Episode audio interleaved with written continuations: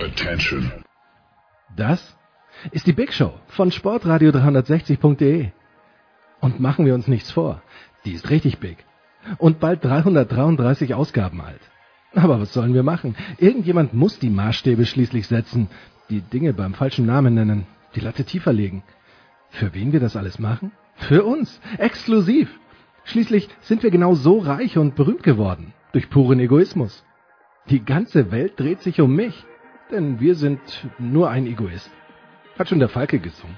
Klar, zwölf Hörer. Davon können die ganzen MeToo-Produkte, denen wir seit 2011 den Weg zum Ruhm im Internet geebnet haben, nur träumen. Und ja, wir haben euch auch lieb. Andreas, Lars, Christoph, Thomas, Pedro, Michael, Roland, Christoph und die anderen vier Feinschmecker. Hm, wo sind eigentlich Sabine, Heidi, Laura, Lisa, Corinna, Jana, Lena? Und vor allem, wo ist Chantal? Reine Männerveranstaltung hier. Egal. Die Big Show. Live on Tape aus den David Alaba Studios in München. Jetzt.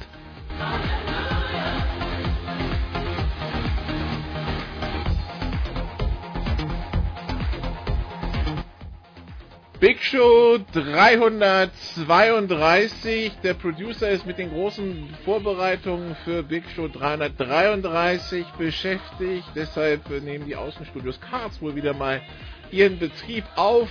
Wir fangen an, wie immer, hier mit Fußball. Und äh, wir fangen an mit erstmal zwei Experten darunter. Andreas Renner kämpft noch mit seinem Windows-Update. Den holen wir, sobald es möglich ist, Dazu in der Runde habe ich zum einen Olli Seidler von Sky. Hallo Olli. Moin aus Hannover. Und äh, Carsten Schröter vom Kicker. Hallo Carsten. Grüße aus Frankfurt. Hallo. Ja, wir fangen an äh, mit äh, einer Länderspielpause, die gerade stattgefunden hat und die uns die letzten WM-Teilnehmer beschert hat. Die anderen Nationalmannschaften, die, die schon qualifiziert waren, haben sich dann mit Freundschaftsspielen fit gehalten. Die deutsche Nationalmannschaft äh, mit äh, zwei Unentschieden gegen England und äh, Frankreich. Gibt's da, Olli, erstmal irgendwelche neuen Erkenntnisse oder nahm alles für dich den vielleicht erwarteten Lauf?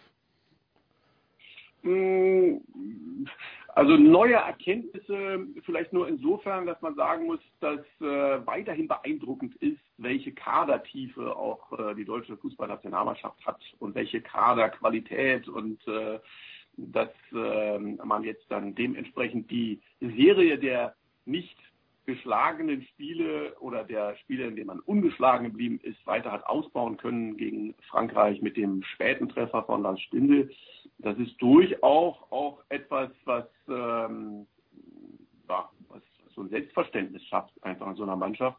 Man sieht dann eben auch, man äh, kann viele Veränderungen vornehmen, man kann auch mal eine Halbzeit schlecht spielen, dann stimmen mal die Strukturen und die Abläufe nicht und trotzdem kriegt man es dann immer wieder hin, äh, sehr, sehr ordentlich zu performen, so wie dann eben auch in der zweiten Hälfte gegen Frankreich. Klar gibt es da auch noch äh, weiter Dinge, die besser abgestimmt werden müssen, aber das fand ich schon doch einigermaßen beeindruckend.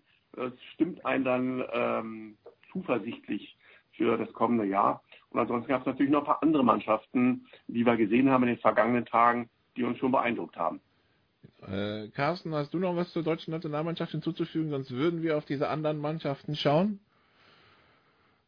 Ich kann mich dem Vorredner anschließen. Ich glaube, das, das Spannendste wird jetzt für den Bundestrainer aus diesem Pool irgendwann dann schon im nächsten Jahr, Anfang nächsten Jahres, im Frühjahr, seine Auswahl zu treffen, seine Vorauswahl und dann das wirklich auf 23 Leute runterzustutzen. Also das halte ich mal für die schwierigste Aufgabe. Da ist mir vor den Gegnern eher weniger bange. Ist natürlich ein Luxusproblem, ganz klar, aber wenn man mal sieht, äh, wir haben jetzt gerade irgendwie eine Umfrage gemacht, aus, aus 40, ähm, wenn, wenn die, ähm, wenn die Kicker-Leser oder Kicker-User dabei haben wollen, so, und dann, dann, dann klickt man die alle durch, die kann man sich alle gut vorstellen und am Ende müssen 17 da zu Hause bleiben. Das ist schon ein starkes Stück für die, die es dann nicht packen. Andererseits für den Bundestrainer halt wirklich eine riesen Qualitätsauswahl weil das teilweise für Gegner Frankreich auch gilt. Dann kommen wir zu den anderen Teams, äh, die, die noch um den WM-Einzug kämpfen mussten und es geschafft haben.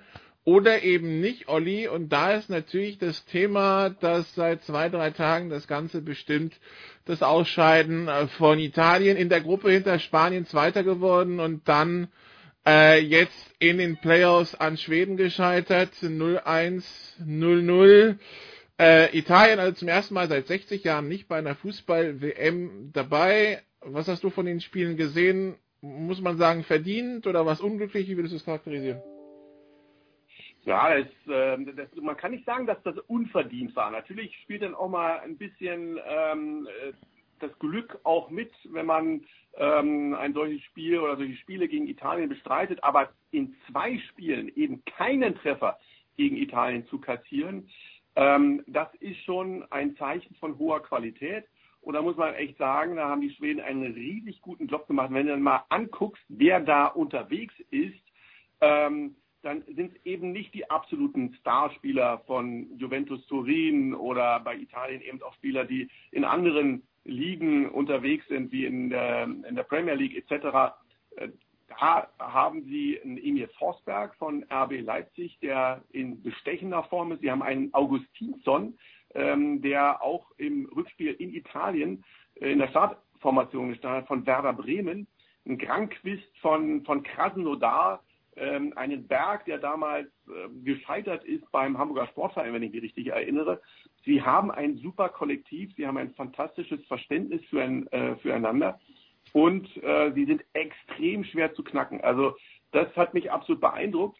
Und aus ähm, ja, also chauvinistischer Sicht könnte man ja fast sagen, man müsste darauf hoffen, dass Slatan Ibrahimovic noch Ansprüche anmeldet und er vielleicht den Nationaltrainer doch noch überzeugt, dass er ihn mitnimmt. Der würde wahrscheinlich dann doch mehr Unruhe in den Kader hineinbringen, als dass er ihnen hilft. Also Schweden ist eine Mannschaft, die ähm, schon für eine Menge Ärger sorgen kann bei anderen Teams bei der Weltmeisterschaft. Schweden unangenehm zu spielen. Carsten, wie siehst du es, dass Italien nicht dabei ist von also es war ja gerade in sozialen Medien von Schadenfreude bis zu Bestürzung, war ja alles dabei. Wie, wie, wie siehst du es? Also wenn, wenn man jetzt auch liest, was, was alles geschrieben wird, es kommt ja fast eine, eine Staatstragödie gleich. Ähm, und ja, also unabhängig von den, von den Spielen haben sie eben einen Weg eingeschlagen mit dem Trainer, der jetzt auch nicht mehr da ist, der aber auch danach nicht direkt es für nötig befand, äh, zurückzutreten und dem dem Verbandschef irgendwie so ein bisschen ähm, ja eine alte Elite, die sich so verständigt und arrangiert und nach konnte mal lieber einen Trainer, der der keine der keinen Ärger macht, der der den der den äh, Verein irgendwie nicht die Topspieler äh, raus rausleiert bei Testspielen und und einfach da ein bisschen weniger Ärger macht und so sich arrangiert und so ungefähr haben sie jetzt eben auch abgeschnitten. Also es war so ein bisschen ein Ergebnis davon, dass da eben nicht ein neuer Geist und irgendwie versuchen innovativ und ein bisschen was bisschen was in dem Fußball zu entwickeln. Natürlich kannst du hinten die Abwehr und den Torwart weiter spielen lassen, das ist ja äh, außer Frage, aber vorne ähm, und in der ganzen Mannschaftsstruktur haben sie, glaube ich, was versäumt und dafür jetzt die Quittung bekommen. Also ich weiß nicht, ob man, ob Schadenfreude angebracht ist, aber irgendwie ist es jetzt nicht zufällig passiert. Die Teams. War ja auch die, ja. diese kuriose Situation, du hast es ja eben gerade angesprochen, diese kuriose Situation, dass der Trainer äh, dann Daniel, Daniele De Rossi einwechseln wollte und der ähm, dann auch mal nachgefragt hat, ob das dann wirklich sein Ernst wäre. Man bräuchte jetzt keinen, bräuchte jetzt keinen defensiven Mittelfeldspieler, sondern man bräuchte ja vielleicht mal jemanden, äh, der da vorne für Gefahr sorgt und äh, dass man dann vielleicht doch mal bitte einen Insigne bringen sollte und nicht einen Daniele De Rossi. Also das zeigt ja schon, dass da auch in dem Team mit dem Trainer offensichtlich äh, es größere Schmerzen gab. Ja, das äh, war in, in, in, der Tat eine, eine, spannende Geschichte. Jetzt sind also Italien nicht dabei, Niederlande nicht dabei, USA nicht dabei, ich glaube der Afrikameister Ghana ist auch nicht dabei. Ähm, äh, Fehlt dann was bei dieser WM, Olli, oder freuen wir uns trotzdem auf die 32, die es geschafft haben? Die, die sich qualifiziert haben, haben das verdient. Aber klar, natürlich ist das so, dass das schon den Fußball-Normalo-Fan auch irritiert und auch schmerzt. Und ich finde halt eine Fußball-Weltmeisterschaft ohne Italien, ohne die Niederlande und so weiter, das, das ist dann schon ja, das ist schon komisch, aber glücklicherweise geht es ja um eine sportliche Qualifikation. In den allermeisten Fällen soll ja wenig Geld mit dabei gewesen sein. Ähm, also insofern ja, müssen wir uns dann dementsprechend damit abfinden. Ich fand auch Russland ganz interessant. Äh, die letzten beiden Spiele gegen Argentinien und gegen Spanien gesehen. Und ähm, davor hatte ich sie beim Confed Cup erlebt und fand, dass das eine ziemlich atemberaubende Entwicklung gewesen ist, ähm, die sie da gezeigt haben. Knappe Niederlage gegen Argentinien. Übrigens mit dem ähm, in Niedersachsen großen gewordenen, bei Hannover nahe aufgewachsenen Konstantin Rausch in der Startelf gegen Argentinien. Und ähm, dann gegen Spanien das 3-3.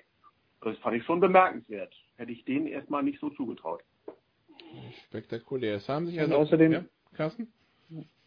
Kann man sich, finde ich, auch, also ich, ich schließe mich dem Olli an, dass es irgendwie irritierend ist, dass dann gerade Italien nicht dabei ist, aber wenn man dann sieht, was in Peru abgeht oder Panama ist dabei, natürlich sind es nicht die großen Nationen, die auch jetzt, äh, wenn sie Deutschland gegenüberstehen, nicht für, für spannende, hochklassige Spiele stehen, aber die Freude des ganzen Landes, wie, wie, wie da in Peru die Schamanen äh, irgendwie versucht haben, noch ihren Teil dazu beizutragen. Und die haben es jetzt wieder gepackt nach ungefähr, glaube ich, 50 Jahren ähm, oder 52 Jahren im Vergleich zu, zu der Zeitspanne, wie, wie Italien jetzt erstmals nicht dabei ist, ist so, so ein bisschen halt dann auch wieder, das ist eben die WM und nicht die EM. Da kann man sich auch an diesen kleinen Ländern freuen, die eben, für die es dann ein Nationalfeiertag ist, wenn sie nach Jahrzehnten wieder mal dabei sind.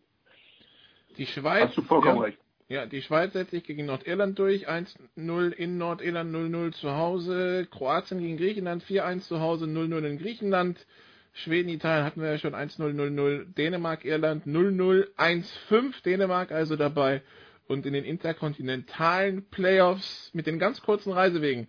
Honduras, Australien 0-0 das Hinspiel. Australien qualifiziert sich durch ein 3-1 im, im Rückspiel und Neuseeland, Peru 0-0 im Hinspiel und Peru qualifiziert sich durch ein 2-0 im Rückspiel. Ist übrigens jetzt auch in Lostop 2 gesetzt, der Lostop 1 Russland, Deutschland, Brasilien, Portugal, Argentinien, Belgien, Polen und Frankreich und in Top 2 Spanien, Peru, Schweiz, England, Kolumbien, Mexiko, Uruguay, Kroatien.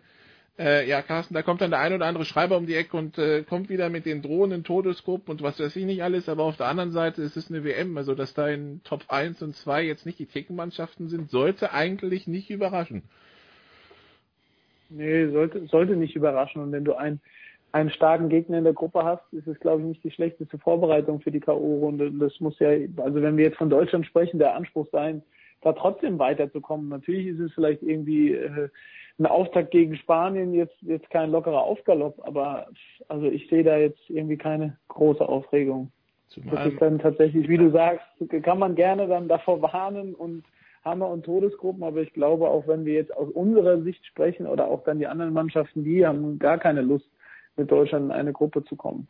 Genau, und das können Carsten, ich hatte ja vorhin kurz ähm, auch angesprochen, dass ich gesagt habe, irgendwie in den meisten Fällen äh, habe ich so in, in Klammern gesetzt, äh, soll ja kein Geld geflossen sein, äh, Klammer zu. Ich hatte dann nochmal auch äh, eigentlich so das Spiel auch äh, von Honduras und Australien vor Augen.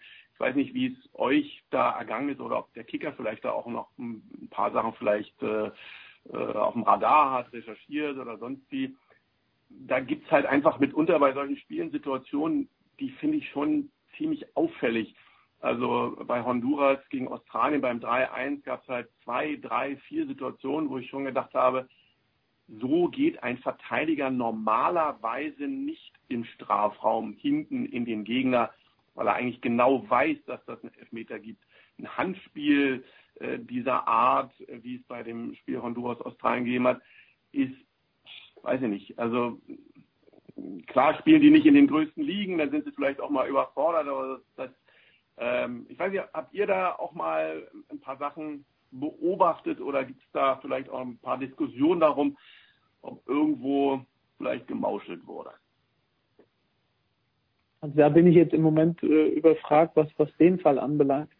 Müsste man na, na, natürlich nachgehen, haben wir da auch unsere Korrespondenten, das kann ich jetzt gerne mal machen, aber die jetzt aktuell damit nicht dienen. Aber ja, also da ich die Szenen jetzt auch nicht gesehen habe, aber ich habe schon schon vergleichbare Sachen in der im, im, im Kopf irgendwie, wenn du jetzt Verteidigerverhalten beschreibst, dann kannst halt also ist alles denkbar. Ich schließe auch nichts mehr aus äh, in der Fußballwelt, aber vielleicht, weil Nikolas hat, glaube ich, eingeworfen, dass vielleicht dann auch wirklich auf dem hohen Niveau dann vielleicht ein Verteidiger von Honduras ein bisschen überfordert, übermotiviert, äh, unkoordiniert da reingeht, kann ich mir genauso gut vorstellen. Aber ja, ausschließen ja. will ich bestimmt nichts. Aber ich weiß es leider nicht. ich muss zugeben, Mir auch schwer zu beweisen, wahrscheinlich, ne? Ich, ich hab, ja, ja. Ich, muss man mal die Wettbewegung beobachten oder sowas. Ich habe davon nicht so viel gesehen. Ja. Es wundert mich jetzt aber nicht zwingend, dass, von, dass Australien sich gegen Honduras durchsetzt, jetzt in der Combo. Aber gut, ähm, nee. auch wenn 0-0, 3-1, gut, ja. Aber gut, da werden, da werden sich andere mit befassen. Wir machen hier eine kurze Pause. Wir versuchen jetzt Andreas Renner reinzuholen. Und dann äh, geht's weiter hier mit äh, Bundesliga-Fußball. Bis gleich.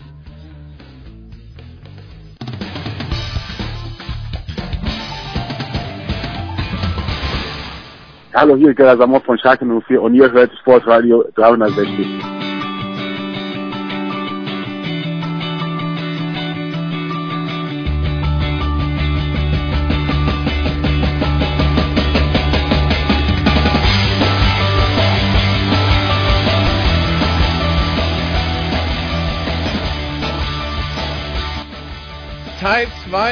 vom Fußball in der Big Show 332. Fußball in der Big Show wird Ihnen präsentiert von bet365.com. Langweiliges Spielgeld zurück. Bei einem 0 zu 0 zahlt Ihnen Bet365 Ihren Einsatz äh, wieder aus. Und nachdem wir jetzt geklärt haben, dass die Playoffs für Bet365 dementsprechend wahrscheinlich etwas teuer waren, begrüßen wir in der Runde Andreas Renner äh, am Telefon und äh, nicht am PC. Ähm, ich würde mal sagen, es steht 1 zu 0 für deinen PC, Andreas. Ja, ich äh, weiß noch nicht, was er gewinnt, äh, dadurch, dass er jetzt seit einer halben Stunde ein Update, äh, ähm, äh, an, sich an einem Update äh, aufhängt, nachdem er gestern schon ein Update gemacht hat, aber gut, äh, ja. Gut. Dann. Ich lass es halt laufen, ne? Dann hoffen wir mal, dass der, dass dein PC noch rechtzeitig irgendwann zur Form zurückfindet. Wir sprechen jetzt also über die Bundesliga mit, äh, so wünscht es der Producer, Fokus auf Hannover und Frankfurt. Und dann sprechen wir einfach mal erstmal über den nächsten Gegner von Hannover, Carsten. Werder Bremen, die haben jetzt entschieden, ähm, sie machen Florian Kofeld erstmal bis zum Ende der Hinrunde zum äh, Trainer. Meinung dazu? Es ist etwas kurios, man wurde, wurde ja schon einige Meinungen darüber ausgetauscht, auch wie gerade Frank Baumann, Sportchef Frank Baumann, diese Entscheidung kommentiert und einordnet. Äh, es wirkt schon, also in dem Geschäft eben komisch, wenn er sagt, wir, wir hatten Top-Lösungen und die Liste war ewig lang so, wir haben aber keinen gekriegt. Also darf jetzt unser, unser Mann aber nur bis zum Winter machen, ist schon etwas skurril. Andererseits auch wieder das ist die andere Seite, von der man es betrachten kann. Es wird immer gefordert, äh, die, die Funktionäre sollen nochmal ehrlich sein und nicht immer ihre Wahrheit sich zurechtbiegen oder in reingewaschenen Statements. Und wahrscheinlich kommt es der Wahrheit sehr nahe, dass er eben nichts anderes bekommen hat und sagt so, okay, ähm, der ist trotzdem jetzt irgendwie so gut genug, dass wir ihn jetzt mal bis Winter machen lassen. Skurril ist es trotzdem und natürlich ist es auch nach, nach Skripnik und Nuri jetzt für Baumann ja, es klingt auch schon wieder so fürchterlich abgedroschen, die, die letzte Patrone, aber ich glaube tatsächlich, wenn das jetzt irgendwie schief geht, dann hat er auch erstmal ausgedient, dann ist er vielleicht zu ehrlich und zu naiv und manchmal trifft er auch schlechte Entscheidungen in dem Job. Aber das muss man abwarten.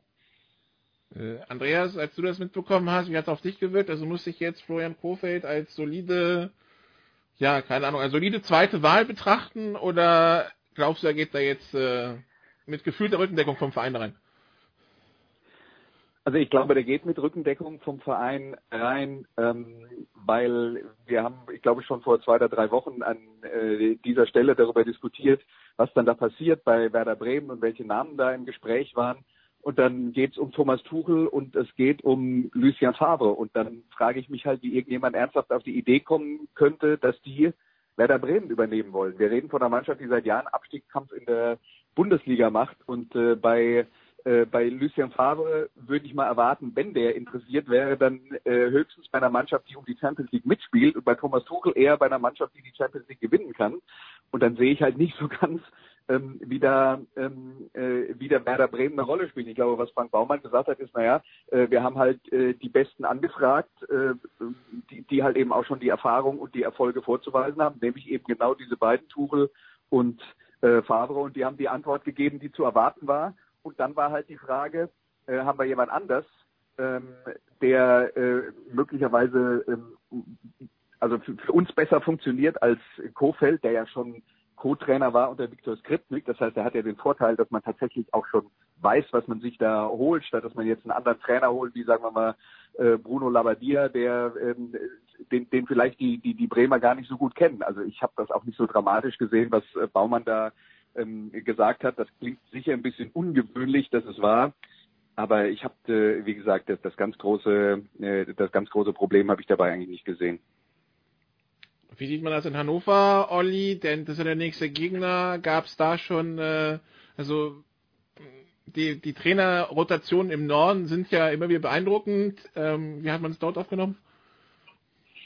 Naja, also auch schon mit ähm, ein Stück weit Irritation, dass die, die Äußerungen auf diese Art und Weise so brutal ehrlich von, äh, von Baumann rübergekommen sind.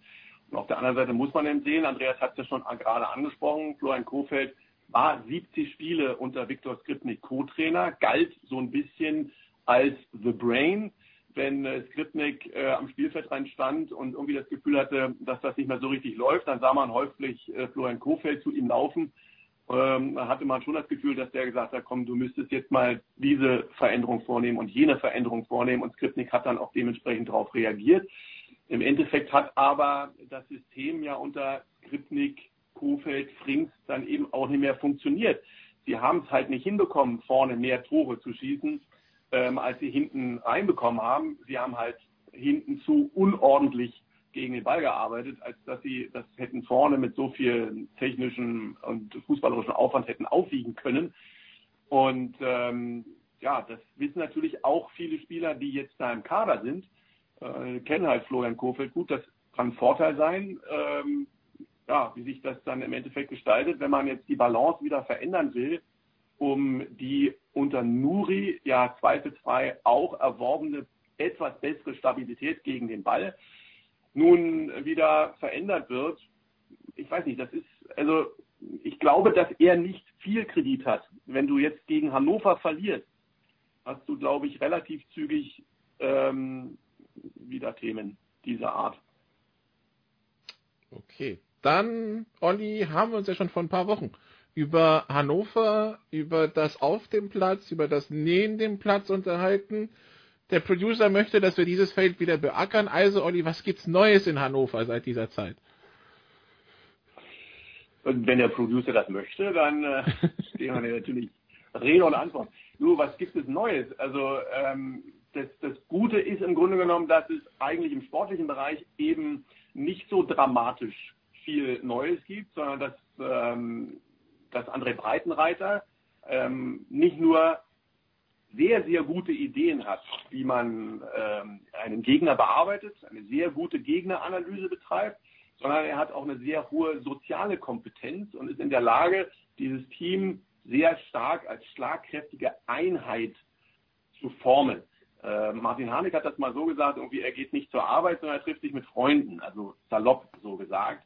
Äh, die sind auch in Hannover hier alle wirklich äh, eng beieinander. Einige wohnen auch nah beieinander. Dann geht man gemeinsam mit dem Hund, man trifft sich, man geht mal zusammen essen und es ist wirklich, ähm, andere haben das gesagt, wie eine Kneipenmannschaft auf Profiniveau. Sowas hilft natürlich nicht, äh, wenn du ganz große Probleme hast. Das hilft dir nicht darüber hinweg. Aber wenn du eh schon eine gute Kaderqualität hast, der Kader gut abgestimmt ist, die Neueinkäufe auf ihren Positionen eben gut einschlagen, dann ist das eben nochmal etwas, was dir zwei, drei Prozent mehr gibt. Insofern ist mir um Hannover aktuell nicht bange. Und ähm, jetzt hast du mit 18 Punkten nach elf Runden, also ein Drittel der Saison gespielt und quasi fast die Hälfte der Punkte auf dem Konto, die du brauchst, um, ähm, um das über die Linie zu schaffen. Also insofern glaube ich, werden andere Mannschaften, die jetzt auch aktuell unten drin stehen, sich bis zum Ende äh, mit dem Thema Klassenhalt beschäftigen müssen. Ich setze mal darauf, dass Hannover auch in schwierige Zeiten noch kommen wird, aber eben mit diesem Problem nicht zu kämpfen hat. Sieht der Rest der Runde Hannover auch so positiv? Das, das klang ja, das klang ja fast schon rührend da, diese Beschreibung.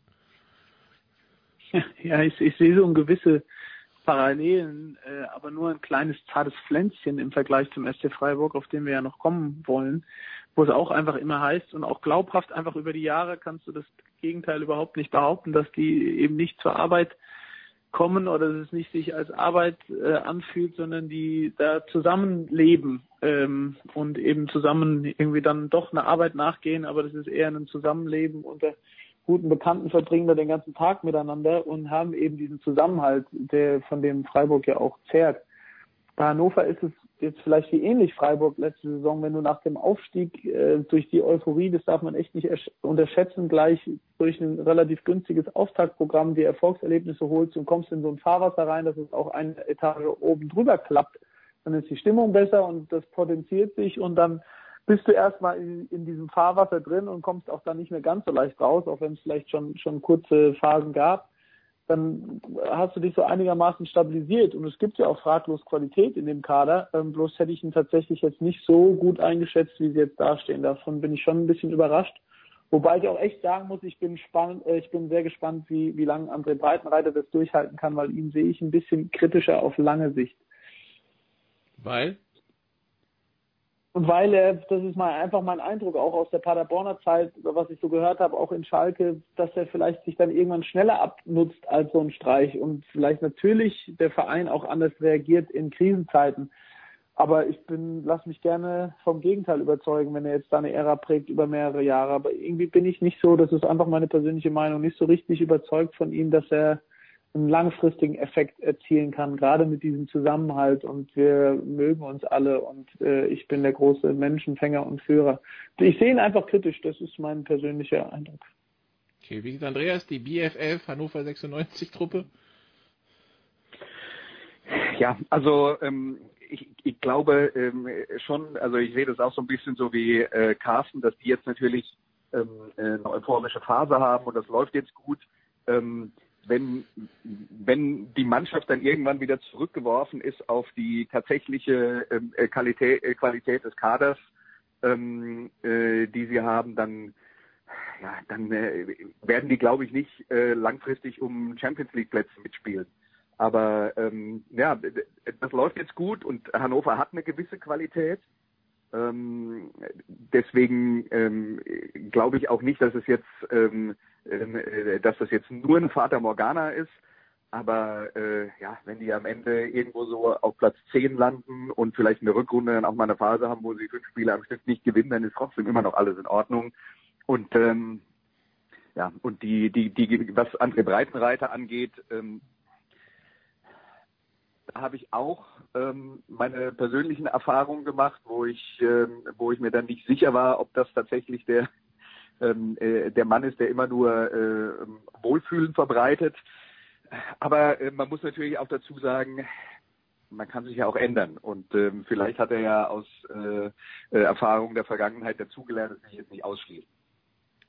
Okay, dann kommen wir zum SC Freiburg, äh, Carsten, da gibt's äh, zum einen die schwere Verletzung von Florian Niederlechner, der sich die Kniescheibe gebrochen hat und unter Umständen bis zum Saisonende ausfällt. Dann gab's die wenig überraschende Ankündigung von Marc Oliver Kempf, dass äh, er seinen zum Ende der Saison auslaufenden Vertrag nicht verlängern wird und dann ablösefrei wechselt. Ähm, wie hat man in Freiburg darauf reagiert und will man besonders im Fall Niederlechner da nochmal am Kader arbeiten oder ist das dann halt die Zeit für eventuelle junge Wilde sich auszuzeichnen?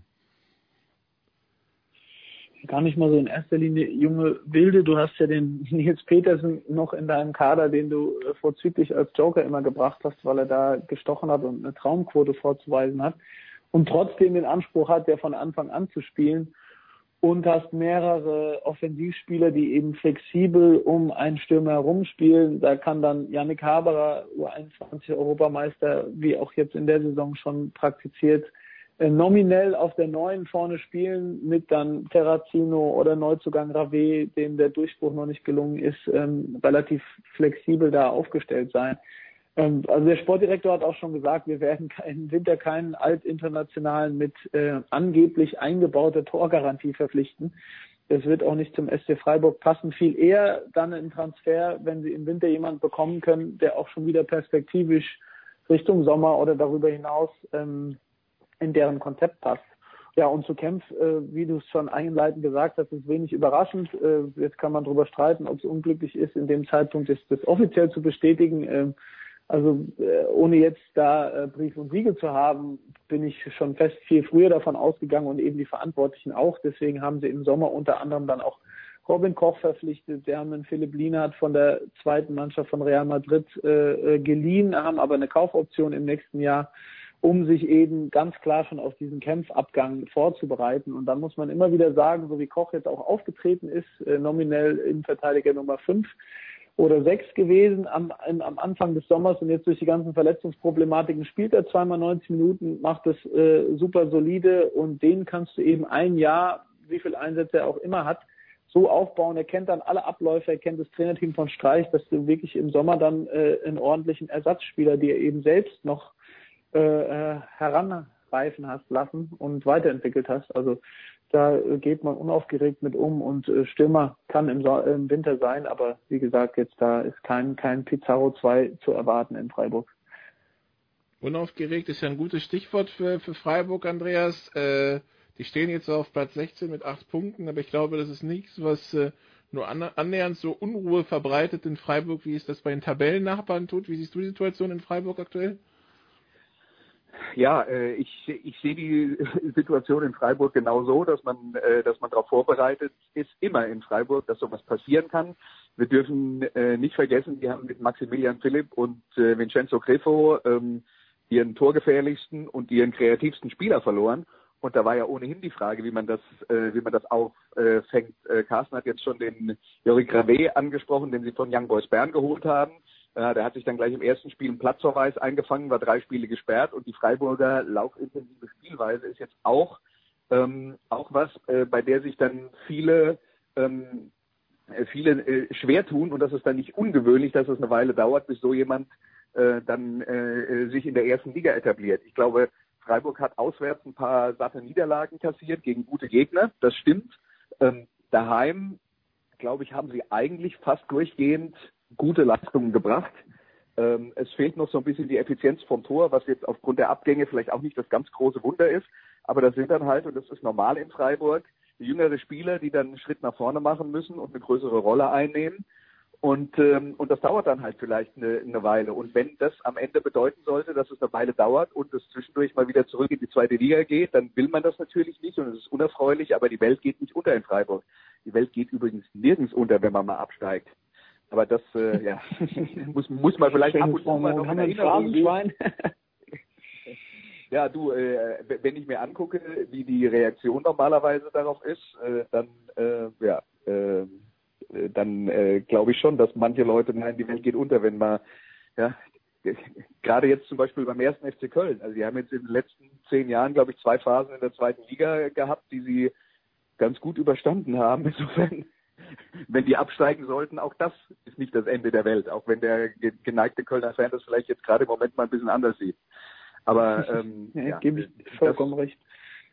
Ja, äh, das dann eben nur am Rande. Nur ähm, ich, ich glaube, fußballerisch war Freiburg besser als die Ergebnisse, das Aussagen und das ist ja letzten Endes das, was der Trainer kontrollieren kann und das ist das, worauf Christian Streich äh, sein Augenmerk legt und er sagt ja dann auch immer, ähm, wichtig ist, dass wir unsere Leistung bringen.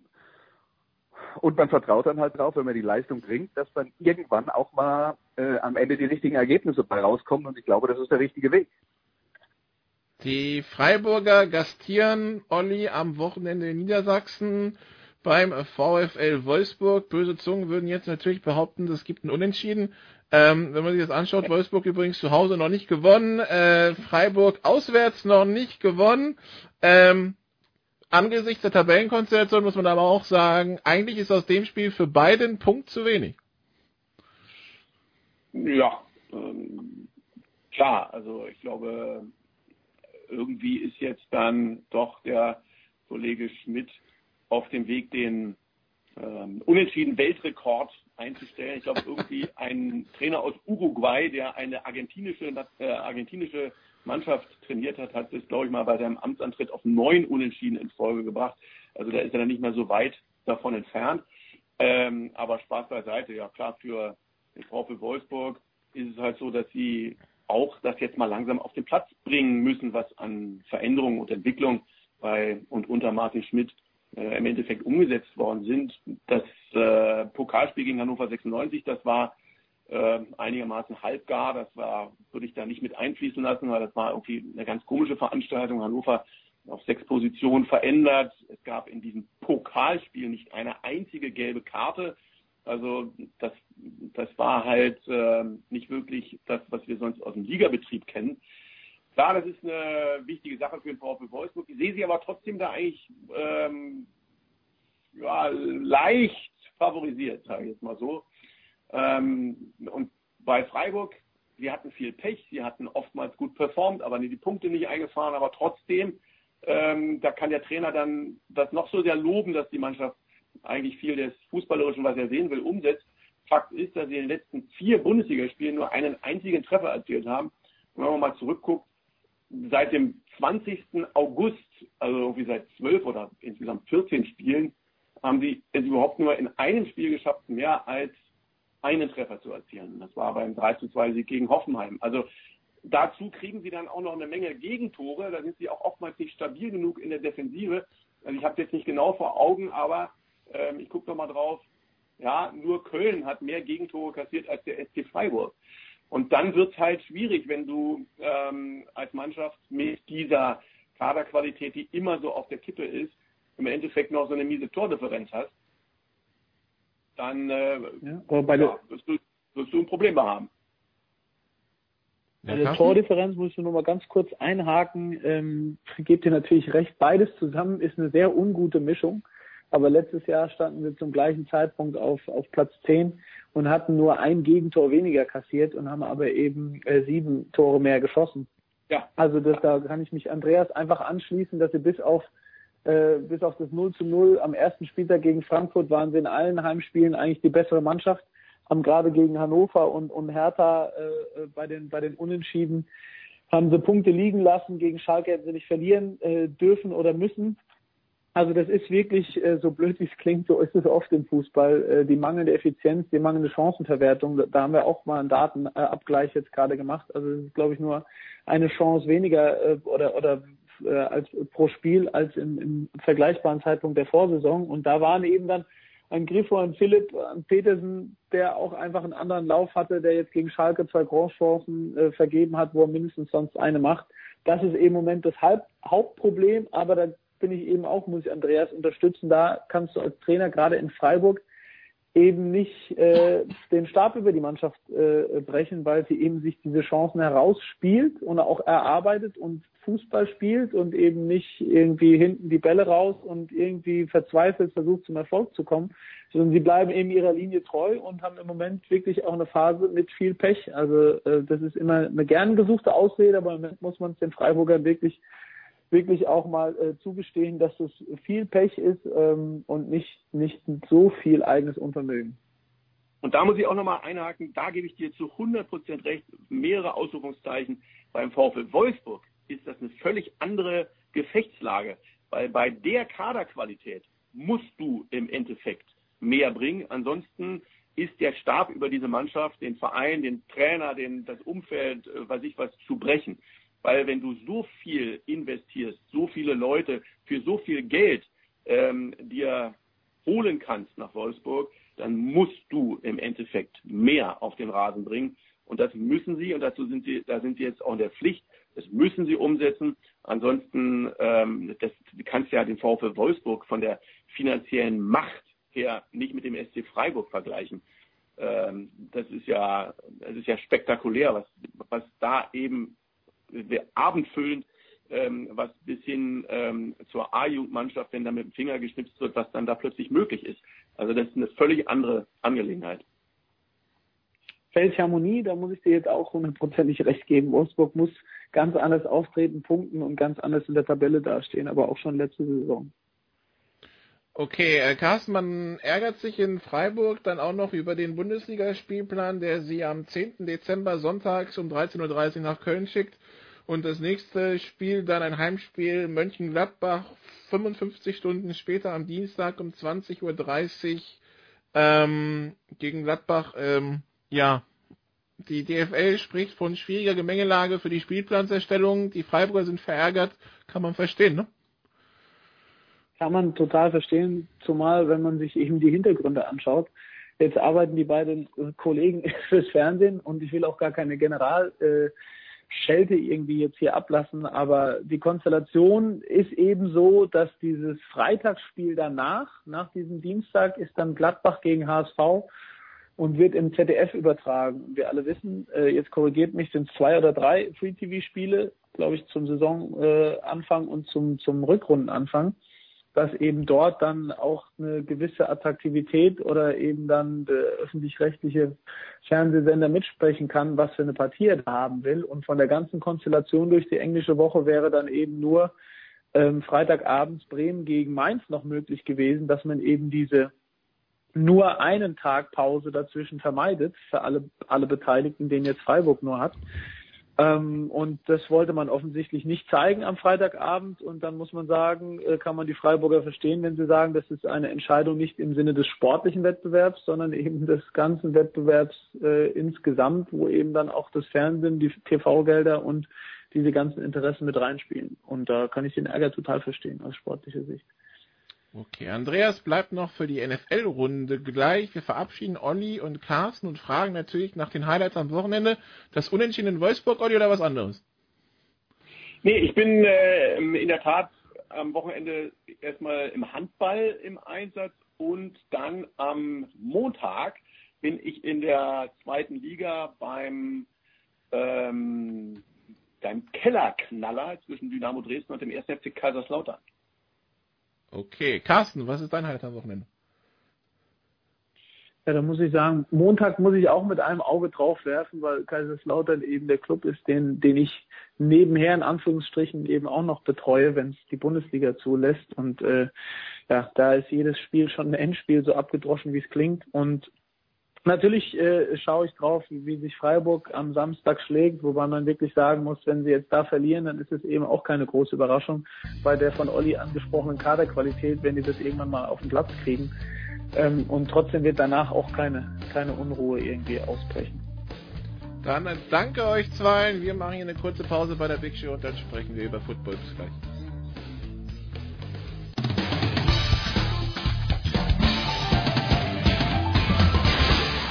Mein Name ist Björn Werner und ihr hört Sportradio 360.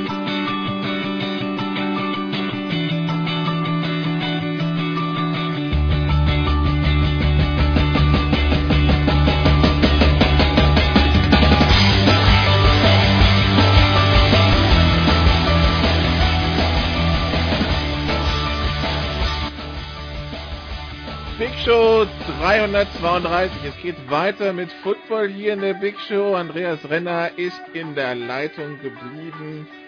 Wir holen dazu Christian Schimmel. Der hat äh, vorhin beim Fußballteil des die Nationalmannschaft nicht hier teilgenommen, weil äh, ja, der, der Unterwesterwald hat sich leider nicht für die WM qualifiziert. Aber für, für Football holen wir dich dazu, Christian. Hallo erstmal. Hallo, trotz härtester Bemühungen von mir als äh, Torhüter, Sechser und Linksverteidiger meiner Mannschaft, aber es hat nicht sollen sein. Es hat nicht sollen sein, die WM in Russland, also nicht nur ohne Italien, sondern auch ohne den Unterwesterwald. Wenn, wenn du alle drei ne? Positionen ne? gleichzeitig gespielt hast, wundert es mich übrigens nicht, dass ihr euch nicht qualifiziert habt. Tja, das könnte ein, ein Teil des Problems gewesen sein.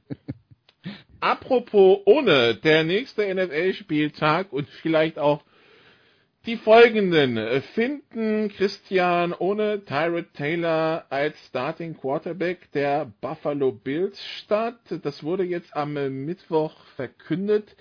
Backup Nathan Peterman, Rookie in der fünften Runde gedraftet aus der University of Pittsburgh, soll die Geschichte bei den Buffalo Bills übernehmen. Ähm, kannst du den Move nachvollziehen? Ja, es gibt ja so ein paar Konstanten, die sich so durch das Leben ziehen. Ähm, God hates the Cleveland Browns und die Buffalo Bills hassen Tyrod Taylor. Ähm, ich, ich gebe zu, ich habe das Spiel gegen die Saints nicht in aller Ausführlichkeit gesehen.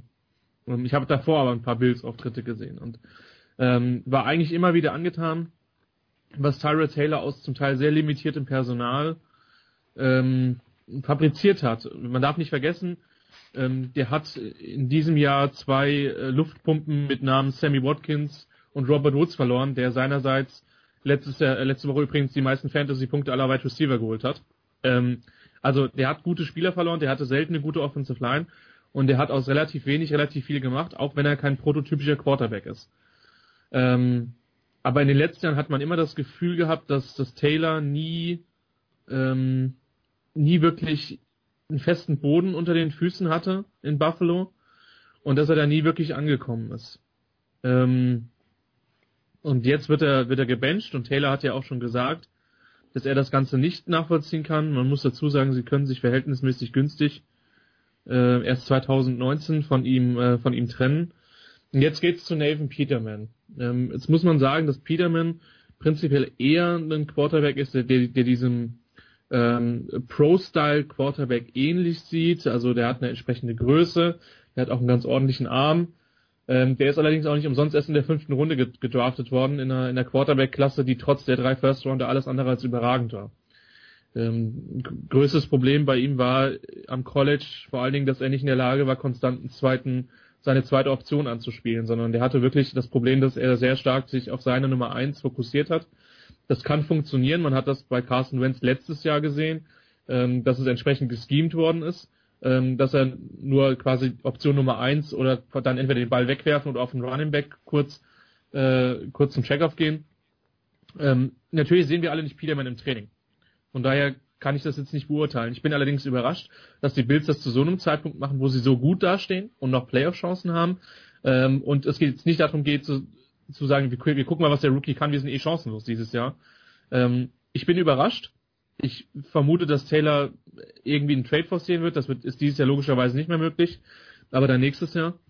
Ähm, und ich bin gespannt, wie es läuft. Und natürlich wäre das das Bitterste für Buffalo, wenn sich Peterman verletzt nach ein oder zwei Spielen und du musst wieder zu Taylor zurückgreifen, dessen Selbstvertrauen du mit der Aktion halt komplett zerschossen hast.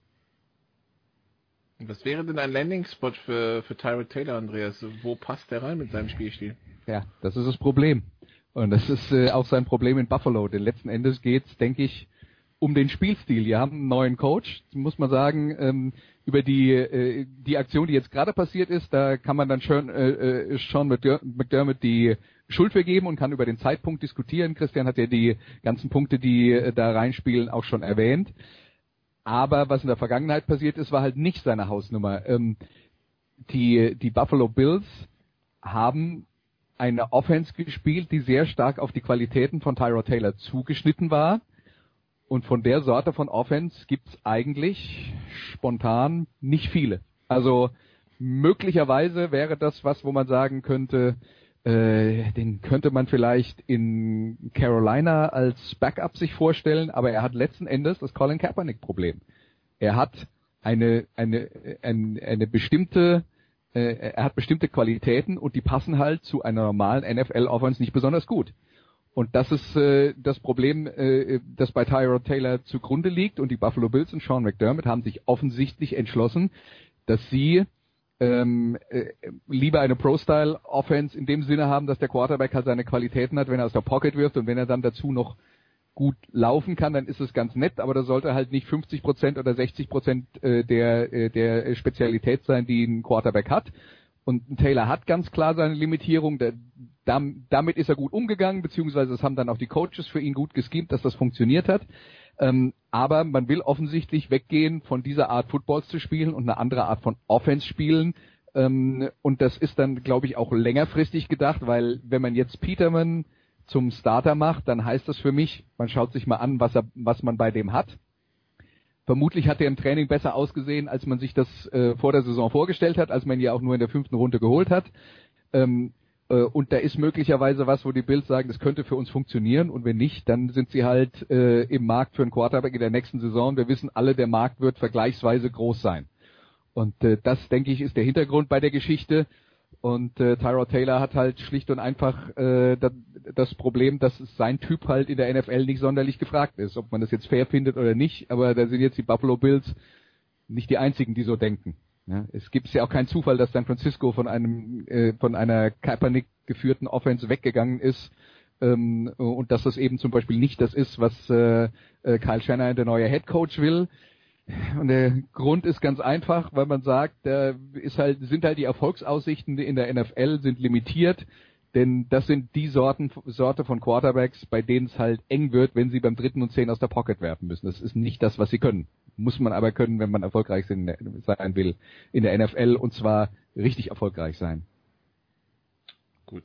Typ nicht mehr gefragt. Äh, übrigens, das wollen wir noch kurz äh, erwähnen, Zeke Elliott, der hat seine Sperre jetzt akzeptiert und wird dementsprechend die nächsten äh, fünf Spiele ausfallen, wird also gegen die Seahawks Woche 16 zurückkehren. Ähm, rechtzeitig fürs, fürs Fantasy-Finale, für die, die ihn haben. Die Frage ist halt, ob die, die ihn haben, dann noch das, das Fantasy-Finale erreichen, aber das soll nicht unsere Sorge sein. Nicht mehr gefragt, in Denver, Christian, war auch Kasim Edebani, der wurde gewaved, aber prompt von den Detroit Lions geclaimed. Genau, der hat eine sanfte Landung hingelegt, ähm, von einer der besten Defenses der, der Liga zu einer Defense, die dringend braucht, äh, Hilfe braucht. Ähm, da darf man jetzt sehr gespannt sein, wie er eingesetzt wird, denn äh, die Detroit Lions spielen eine 4-3 und äh, bis jetzt hat Edebali in Teams gespielt, wo er als Pass-Rushing Linebacker eine 3-4 aufgelaufen ist. Das, was ich bis jetzt gelesen habe zu dem Move, weil ich jetzt ehrlich gesagt auch nicht, nicht ganz tief in der Materie bei den Detroit Lions Pass-Rushern bin, ist, dass er wirklich eher als, als, äh, als Pass-Rushing-Spezialist hin und wieder auf den Platz kommen wird.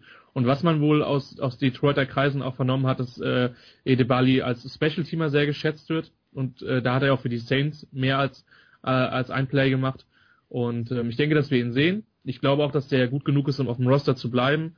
Und ich freue mich für ihn und ich denke, dass seine Chancen vor allen Dingen in Detroit deutlich größer sind auf Spielzeit äh, als in Denver. Gut, dann wollen wir noch zwei Spiele previewen. Fangen, also sind zwei 19 Uhr Spiele am Sonntag, äh, das Spiel der Ravens bei den Packers und das Spiel der Rams bei den Vikings. Andreas, äh, zwei Mitfavoriten um die Playoffs, um Divisionstitel, um vielleicht auch ein spielfreies Wochenende oder die NFC-Krone im Duell gegeneinander. Und beim Minnesota gegen die Rams, so wie die letzten Wochen aufgetreten ist, auch ein Spiel, wo man sich entscheiden kann, ob man sich für die Offense oder für die Defense begeistern soll, weil die haben schon insgesamt, die sind durch die Bank sehr gut besetzt, beide. Ja, wobei ich jetzt dann schon glaube, dass bei äh, Rams gegen Vikings der interessantere Teil des Spiels äh, Rams Offense gegen Vikings Defense sein wird. Ähm, ich glaube, die, die, die Vikings, die ja eine der besten Verteidigungen der Liga haben, haben schon auch die Waffen, um der Rams Offense echte Probleme zu bereiten. Ähm, Gerade so Druck an der Linie und vielleicht äh, von vorne äh, ins Gesicht von Jared Goff, wo, wo man ja dann sagt, wenn der noch eine Schwäche zeigt, dann in den Situationen ähm, wo er dann immer weiter nach hinten driftet und äh, irgendwann mal versucht, aus unmöglichen Positionen den Ball zu werfen. Ähm, also das, da sind schon so ein paar äh, Sachen dabei, wo man sagt, das könnte interessant werden und da könnten die Vikings den, den, den Rams auch echte Probleme machen. Also ich würde jetzt nicht in diesem Spiel von 40 Punkten für, für Los Angeles ausgehen. Ähm, äh, ja, und äh, das, ähm, das wird auf jeden Fall äh, der, der äh, interessante Teil davon. Und dann haben wir natürlich auf der anderen Seite Sean McVay, den Head Coach der Rams, der ähm, ja, mit, ähm, mit seinem Offense-Design halt viele Antworten auf Probleme, die äh, einem äh, Ab Abwehrreihen, einem Trainer bereiten können, gefunden hat bisher. Ähm, das ist dann eine, eine, eine richtig große Herausforderung. Ich denke, das äh, ist äh, eigentlich sogar das Spiel äh, des Spieltages in dieser Woche. Äh, hat sich denn inzwischen geklärt, Christian, wer auf der anderen Seite Starting Quarterback ist? Nee, und das ist ja genau die, das ist ja genau das Spannende. Doch. Ähm, doch, hat sich geklärt? Keenum. Oh, okay. Okay. Weil, also äh, Zimmer hat da ein riesen Mysterium draus gemacht. Ich ja. muss zugeben, ich bin bei diesen ganzen Ankündigungen, ich habe meine Wahl getroffen, aber ich werde sie erst im Team kommunizieren und dann irgendwann in der Presse dachte ich mir, ja, wir werden es irgendwann erfahren und äh, passt schon. Und deshalb war ich davon ausgegangen mit dem Bridgewater. Ich auch. Gut. Ich auch. In dem Moment, wo ich das gelesen hatte, dachte ich auch, es gibt ja keinen Grund, Keenum anzuschießen. Ähm, oder da, da eine, also äh, prinzipiell sei mal gesagt, ähm, Keenum hat einen super Job gemacht. Insgesamt Das ist auch ein limitierter Quarterback, was, was Armstärke betrifft oder so, aber der hat einen super Job in, in, in dieser Offense gemacht und da muss man auch sagen, North Turner, der ja gerne mal, ach Quatsch, der ist gar nicht mehr der OC. Oh, das ist schon wieder, das ist schon wieder, wieder zwei Jahre her. Vielleicht ist es der Grund, dass North Turner nicht mehr der Offensive Coordinator ist, warum es so gut läuft bei den Vikings. Ich habe da als Chargers-Fan noch so meine Erinnerung, Pat Schirmer ist jetzt offensichtlich der OC. Ähm, äh, die hat eine gute Offense design, designt, um, um Keenum gut aussehen zu lassen. Das sind jetzt auch ein paar Wide Receiver, ähm, die den nächsten Schritt gemacht haben. Vor allem Adam Thielen macht gerade im Moment einen ganz herausragenden Job. Ähm, das, das wird interessant. Was natürlich auf der anderen Seite lustig ist, ja, der Rams Coaching Staff hat sich fast komplett verändert verglichen mit letztem Jahr, aber Keenum hat da natürlich eine Vergangenheit. Er war ja letztes Jahr noch da und vielleicht gibt es den einen oder anderen defensiven Spieler, der dann Wade Phillips nochmal auf ein paar Tendenzen hinweist. Ähm, ich finde, es ist die richtige Entscheidung. Ich bin ein großer Teddy Bridgewater Fanboy, das äh, wissen, glaube ich, die meisten. Ähm, aber für den Moment, wo Keenum gesund ist und so souverän momentan spielt, gibt es keinen Grund, ihn anzuschießen. Und Andreas hat das völlig richtig gesagt. Ich freue mich sehr auf das Duell von der Vikings Defense gegen die Rams Offense. Äh, man hatte schon gegen Seattle gesehen, dass die Rams oh, da durchaus auch mal in Probleme kommen kann. Ähm, das wird, das wird hochspannend werden. Wir wissen ja, Andreas äh, ist ja auch ein Fan, so in spät in der Saison erst so äh, die, die, die Teams äh, auch wirklich so in ihrer Stärke dann auch ernst zu nehmen. Sind die beiden Kandidaten da für dich auch Teams, die man für Januar in, äh, im, im Blickfeld haben muss jetzt?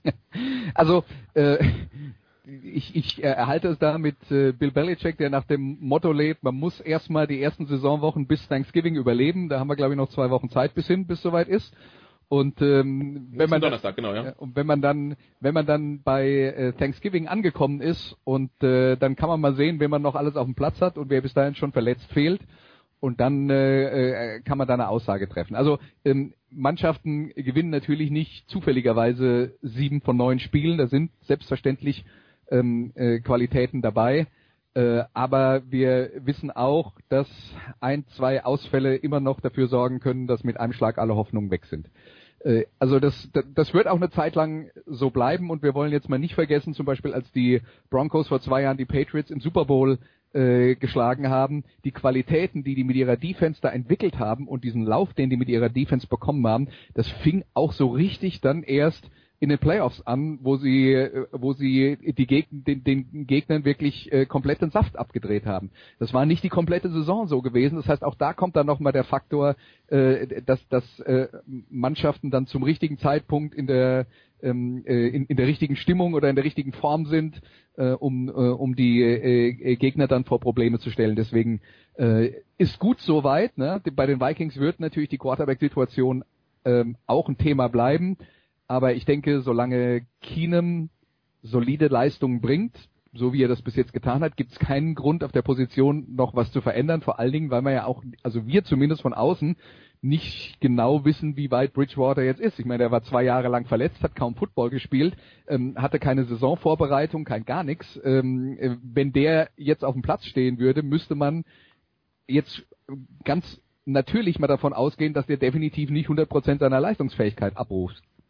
Und wenn er nicht 100% seiner Leistungsfähigkeit ähm, abrufen kann, man muss dazu sagen, Bridgewater ist gerade was die Wurfkraft angeht auch ein bisschen limitiert.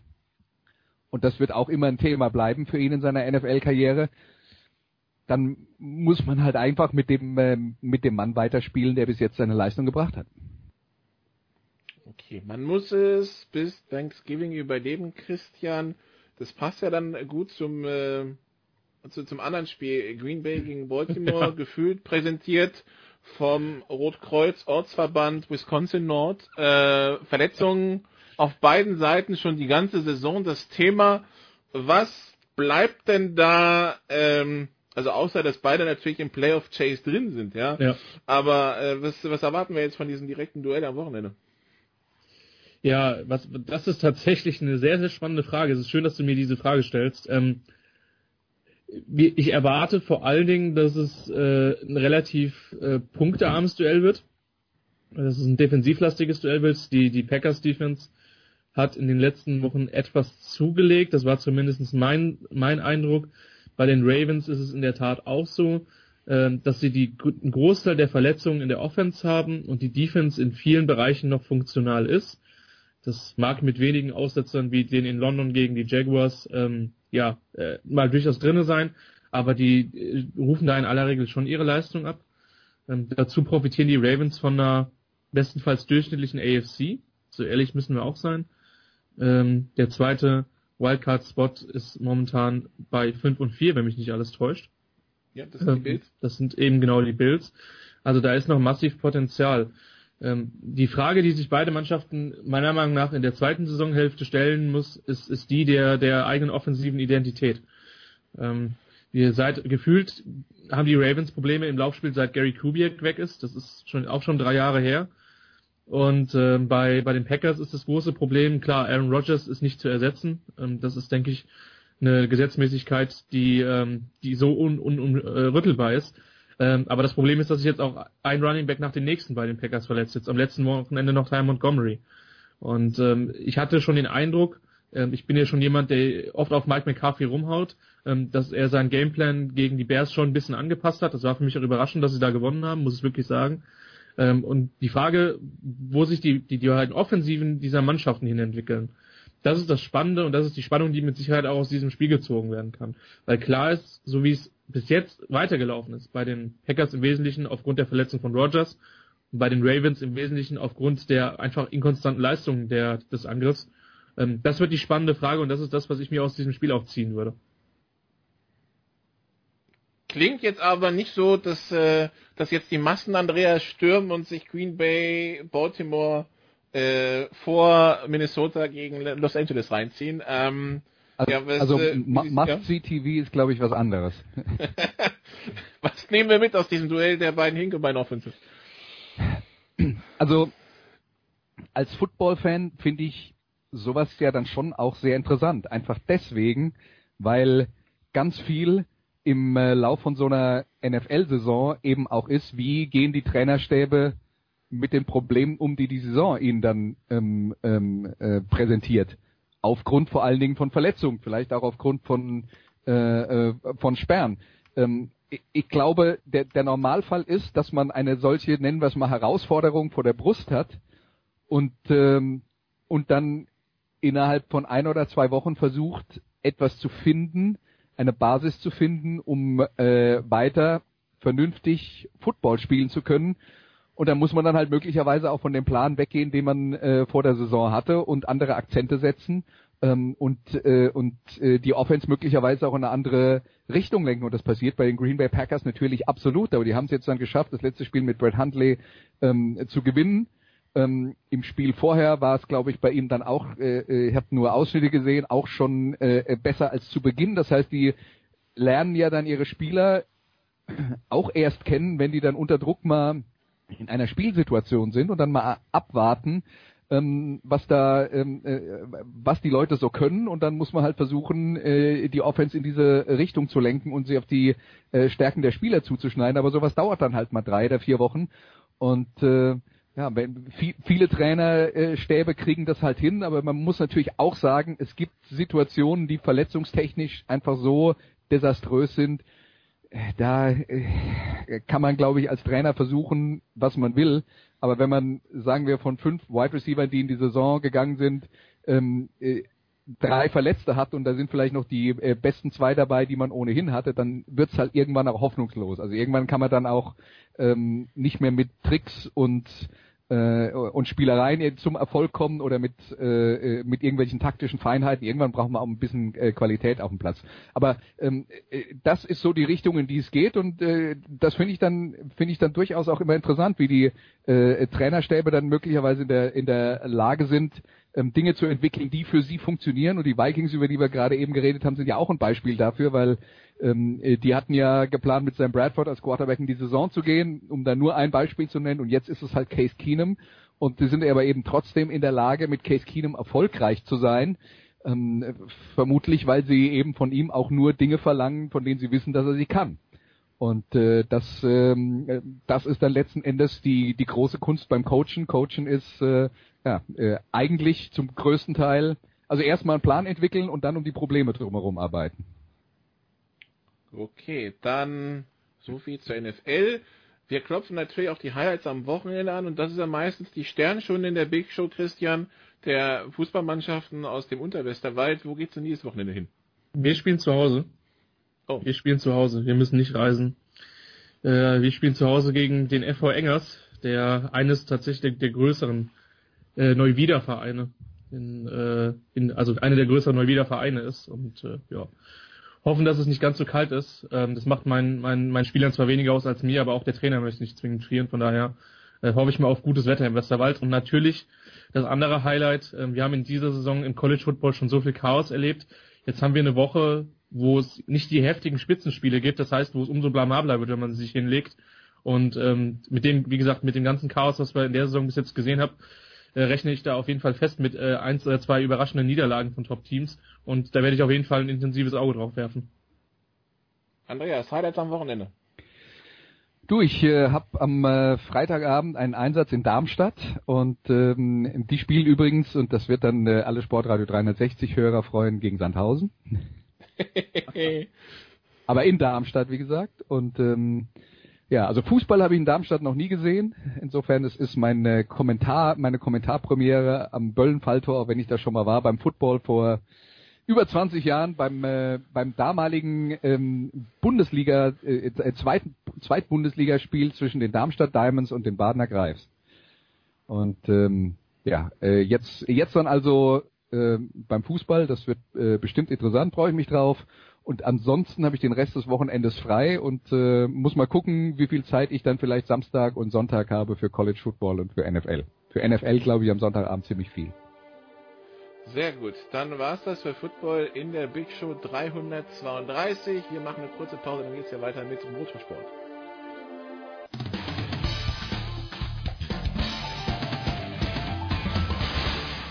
Hallo, ich bin Matthias Ekström, hier ist Sportradio 360. Viel Spaß dabei. Big Show 332 hier bei Sportradio 360. Wir sprechen jetzt über Motors, Motorsport und haben zwei Experten in den Leitungen. Zum einen in Miami zugeschaltet Mario Fritsche von motorsporttotal.com. Hallo Mario. Ja, wunderschönen guten Morgen in die Runde. Und äh, in Breitengraden, die nicht so angenehm sind wie Miami, nämlich hier in Deutschland, Stefan Heinrich von Motorsport TV. Hallo Stefan. Ja, es ist November Stefan hier, November Europa Stefan, ganz genau.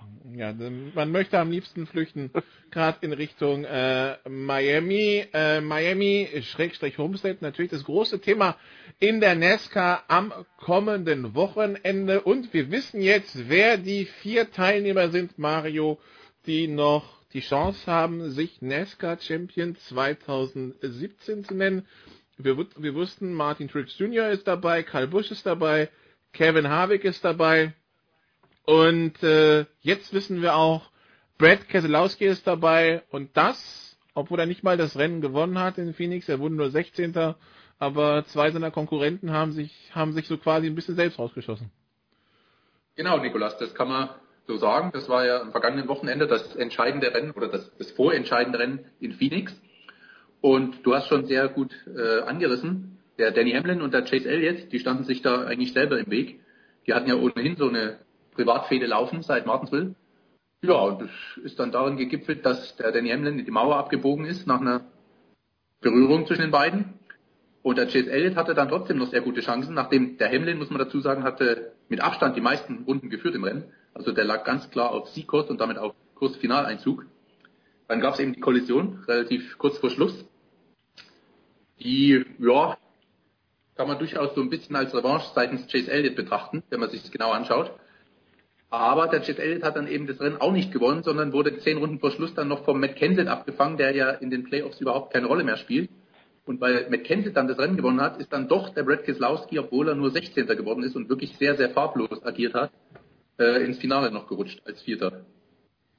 Stefan, wenn ich so höre, Revanche, Foul, ähm, ist das was, wo man sich das nach dem Rennen anschaut? Ist gesetzt den Fall, also Elliott hätte das Rennen gewonnen und wäre, hätte sich dafür für den Chase, also für das, ähm, für das Finale qualifiziert. Ist das dann was, wo die, wo man dann nochmal draufschaut und sagt, also die Nummer da, den Konkurrenten so quasi in die Mauer fahren lassen, das war jetzt grenzwertig, da reden wir nochmal drüber, oder ist es dann... In dem Fall war, ja. ja. die Frage ist zwar berechtigt und ich glaube, in anderen Rennserien hätte man tatsächlich von Seiten der Rennleitung nochmal geguckt, aber im Nesca-Sport ist es definitiv nicht der Fall und diese Szene speziell, von der Mario gerade besprochen hat, die, ich habe es live, Rennen live kommentiert für die Kollegen von Motorvision, die am kommenden Wochenende ab 20 Uhr ja dann auch vom endgültigen Titel Showdown in äh, Homestead berichten werden. Also Motorvision kommen Sonntag ab 20 Uhr. Ich muss sagen, es war für mich ein klassischer Racing-Incident. Es hat sich allerdings seit äh, zwei Wochen wirklich hochgeschaukelt zwischen den beiden. Und schon vor dem Rennen haben wir gesagt, also ich glaube, ähm, die zwei sollten aufeinander aufpassen, dass die sich nicht magnetisch anziehen während des Rennverlaufs. Es ging um viel, es war das Halbfinale des Nesca äh, Cups, soll bedeuten, also der höchsten äh, Motorsportliga der USA. Es ging wirklich um viel Finaleinzug, Möglichkeit Champion zu werden, Dollar, Millionen. Und da war klar, es wird jetzt ähm, keiner zurückziehen.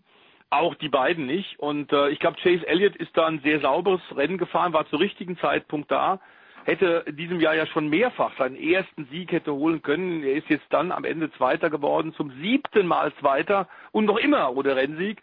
Und gerade das letzte Rennen war natürlich ziemlich entscheidend, weil ihm das die Qualifikation für das Meisterschaftsfinale und damit der die halbe Hand auf den Titel schon gebracht hätte. Hat nicht funktioniert, hat nicht sollen sein. Ich glaube, auch er hat daraus gelernt, dass man in solchen Situationen dann vielleicht ein Tick noch vorsichtiger ist, er ist ein ganz, ganz junger Mann, der ein Riesentalent ist, da sind wir uns alle einig, fährt im Spitzenteam. Das Kuriose jetzt fürs Finale ist, dass die erfolgreichste Marke in über 60 Jahren des NASCAR-Sports, so gibt es diese Königsklasse des Tourenwagensports in Amerika schon, war eigentlich Chevrolet immer da, ist auch Serienchampion, die erfolgreichste Marke mit weitem Abstand überhaupt und jetzt haben die gar kein Auto mehr im Finale dabei. Es treten nämlich dann in Homestead an zwei Toyota gegen zwei Ford und das in der Tat ist eine Überraschung. Und wie schwerwiegend ist das für Chevy, Mario? Ja, das liegt auf jeden Fall schwer. Stefan hat schon gesagt, die hatten in den letzten Jahren mit Ausnahme einer Saison, das war 2016, wenn ich mich nicht täusche, als Toyota Champion war, äh, war eigentlich immer Chevy derjenige, der die Herstellerwertung gewonnen hat, seit Jahrzehnten. Und jetzt sind sie nicht nur nicht Champion, sondern nicht mal mit der Chance auf den Titel dabei, weil eben das ein Duell ist zwischen zweimal Toyota und zweimal Chevy, äh, zweimal Ford, sorry. Und das hinterlässt auf jeden Fall Spuren, zumal ja Chevy im nächsten Jahr dann ein neues Auto bringt, den neuen Camaro für die Nesta-Saison 2018. Und da haben sie natürlich im August, als der vorgestellt wurde, viel Tamtam -Tam gemacht. Äh, da hat sicherlich keiner damit gerechnet, dass dann im Finale kein Chevy-Fahrer dabei sein wird. Also das ist schon ein ziemlicher Supergau, marketingtechnisch. Wir hatten vor einigen Jahren schon mal Vergleichbares. Ähm, da wird der Mario sich auch sehr gut dran erinnern. Äh, ein super GAU für die PR-Strategen und die Marketingleute einer, einer, eines großen Automobilherstellers.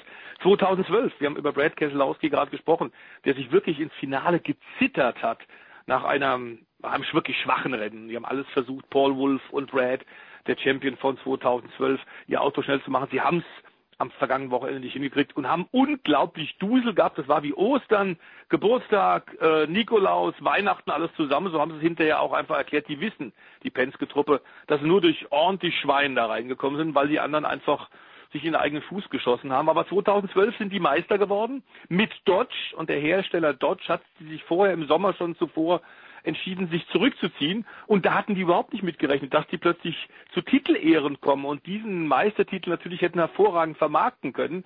Also das war auch äh, damals ein, ein, wenn du so willst, aus PR-Sicht, Public Relations Sicht ein absoluter Supergau für Dodge. Jetzt wird Chevry dann zu knabbern haben. Das Auto ist vorgestellt worden. Mario hat es jetzt gesagt und beschrieben. Es ist ein tolles Auto, sieht aggressiv aus. Aber nun müssen sie tatsächlich am kommenden Wochenende erstmal kleinere Brötchen backen. was mich eigentlich von Mario, der in den USA ist und da natürlich noch mehr das Ohr an, an der Schiene hat und mehr hört, was passiert, wie denn der Sieg von Matt Kenseth angekommen ist. Also uns hat es unheimlich gefreut. Es war sein vorletztes Rennen, 649. Rennen. Er wird in Homestead seinen Abschnitt nehmen müssen, nachdem Joe Gibbs ihm im Sommer, im Juli die Entlassungspapiere gereicht hat.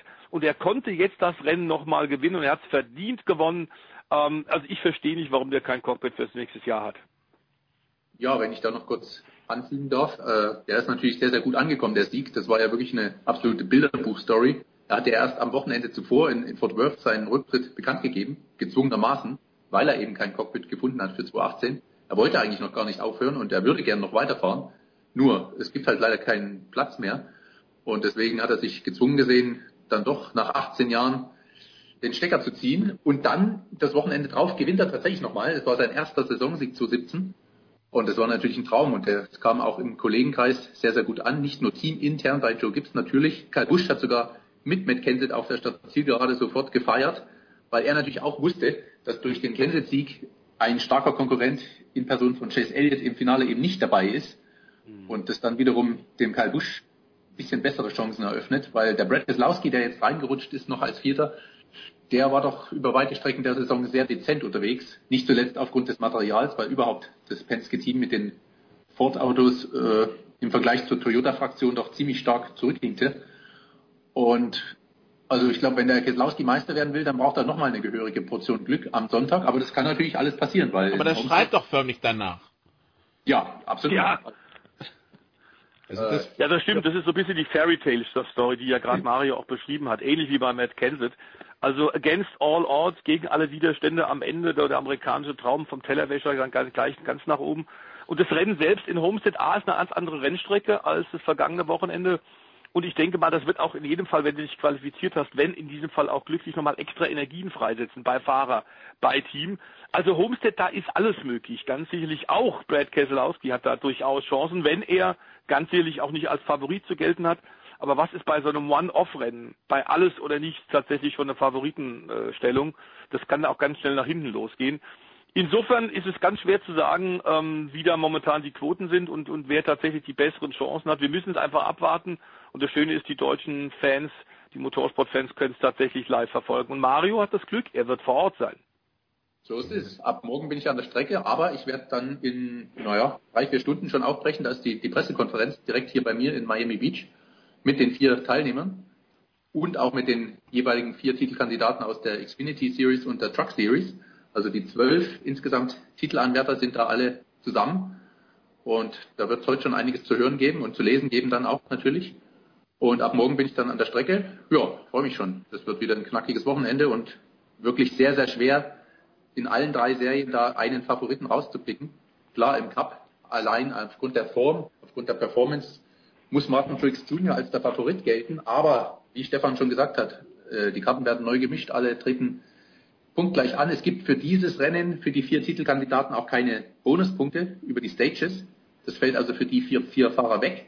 Das heißt, wenn einer in Stage 1 oder Stage 2 in die Top 10 fahren sollte, dann bringt ihm das gar nichts in Bezug auf den Titel, weil diese Bonuspunkte eben bei diesem einen Rennen wegfallen. Es geht nach wie vor einzig und allein darum, wer am Ende am weitesten vorne ist von den vier. Das Schöne an diesen Motorsportsegmenten ist ja, ich bekomme ja regelmäßig Fernweh. Also das ist ja großartig. ähm, gut, Jimmy Johnson nicht dabei, der hat einen Platten und äh, dementsprechend war er dann recht schnell raus. Äh, ja, dann kommen wir doch zu Homestead. Ähm, für die, es vielleicht nicht wissen, die Strecke im Grunde genommen, das kann uns äh, Mario vielleicht näher beschreiben, aber im Großraum Miami. Ähm, was ist das Besondere und äh, worauf freust du dich jetzt, wenn du vor Ort bist bei diesem Event am meisten?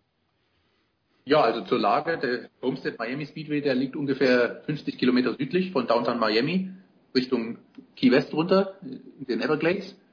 Die Strecke ist seit 1999 im Nesca-Kalender und seit 2002 trägt man dort alljährlich das Saisonfinale aus. Äh, seit 2014 eben in diesem Vierkampfmodus, nachdem ja 2014 dieses Playoff-Format mit der stufenweisen Eliminierung eingeführt wurde. Und seitdem war es eben immer so, dass derjenige, der dann am Ende Champion geworden ist, auch das Homestead-Rennen gewonnen hat tatsächlich. Das ist eigentlich, wir haben es gerade gesagt, nicht zwingend notwendig, weil es reicht, vor den drei anderen zu sein, aber meistens läuft es halt doch darauf hinaus, dass man dann das Rennen gewinnen muss. Das war also zu 14 Kevin Harvick, zu 15 Kyle Busch und zu 16 Jimmy Johnson.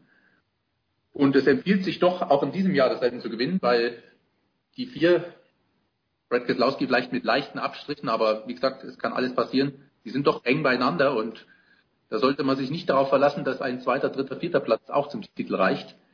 Und was die Strecke so besonders macht, ja, das ist ein 1,5 Meilen Oval, da gibt es ja einige im Kalender, aber Hofstedt sticht doch heraus, weil es ein ganz eigenes 1,5 Meilen Oval ist. Wir hatten das auch vorige Woche schon kurz angerissen. Das ist vom Layout her anders gestaltet als die anderen. Das ist ein regelmäßiges 1,5 Meilen Oval mit relativ stark überhöhten Kurven, 24 Grad, wobei das ein progressives Banking ist, also das wächst von unten nach oben sukzessive an, das Banking. Das heißt, es gibt mehrere Linien. Das macht Homestead so besonders. Man kann sowohl unten als auch oben direkt an der Mauer fahren, je nachdem, wie das Grip-Level sich im Laufe des Rennens verändert. Und was noch hinzukommt, das Rennen wird um ja, kurz nach 15 Uhr Ortszeit gestartet. Dann so zweieinhalb Stunden später ist Sonnenuntergang. Das heißt, es geht vom Tag in den Abend hinein und wird dann unter Flutlicht zu Ende gehen. Und gerade die, die Sonnenuntergänge auf der Gegengeraden in Homestead, die sind wirklich jedes Jahr traumhaft. Also das ist auch für die Fotografen ein absoluter Genuss. Es ist insgesamt einfach eine schöne Rennstrecke, weil sie nicht so groß ist. Die Haupttribüne fast nur 60.000 Zuschauer, was eigentlich relativ wenig ist, aber das führt halt dazu, dass dann wirklich jedes Jahr Proppe voll ist. Die Stimmung ist auf jeden Fall fantastisch. Nun, Stefan, wir wissen ja, äh, Pete Fink und, äh, äh, und du, ihr verkauft uns ja jedes Jahr den, den, das Daytona, also das Eröffnungsrennen, als den Super mhm. Bowl mhm. der NASCAR. Was ist dann das Finale? Das Finale ist eigentlich ein schöner Abschluss, zwar auch in Florida, aber eben ein paar äh, Autostunden südlich davon. Mario hat es gerade beschrieben, direkt vor dem, der Auffahrt eigentlich zur Keys, Inselkette. Das ist ein Traum. Du hast natürlich dann ganz klar auch das äh, Art Deco-Viertel in Miami. Das passt natürlich, wenn du tatsächlich die Message rausschicken willst, dass hier eine der ganz großen Tourenwagenrennserien der Welt zu Ende geht. Daytona ist ein bisschen mehr so verschlafen, ist mehr USA, klassisch typisch USA. Ähm, da kommen zwar auch europäische Zuschauer immer wieder hin, aber in Miami ist, glaube ich, in der Tat, in der Tat der internationale Fokus deutlich größer. Deswegen eine völlig richtige Entscheidung von Nesca, das Finale dort auszutragen und nicht in Charlotte oder eben in Daytona. Daytona deswegen Auftakt der Saison, weil da die legendären Speed Weeks stattfinden. Das ist ja sowieso auch in Amerika, wo wir wissen, im hohen Norden kann es auch im Winter sehr kalt werden, so wie bei uns. Du musst dann also in den Süden äh, der Vereinigten Staaten ausweichen und Daytona ist neben Charlotte ja eh eines der, der wichtigen Dreh- und Angelpunkte. Dort hat äh, Nesca, hatte der Nesca-Boom begonnen vor äh, über 60 Jahren, als die Moonshiner tatsächlich äh, die Alkoholschmuggler dann illegale Rennen ausgetragen haben am Strand und gesagt haben, also unser Auto ist schneller und besser getuned und kann damit jedem Polizeifahrzeug während Zeiten der Prohibition des Alkoholverbots davonfahren. Das waren tatsächlich die Whisky-Whisky-Schmuggler, die offiziell und, und äh, absolut äh, bekannt äh, Auslöser für diese Rennsportserie waren. Inzwischen alles legal, ein Milliarden-Dollar-Geschäft, wenn man an die Fernsehverträge denken, die da verkauft werden im Profisport der USA. Und deswegen Miami ein wunderbarer, perfekter Schlusspunkt. Mario hat es auch gerade gesagt, eben auch meteorologisch mit dem Sonnenuntergang. Es ist fantastisch und man muss es wirklich erlebt haben. Wenn ich nicht selbst kommentieren würde, würde ich neben Mario sitzen. Das ist ganz klar. Wir hoffen, mal, wir hoffen mal, das Studio ist dann äh, so beheizt und auch mit, äh, dass, äh, dass du auch so Miami-Feeling bekommst. Ähm, ja, Ma Mario, ähm, ich finde es in der NASCAR immer schwer, das ist ja ähnlich wie beim Golfen, Favoriten ähm, zu, zu, zu nominieren für dieses Rennen. Ähm, Gibt es eine Sportart, wo, wo mehr noch Tagesform und Auto entscheidend sind als, als NASCAR? Boah, das ist eine gute Frage. Also, wenn man es jetzt auf die vier Titelkandidaten beschränkt, in dem Fall, dann ist es in der Tat recht schwierig. Also rein von der Papier Papierform her, wie gesagt, müsste Martin Triggs Jr. der Favorit sein und Brad Keselowski sowas wie der Underdog, das haben sie auch selber gesagt, also auch Crew Chief Paul Wolf, der, der Crew Chief von Brad Keselowski hat gestern gesagt, dass sie sich wirklich als Underdog sehen und eigentlich die Tage momentan gar nicht genug Stunden haben, um das Auto entsprechend vorzubereiten, weil die haben ja erst im letzten Moment erfahren, dass sie dabei sein werden. Kyle hatte ja zum Beispiel im Gegensatz dazu den Luxus, dass er schon seit drei Wochen weiß, dass er in Rumstead dabei ist und deswegen konnten die sich bei den letzten beiden Rennen entsprechend zurücklehnen und schon voll auf Homestead fokussieren. Das ist sicherlich ein Vorteil. Nur, ob das was bringen wird, das werden wir am Sonntag sehen. Da kann ja dann eine ungünstig fallende Gelbphase oder ein letzter Restart wieder alles auf den Kopf stellen. Und ja, insofern da eine Prognose zu machen, kann man zwar, aber die Chance ist groß, dass man da daneben liegt. Was ich glaube, ein Sechser ja. im Lotto ist wahrscheinlich. Ein okay. Sechser im Lotto erwischt ist da äh, realistischer als wenn du jetzt schon mal dich hinstellst und sagst, selbst als äh, US-Reporter, als großer Nesca-Experte, da sich jetzt festzulegen. Ich glaube auch in Las Vegas bei den Sportwetten, bei den Sportwettenanbieter werden da All-Outs sein. Es wird ziemlich ausgeglichen sein, denn in der Tat, ähm, die bisherige Saisonform bedeutet da gar nichts. Ähm, Mario hat es beschrieben, es ist eine sehr, sehr besondere und eigene Rennstrecke. Dazu hast du die eigenen Gesetzmäßigkeiten unter Druck eine optimale Leistung äh, zeigen zu müssen. Und das ist ja das, was tatsächlich die sehr guten Sportler von den absoluten Spitzensportlern unterscheidet. Dass du abrufbar auf den Punkt genau konzentriert bist. Du, deine Mannschaft, die ganzen Eckdaten.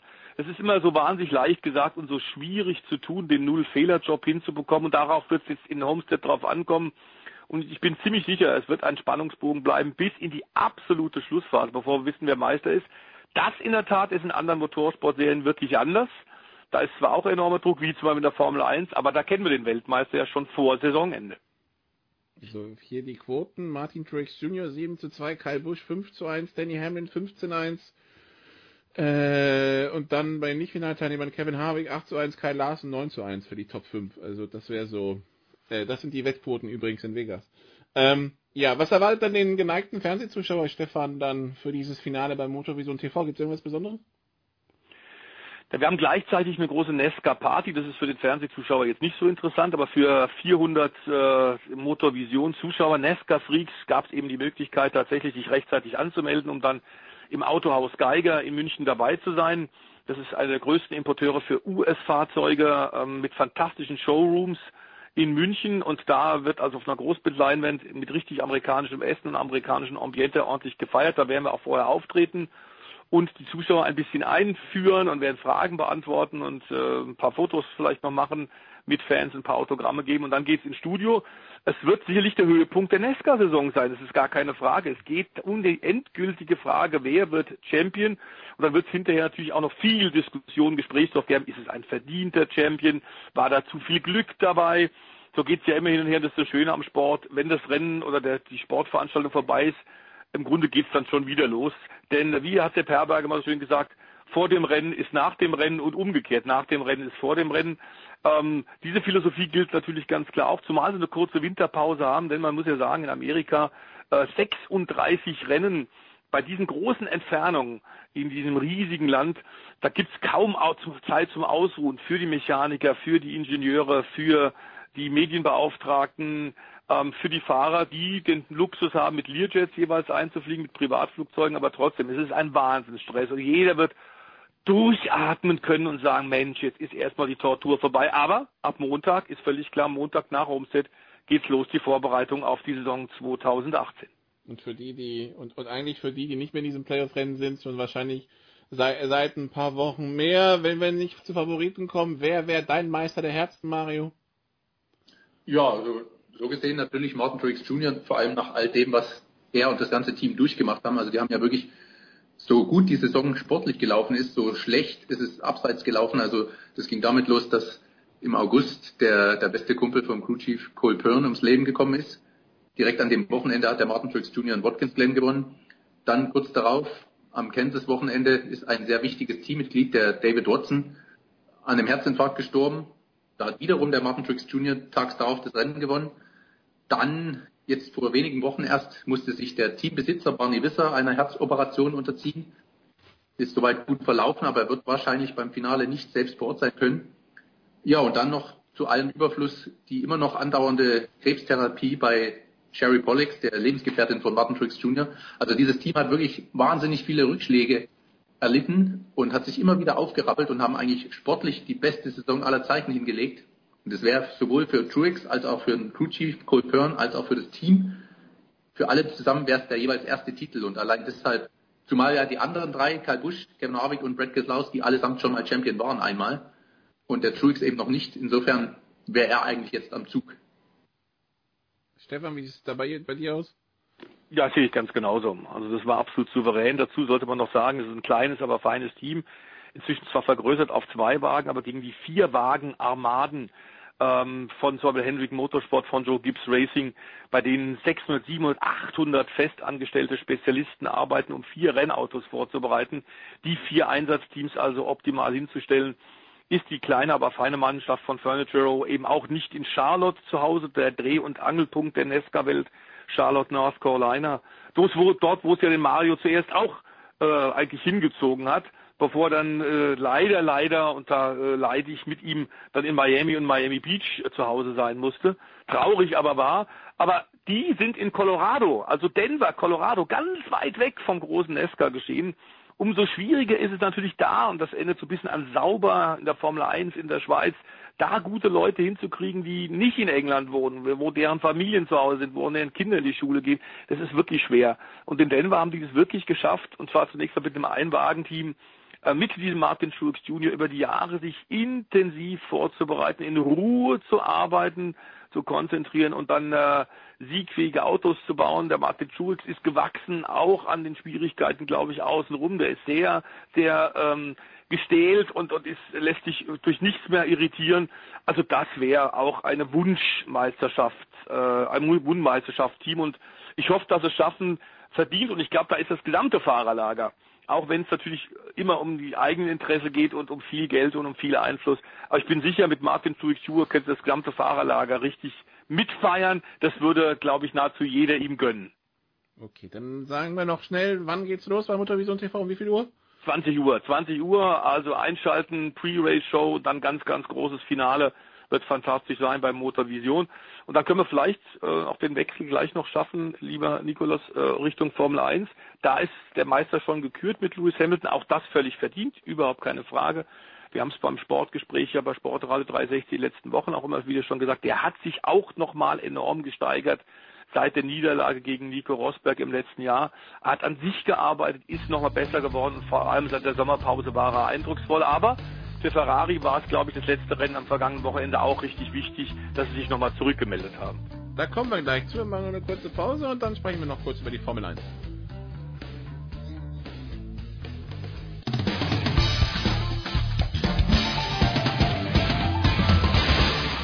Hallo, hier ist Ralf Schumacher und ihr hört Sportradio 360.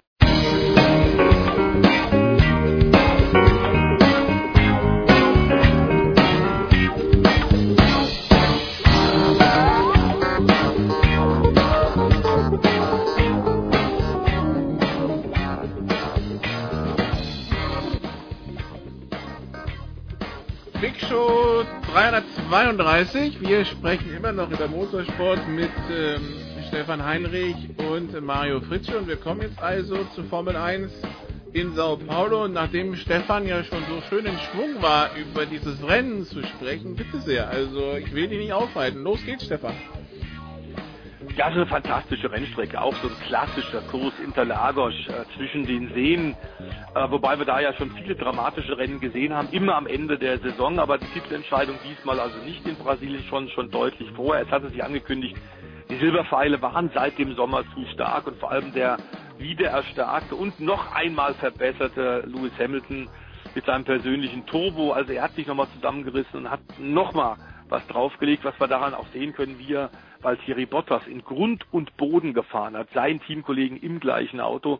In der ersten Saisonhälfte Bottas etwa auf Augenhöhe, konnte manchmal mithalten, in der zweiten Saisonhälfte keine Chance gehabt gegen Lewis Hamilton. Deswegen dort verdiente Meisterschaft, der vierte Titel für Lewis. Aber Ferrari hat uns zumindest im ersten Halbjahr 2017 dann doch für äh, ordentliche Unterhaltung gesorgt, hat uns erfreut durch, durch ein, eine klar verstärkte Leistung gegenüber dem letzten Jahr, wo man doch sang- und klanglos gegen die Silbernen untergegangen ist. In diesem Jahr muss man sagen, sie sind Risiko gegangen. Sie haben technisch eine Menge versucht. Sie haben neue Strukturen im Management eingeführt. Das hat sich ausgezahlt. Lange Zeit ähm, konnte Sebastian Vettel wirklich mithalten. Aber dann müssen wir sagen, hat doch ein bisschen was gefehlt. Vor allem die Zuverlässigkeit, da hat es dran gehapert weil sie eben mehr Risiken gehen mussten, ist ab und zu mal was kaputt gegangen. Und jetzt war es aber wichtig, dass sie doch nochmal auf, auferstehen. Die italienischen Medien haben sie ja auch in Grund und Boden geschrieben, die Scuderia, die Roten. Jetzt sind die Tifosi wieder, glaube ich, ein bisschen versöhnt durch den Triumph von Sebastian Vettel in Brasilien. Ähm, Mario, für, für dich, der jetzt natürlich auch Finesca verfolgt, ähm, diese Rennen, wo es halt Saisonende um nur noch in Anführungszeichen wenig geht, ähm, also ich meine, das ist natürlich jetzt in Amerika auch schwer vorstellbar, aber wie, wie, wie, wie, wie, was glaubst du, wie, muss sich da was ändern, dass man halt auch so ein bisschen Relevanz in die letzten Rennen hat? Weil ich das Rennen in Abu Dhabi frage mich schon, was ist da noch der, worum geht's da noch im, im Grunde genommen? Naja, also Formel 1 und NASCAR sind ja grundsätzlich mal zwei völlig verschiedene Welten. Man hat das ja vor einigen Jahren versucht, als man für das Finale in Abu Dhabi doppelte Punkte vergeben hat. Äh, das hat man dann aber relativ schnell wieder abgeschafft, nachdem man gemerkt hat, dass das in Formel 1 Kreisen nicht gut angekommen ist. Das war 2014 der Fall, als Lewis Hamilton in Abu Dhabi zum ersten Mal mit Mercedes Weltmeister geworden ist. Da gab es beim letzten Rennen doppelte Punkte und das führte dann in dem Fall eben dazu, dass es noch eindeutiger war am Ende zugunsten von Hamilton im Vergleich zu Rosberg.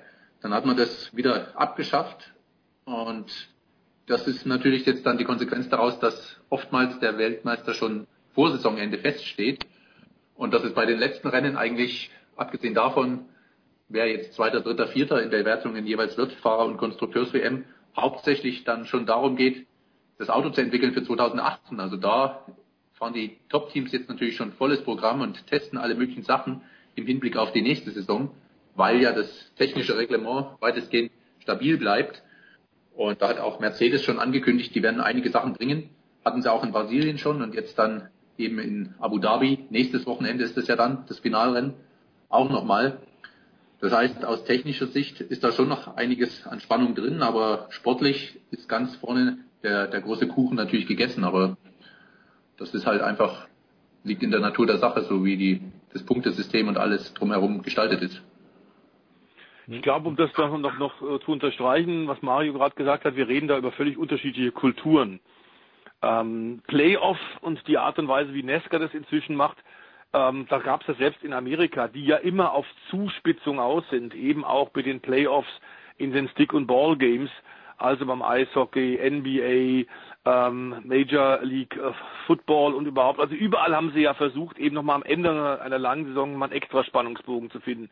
Da ist immer die Frage, und aus europäischer Sicht, und die Formel 1 ist natürlich mehr sportlich europäisch geprägt, ähm, ist so ein künstlicher äh, Zug am Ende, bringt es wirklich. Nur was Mario hat gesagt, dieser Versuch vor einigen Jahren mit doppelten Punkten hat wirklich überhaupt nicht funktioniert. Kam null an. Ich glaube, ähm, dass das eine andere Sichtweise ist und äh, auch eine andere Kultur, eine andere Sportkultur. Das kann man so nicht vergleichen. Ich glaube, äh, eins zu eins Dinge übernehmen geht sicherlich nicht, aber man kann von den Amerikanern, glaube ich, eine Menge, Menge lernen, was Sportunterhaltung angeht und wie ich was organisiere und den Zuschauern vor Ort einen Erlebniswert zu schaffen. Das ist in vielen europäischen, europäisch geprägten Rennserien sicherlich in der Form nicht der Fall und da kann man noch ein bisschen was abgucken. Also wenn man wirklich mitkriegt und beim NASCAR-Rennen mal vor Ort war oder bei dem IndyCar-Rennen, äh, du kriegst Gänsehaut schon äh, beim Aufgalopp, beim Countdown zum Rennstart. Und das sind alles Dinge, die wir Formel 1 kennen, DTM kennen, Langstreckenweltmeisterschaft kennen. Ähm, das verleppert sich da so ein bisschen. Eigentlich nur in Le Mans bei den 24 Stunden hast du tatsächlich auch im Grunde ein volles Programm, zwei, drei Stunden schon vor dem Rennstart ähm, wo die Teams sich aufstellen, wo Nationalhymne gespielt wird, wo ein Gemeinschaftsgeist gesucht wird zwischen Teilnehmern und den Fans auf den Tribünen. Und das ist dann, da, hat ein besonderer Erlebniswert. Deswegen kommen die Zuschauer dann eigentlich auch wieder im nächsten Jahr. So kannst du die wirklich packen, auch in einer Zeit, wo wir ja unglaublich viele Möglichkeiten haben, die Zeit zu verbringen. Da ist der Motorsport anders noch als in den 60er, 70er Jahren noch nicht unbedingt Pflicht. Und wir wissen ja auch bei jungen Leuten ist inzwischen, hat das Auto einen völlig anderen Stellenwert. Man musste etwas neue Wege gehen und das eine oder andere sich von den Amerikanern abschauen. Da sollte man nicht europäisch arrogant sein. Das ist, glaube ich, notwendig und gut. Aber es sind tatsächlich zwei verschiedene Welten. Okay, äh, apropos verschiedene Welt, das ist vielleicht hier aus Europa nicht so ganz nachvollziehbar, was da in Brasilien passiert ist, Stefan. Aber dann ist die Rede von bewaffneten Überfällen und so weiter hm. und so fort. Ähm, Manch einer stellt sogar den, den Ort der Austragung in Lagos in Frage. Ähm, hast du da was gehört? Wie schlimm, wie schlimm ist es da wirklich? Also, also ich bin vor ein paar Jahren auch schon mal mit, mit drei Kollegen zusammen, unser Auto ist überfallen worden. Ähm, wir hatten auch das Glück, dass wir da einen, einen äh, guten Fahrer hatten, der einfach Gas gegeben hat. Aber da kamen dann auch Bewaffnete auf uns zu und das ist kein so schönes Gefühl. Ähm, das ist ein ganz großes Problem, glaube ich, in Brasilien insgesamt, ähm, wie in vielen südamerikanischen Ländern, äh, bei denen es wirtschaftlich große Unterschiede zwischen den sehr Reichen und den vielen, vielen sehr, sehr Armen gibt. Ähm, Rio de Janeiro, glaube ich, allerdings besonders schwierig, überhaupt keine Frage, aber Sao Paulo, hören wir, wird auch nicht sehr viel besser sein. Es ist ein Problem und ich glaube, dass der Veranstalter da einfach einen Fehler gemacht hat ich glaube, er hätte da einfach ein bisschen mehr ähm, ja, Sicherheitsvorkehrungen treffen können und müssen. Es ist bekannt, es ist inzwischen nichts Neues. In diesem Jahr scheint es tatsächlich eine Menge erwischt zu haben, also auch von Mercedes, von Pirelli, von anderen Teams und Herstellern und, und äh, Marken gab es Probleme. Und deswegen hat Pirelli jetzt, die hatten eigentlich vor, dort tatsächlich in Interlagos, weil die Rennstrecke wunderbar ist, um Material auszusortieren, um auch für andere Rennstrecken zu lernen. Pirelli wollten da Entwicklungsreifentests machen und haben die jetzt aufgrund der Vorkommnisse abgesagt, die werden woanders stattfinden. Ich glaube, dass der Veranstalter, das hat er hinterher eigentlich auch äh, zumindest indirekt äh, verkündet, da ein bisschen gepennt hat. Man hätte ein paar äh, Wach Wachposten und ein paar Polizisten mehr holen müssen. In den letzten Jahren war es eben nicht ganz so dramatisch wie 2017 das Wichtige ist im Grunde am Ende, dass tatsächlich nichts Größeres passiert ist. Ähm, aber trotzdem wird es auf Dauer natürlich ein Thema sein und die Formel 1 wird sich überlegen, ähm, ob man weiter äh, zu solchen Strecken geht. Ähm, das wäre für Brasilien ein großer Imageverlust, wenn die es verlieren, zumal das ja ein Land ist, bei dem wir seit äh, Ende der 60er Jahre damals mit dem, dem Jungle Boy Emerson Fittipaldi immer wieder auch Fahrer hatten, die äh, wirklich für Furore in der Formel 1 gesorgt haben.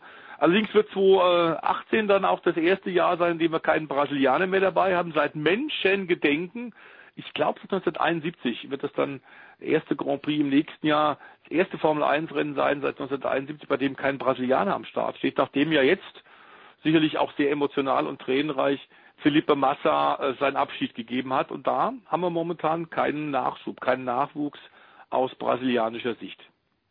Also für, für Massa ist es diesmal auch wirklich gewesen, ja, weil letztes Jahr, der hat sich doch letztes Jahr schon verabschiedet.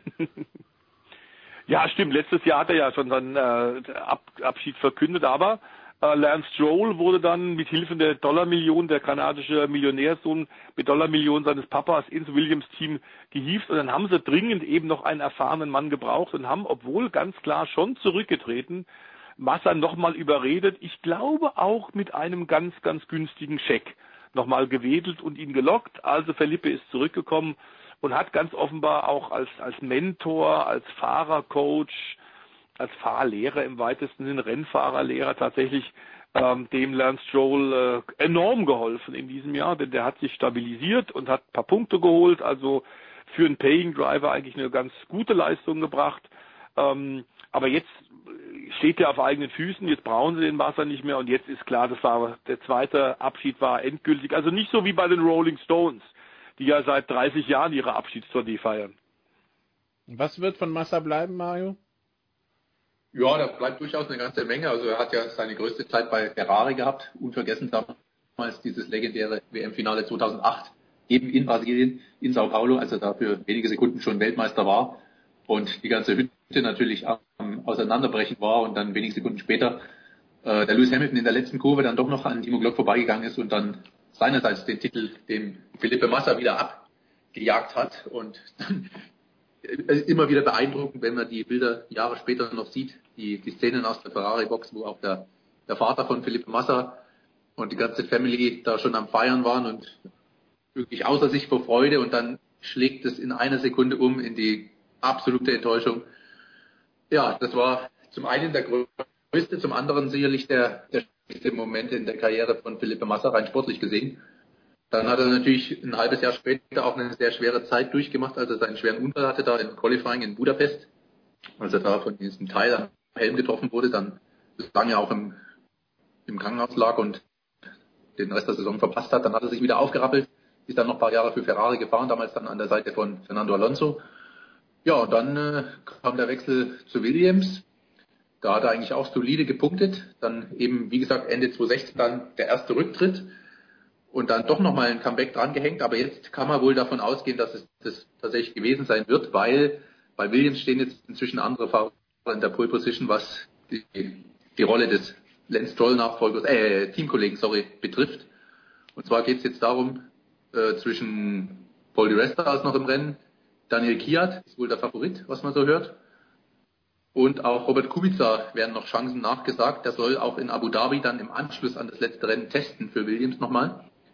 Aber ob es bei Kubica wirklich mit dem Stammcockpit was wird, das bleibt abzuwarten, weil der ist doch immer noch ziemlich stark gehandicapt durch seinen fürchterlichen Rallye-Unfall da vor vielen Jahren.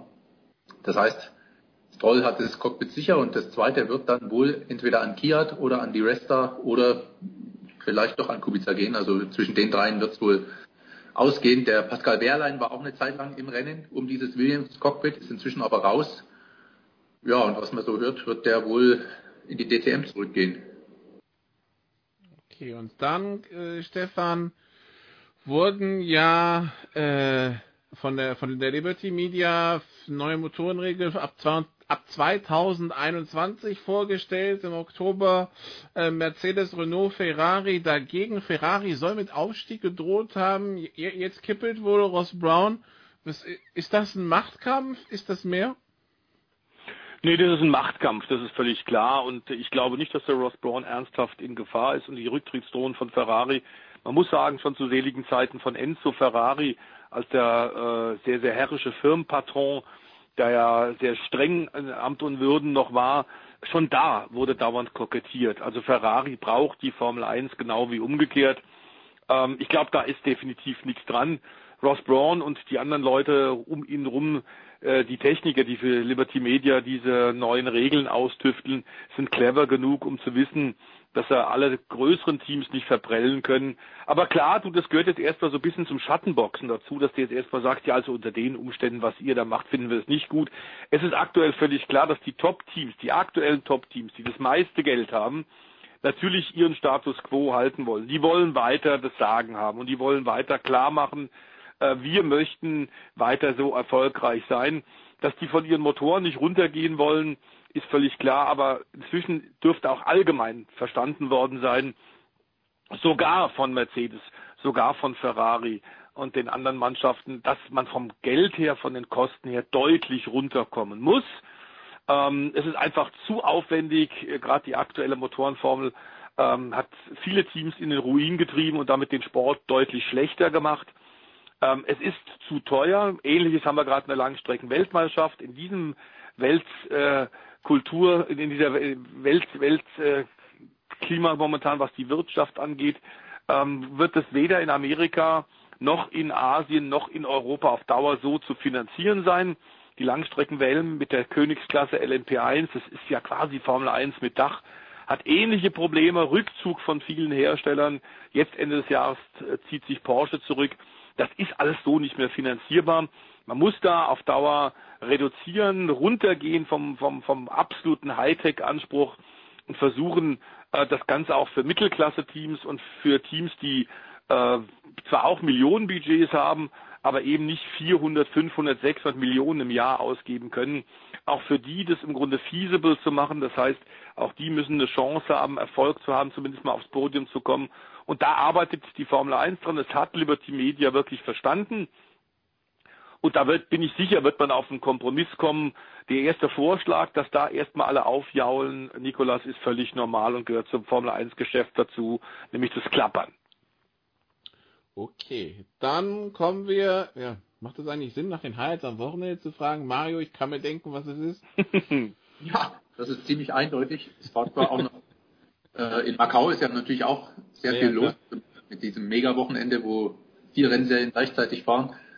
Aber ja, nicht zuletzt aufgrund der Zeitverschiebung geht es leider, zumindest was die Live-Berichterstattung betrifft, an mir doch leider ziemlich vorbei und das werde ich dann im Nachhinein mir reinziehen. Aber bei mir und überhaupt hier zu Lande ist natürlich das Nesca-Finale in Olmsted ganz klar das Highlight man möchte ja, ja fragen, sind, ja, dann sind noch die sechs Stunden von Bahrain. Also wir haben auch noch Abschluss der Langstreckenweltmeisterschaft. Dort allerdings Porsche ja auch schon Titelträger. Die haben bereits den Fahrerwelt die Fahrerweltmeisterschaft gewonnen, die Markenweltmeisterschaft. Aber es Ende einer Ära. Das geht natürlich jetzt gegenüber Homestead und auch Macau vielleicht ein bisschen unter. Es sind noch die sechs Stunden von Bahrain, die wir für motorsport.tv am Samstag live übertragen über sechseinhalb Stunden, eine Viertelstunde vorher eine Viertelstunde nachher. Porsche zieht sich zurück, nachdem sie ja so erfolgreich waren.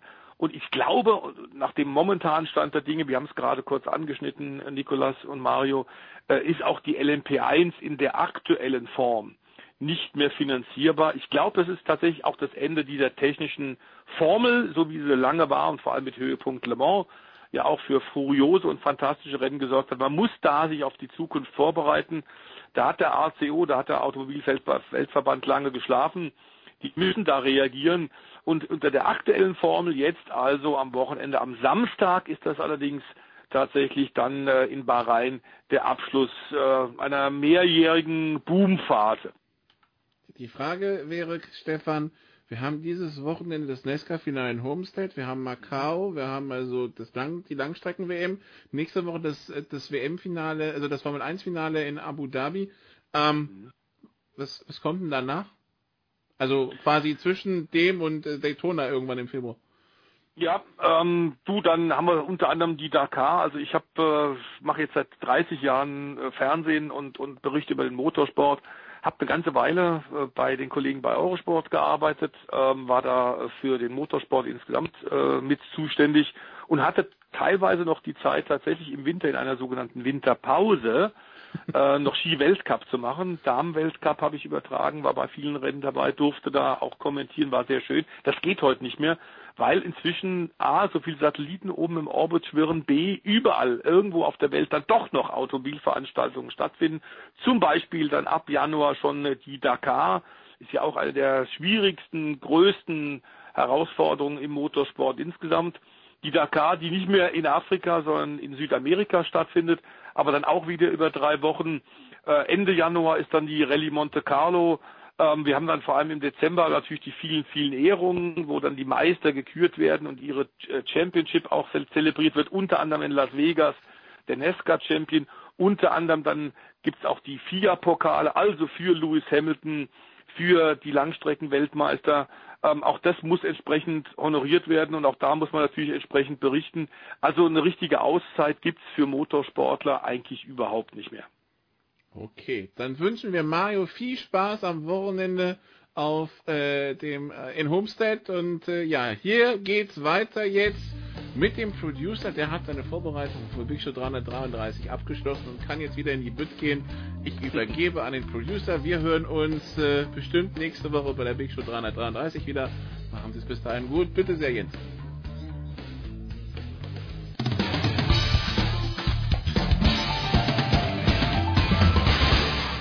Hallo, hier ist Per Günther von Ratzefarm Ulm. Ihr hört Sportradio 360.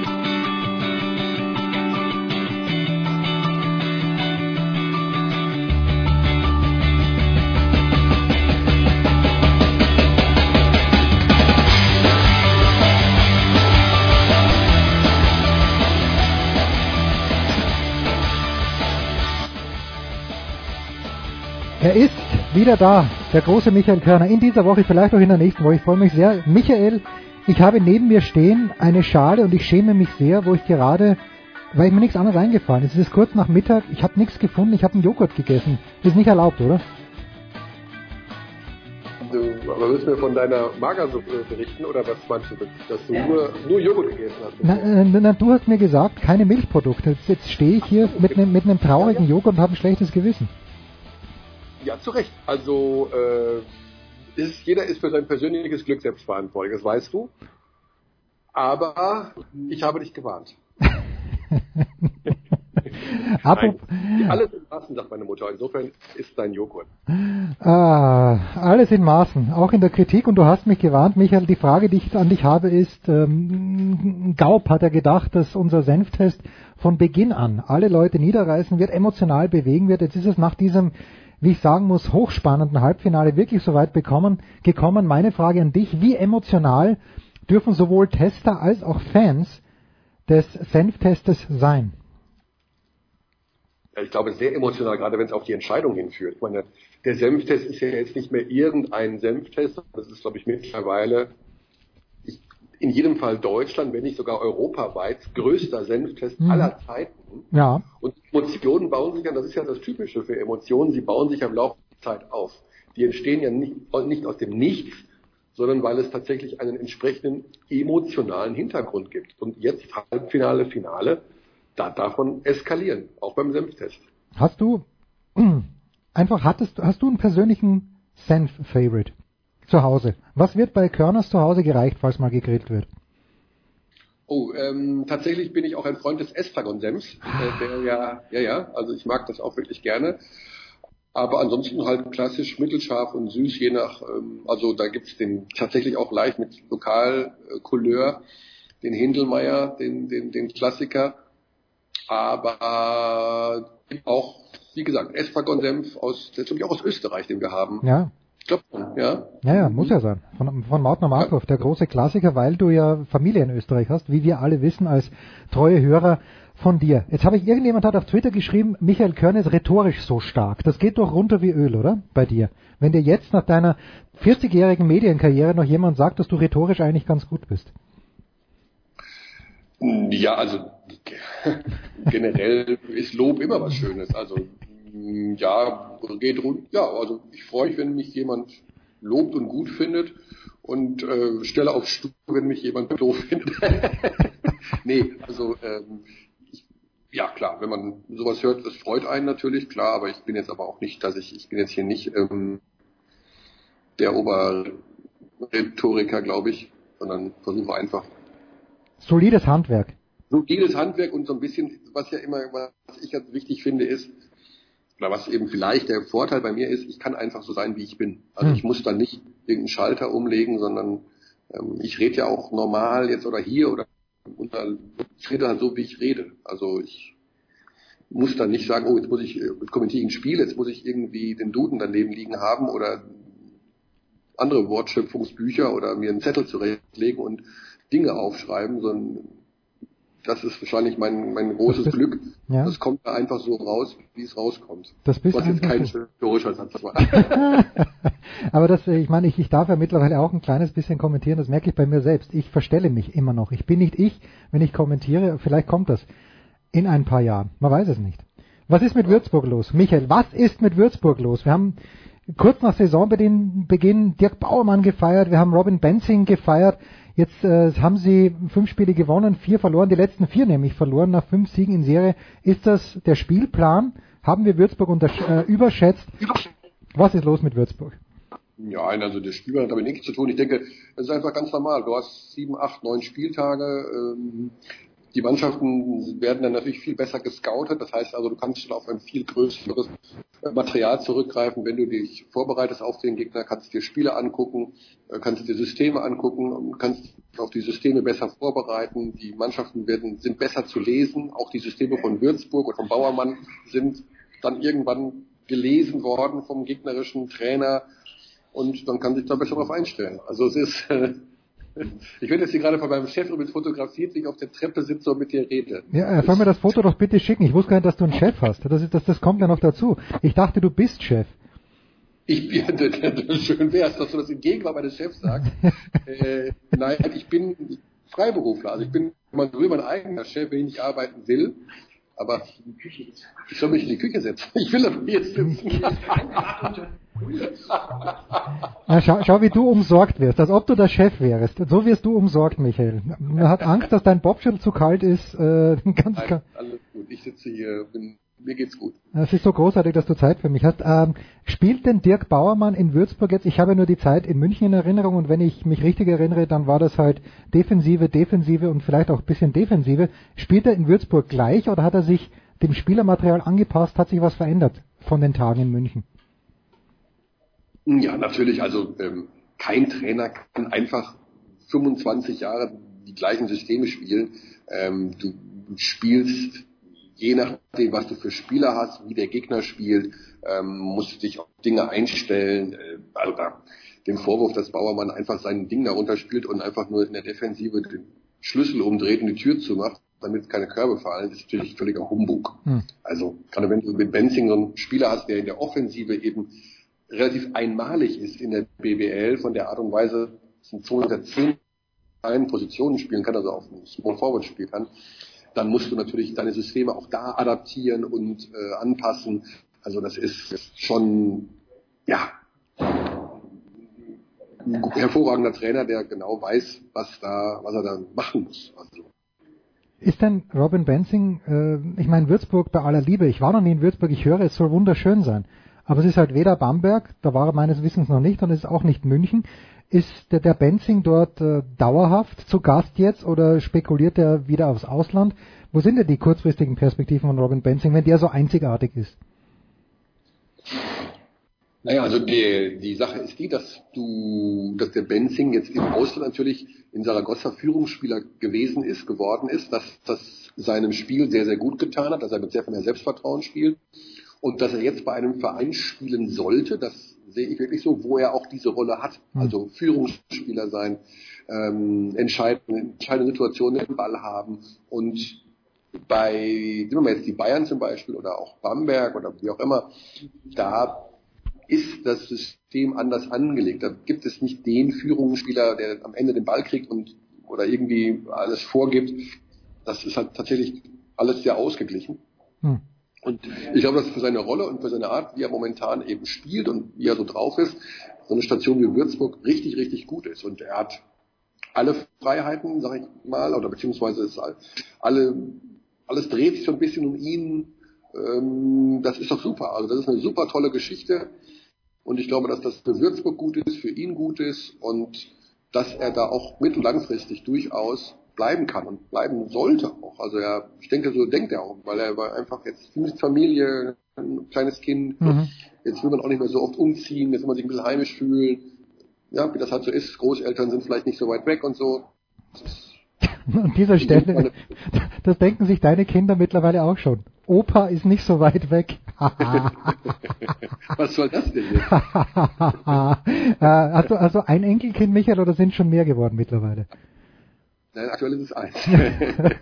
also, ja, wir sprechen ja leider viel zu selten. Ist das der Grund auch, warum er zurückgekommen ist, der Benzing, wenn du sagst, er war Führungsspieler in Saragossa? Oder, äh, ich weiß nicht, du kennst ihn natürlich viel besser sich. Warum ist er denn wieder zurückgekommen?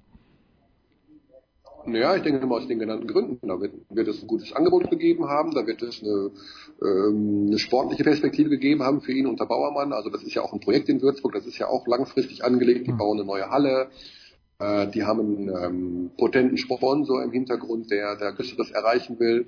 Ähm, das ist eben als Projekt, als Projekt aufgezogen, dass da wirklich was entsteht. Dann das familiäre, denke ich mal, wird eine Rolle gespielt haben, dass man sagt, okay, wir haben jetzt, wir sind jetzt äh, ja, Frau und Kind und das machen wir in Deutschland und so und so. Also da kommen viele Sachen zusammen und wenn das Gesamtpaket stimmt, dann äh, ist das eine Riesengeschichte passt das auch für Robin Benzing. Wie nah, und damit schließen wir auch schon den Basketballteil mit dir, den, den inhaltlichen, es kommen dann mehrere Teile noch zu anderen Dingen, aber wie nah ist denn Bamberg an die Bayern, sind die einen Schritt näher gekommen in den letzten Wochen? Ich erinnere mich, dass du mir vor drei, vier Wochen mal gesagt hast, Bayern ist fertig als Mannschaft, aber Bamberg wird noch nachlegen, die werden noch Leute holen. Äh, ist Ihnen das, oder die, die werden sich verbessern, sagen wir es einfach mal so, ist Trinkieri das mittlerweile gelungen? Wo ist denn Bamberg im Moment? Das ist, ich werde hier gerade ein bisschen vereinbart darüber. Ja, das ist völlig in Ordnung. Ich, ich halte das durch. Ich kann das, äh, ich setze jetzt mein Pokergesicht auf. Ähm, ich, ich, möchte nicht in die Küche. ähm, gut, wo waren wir bei Trinkieri? Ne? Wir also, waren bei Bamberg und Trinkieri, ja. Die Bamberger haben sicherlich ähm, Fortschritte gemacht, aber äh, haben natürlich eine Personalie offen. Ja, das hat dieser Quincy Miller, der ist ja noch da, aber irgendwie auch schon weg. Hm. Den kriegen sie halt noch nicht losgestoßen aus dem Vertrag raus. Und die Personalie, wenn die erledigt wäre, könnte man eventuell auch nochmal handeln mit einer weiteren Neuverpflichtung. Hm. Aller Michael, jetzt bist du weg. Saison mit dem Kader klarkommen müssen, den sie gerade haben. Der Kader hat deutlich mehr Baustellen, als man sich das vielleicht im Vorfeld erhofft hat. Das ist natürlich noch gewachsen. Sie haben Fortschritte gemacht, überhaupt keine Frage. Wahrscheinlich sogar schneller, als viele gedacht haben. Aber Euroleague ist halt echt ein hartes Pflaster. Das ist brutal. Äh, hat man ja gegen Fenerbahce gesehen. Das ist, mhm. da liegt eine Welt dazwischen. Ähm, und für die Liga wird das reichen, sich da oben natürlich wieder festzusetzen. Also ganz klar wird Bamberg am Ende der Saison unter den Top 4 in jedem Fall sein in der nach der regulären Saison. Dann kommen Playoffs und dann muss man gucken. Also wir haben am kommenden Sonntag das äh, Aufeinandertreffen Bayern gegen Bamberg. Das erste Mal in der Saison. Das ist schon mal ganz interessant. Auch natürlich, wenn die Bamberger zwei Tage vorher Euroleague gespielt haben, ähm, Mittwoch Euroleague spielen, Freitag Euroleague spielen und dann nach München fahren. Das ist natürlich auch Wahnsinn. Hm. Ähm, trotzdem ist es so ein erstes Kräftemessen. Die Bayern sind auch nicht so total super konstant. Das hat man jetzt auch wieder gesehen. Die Tübingen haben sich extrem schwer getan. Also es ist, es bleibt spannend. Also es ist Vorhersagen zu treffen, scheint in der Saison echt schwierig, weil doch viele Dinge, die da irgendwo mit reinspielen. Abschließende Frage, Michael. Die Senfbasis, und das, da schließt sich der Kreis, hat sich gemeldet bei mir mit dem Hinweis, man könne doch in Gottes Namen nicht Räucherlachs mit Senf essen, woraufhin ich zurückgebrüllt habe an eben diese Senfbasis. Ja, wie denn sonst? Man muss Räucherlachs mit Senf essen. Meinetwegen mit einem Dillsenf oder auch mit einem Meerrettichsenf. Aber Räucherlachs ohne Senf ist für mich barbarisch, Michael. Wo stehst du in dieser überaus wichtigen Debatte? Äh, beim Räucherlachs bin ich natürlich auch einer, der gerne in diesen Sahne-Meerrettich-Bereich geht, aber eben auch in diesen ähm, orangen Feigensenf, also diese etwas fruchtige Variante nimmt. Ich würde auch keinen stumpfen, mittelscharfen Senf auf Lachs tun. Das finde ich nein, nein, nein. etwas profan. Aber eben diese fruchtigere Note, tatsächlich, wenn es aber vor mir steht und ich genau weiß, ah, wenn ich jetzt den Meerrettich nehme, dann läuft mir gleich schön die Nase an und ich muss einmal heftig niesen, hat natürlich auch einen gewissen Reiz. Ja, genau, so ist es. Er geht mir ins Fruchtige, der Michael Körner. Das ist ganz, ganz großartig. Wir werden seinen Hintern jetzt äh, bisschen schonen. Er darf wieder aufstehen von der sicherlich kalten Treppe in dem Haus, das er ruht, der große Michael Körner. Big Show 332, kurze Pause.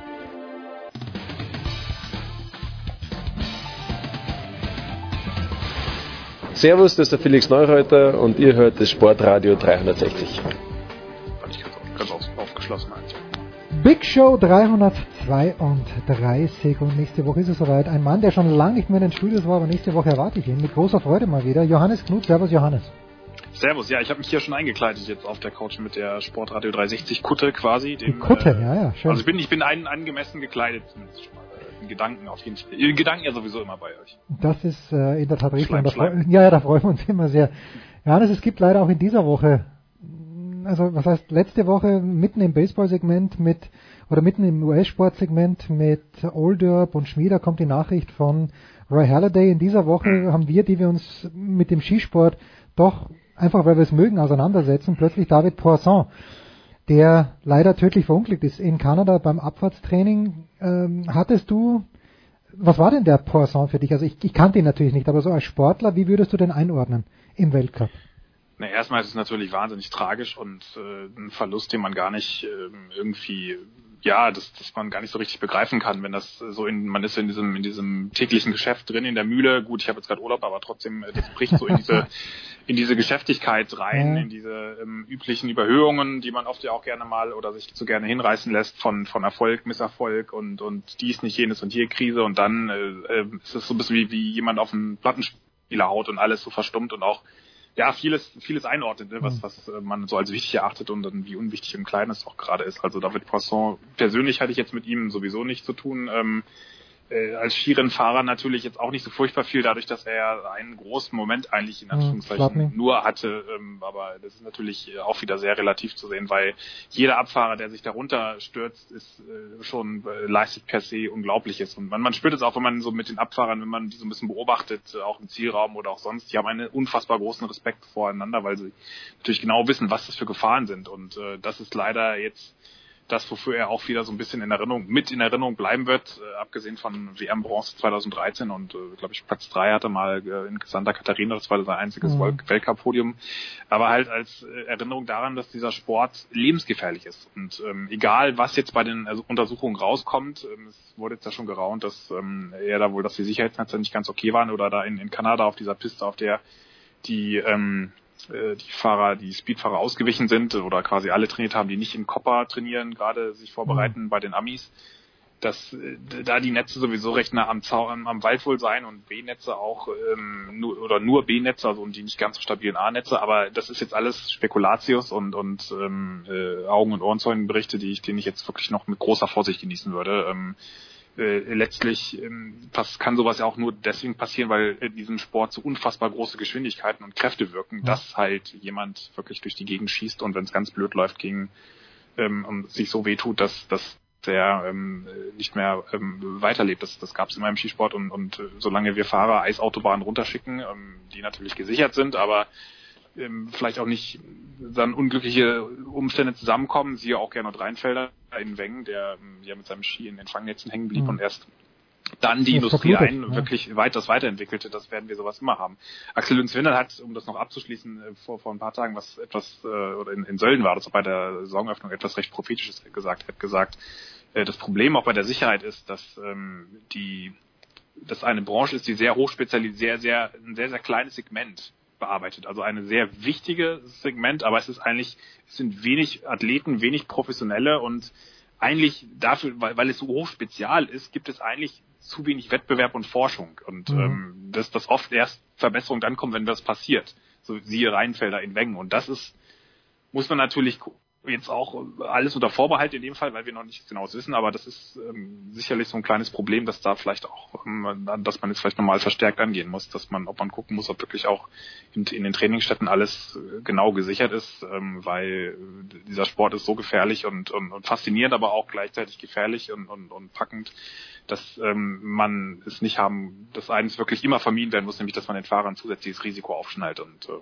das, das muss man halt im Auge behalten, aber ansonsten ist es wirklich einfach nur eine wahnsinnig traurige Nachricht, ja. Ja, also der Aufwand ist ja enorm. Das ist ja immer das Warum. Man fragt ja immer gerne, warum nur manche Nationen Abfahrtsnationen sind, außer zwei, drei Wahnsinnige, die es halt autark machen. Aber der Aufwand, der da getrieben werden muss für ein Abfahrtstraining mit diesen Sicherungen, und du sprichst ja, an, die B-Netze, ist ja absurd. Man kann ja nie so trainieren, man kann eigentlich fast nie unter Wettkampfbedingungen trainieren, weil du kannst ja nie eine ganze Piste so herrichten, wie es in Wengen, in Kitzbühel, in Garmisch, sonst wo passiert. Und äh, ich, ich, ich erinnere mich an den Bertramelli, Silvio, glaube ich, mit Vornamen, der in Val d'Isère in den Wald geschossen ist, durch die Netze, unter den Netzen durch. Und dann, dann hat es, glaube ich, zwei Stunden gedauert, bis man den da rausgeholt hat und er sitzt im Rollstuhl und äh, Regine Cabanou war, glaube ich, die letzte, mh, die Französin und natürlich Uli Meier in Garmisch. Das ist ja wirklich, wie du sagst, man wird da rausgerissen. Routinierlich, weiß ich, ich bin im Auto gesessen und dann höre ich im Radio, 1992 muss es gewesen sein, ähm, routinierlich äh, Autounfall gestorben. Und ich habe dann jede Stunde Radio gehört, äh, weil ich darauf gewartet habe, dass, dass die Nachricht nicht mehr kommt. Ja. Gut, da war ich auch Fan von Poisson. nicht, nicht so sehr. Aber ist natürlich trotzdem ein Drama. Furchtbar. Dennoch, Johannes, drei Rennen in dieser Weltcup-Saison, zwei deutsche Siege. Nationencup ist in the books, anders kann man das nicht sagen. Ja, Ben- Saison jetzt beenden, würde Beenden, ich sagen. ja. Vorsprung vert- verteidigen auf jeden Fall. Wie hast du Felix Minenspiel im Ziel, also ich habe ihm natürlich das wieder absolut positiv ausgelegt, sein Minenspiel im Ziel interpretiert. Das muss ich jetzt ehrlich gestehen, das habe ich nicht gesehen. Ich Okay. habe nur das, äh, ähm, Das äh, blanke ach so, äh, doch, doch, als der Riding ausgeschieden Genau, genau, das das, meine ich. meinst du, ja, ja.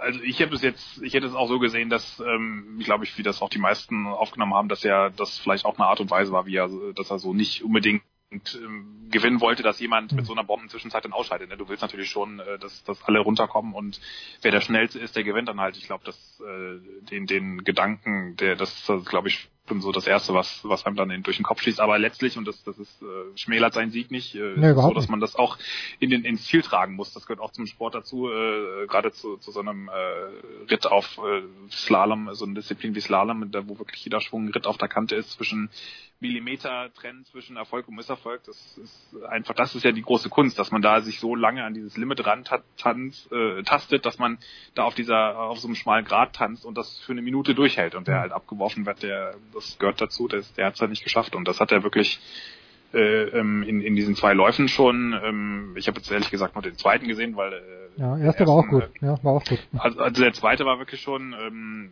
im, im, im Steilhang, der ja nun äh, schon auch nicht un, unwichtig war, dann auch für die zweite Flachpassage, dass man da viel mitnimmt. Das war von einer Stabilität, die zu diesem Zeitpunkt, glaube ich, ja nicht so oft hatte. Also, da sieht man schon, dass die Vorbereitung mit Neuseeland, ähm, dass er da doch deutlich mehr mitmachen konnte als in den vergangenen Jahren, Mhm. wo er dann den Rücken so so mehr oder weniger fit, äh, so, ähm, ja provisorisch fit gehalten hat und eigentlich gar nicht richtig fit war und ähm, was sich sicherlich auch auszahlt, ist, dass sie im Flachen extrem viel gemacht haben mit Matthias Berthold, viel in der Mhm. Skihalle gearbeitet. Das sind oft Kleinigkeiten, aber das ist auch so Passagen haben die früher oben in diesen Flachstücken Packungen gekriegt und heute gehen sie da mit Vorsprung erstmal rein. Also das ist schon, sind so viele Kleinigkeiten, die zusammenkommen und ähm, ja, bis es sind noch viele Rennen, die jetzt gefahren werden und er ist ja auch immer jemand, der dessen äh, wahres Alter mit dem seines äh, Rückens wahrscheinlich, wenn, wenn man Alter für den Rücken angeben müsste, dann wäre das, würde das ein bisschen von seinem offiziellen Alter abweichen, glaube ich, trotz aller Und nicht in die gute Richtung, nicht in die gute Richtung. ja, geht eher also südlich oder nördlich, je nachdem, wie man es äh, äh, einordnen will. Aber er ist natürlich ähm, doch, glaube ich, deutlich stabiler vom Fundament, auf das er jetzt aufbauen kann. Und das wird sehr spannend auch dann, was wenn es jetzt Richtung äh, so langsam Richtung der Höhepunkte geht. Hast du den ganzen zweiten Durchgang gesehen? Ähm, fast, glaube ich, ja. Ja. Also bis auf die an, an die ersten Läufe habe ich meine schon eigentlich alles, ja. Ja. Wer hat die schnellste Zwischenzeit bei der letzten Zwischenzeit gehabt? Tja, das wär, wer war denn da so lange vorne? Das war doch der, ähm, Falsch. Die letzte und zwar mit Abstand die beste Zwischenzeit bei der letzten Zwischenzeit Manuel Feller, dieser Idiot, fliegt drei ja, ja, Tore genau, vom, den- fliegt ja, drei Tore. Also ich, es ist Wahnsinn. Mein Sohn und ich haben geschrien zu Hause, weil Feller nach Hirscher, also mittlerweile Feller fast schon Nummer eins, weil es ein geiler Fahrer ist und ich glaube ein ganz witziger Typ und der fliegt da raus. Also unglaubliche Szenen. Und ähm, ja, gut, aber das, wie du sagst, du musst diese Minute runterbringen und es hat schon mal einen österreichischen Skifahrer gegeben, jetzt wäre es gut, wenn wir entweder Guido Heuber oder Marc Girardelli dabei hätten, weil das war noch weit, weit vor deiner Zeit. Das war jemand, der, Das passend ja, der in Espen, erstes, erste Saisonslalom war das, da gab's Lewe noch gar nicht. Espen, irgendwas mit Vogel, ich weiß es nicht mehr, in Österreich und der, der überlegene Bestzeit und fliegt im zweiten Durchgang mit dieser Bestzeit zwei Tore vom Ziel raus und jeder denkt sich, na, macht das halt beim nächsten Slalom, aber natürlich hat er es nie mehr gemacht. Und das, äh, letztes Jahr Marco Schwarz fliegt beim ersten Slalom raus, ist dort Zweiter gewesen nach dem ersten Durchgang in Levi. Man weiß es nicht. So, also, wir haben gesehen, Dave Riding, bei dem hoffe ich nicht, dass es ist, der hatte letztes Jahr in Kitzbühel geführt, ersten Durchgang, dann hat Hirscher gewonnen. Äh, ein Wort noch zu Hirscher. Ich war schon überrascht, dass er da war. Wie ging's dir?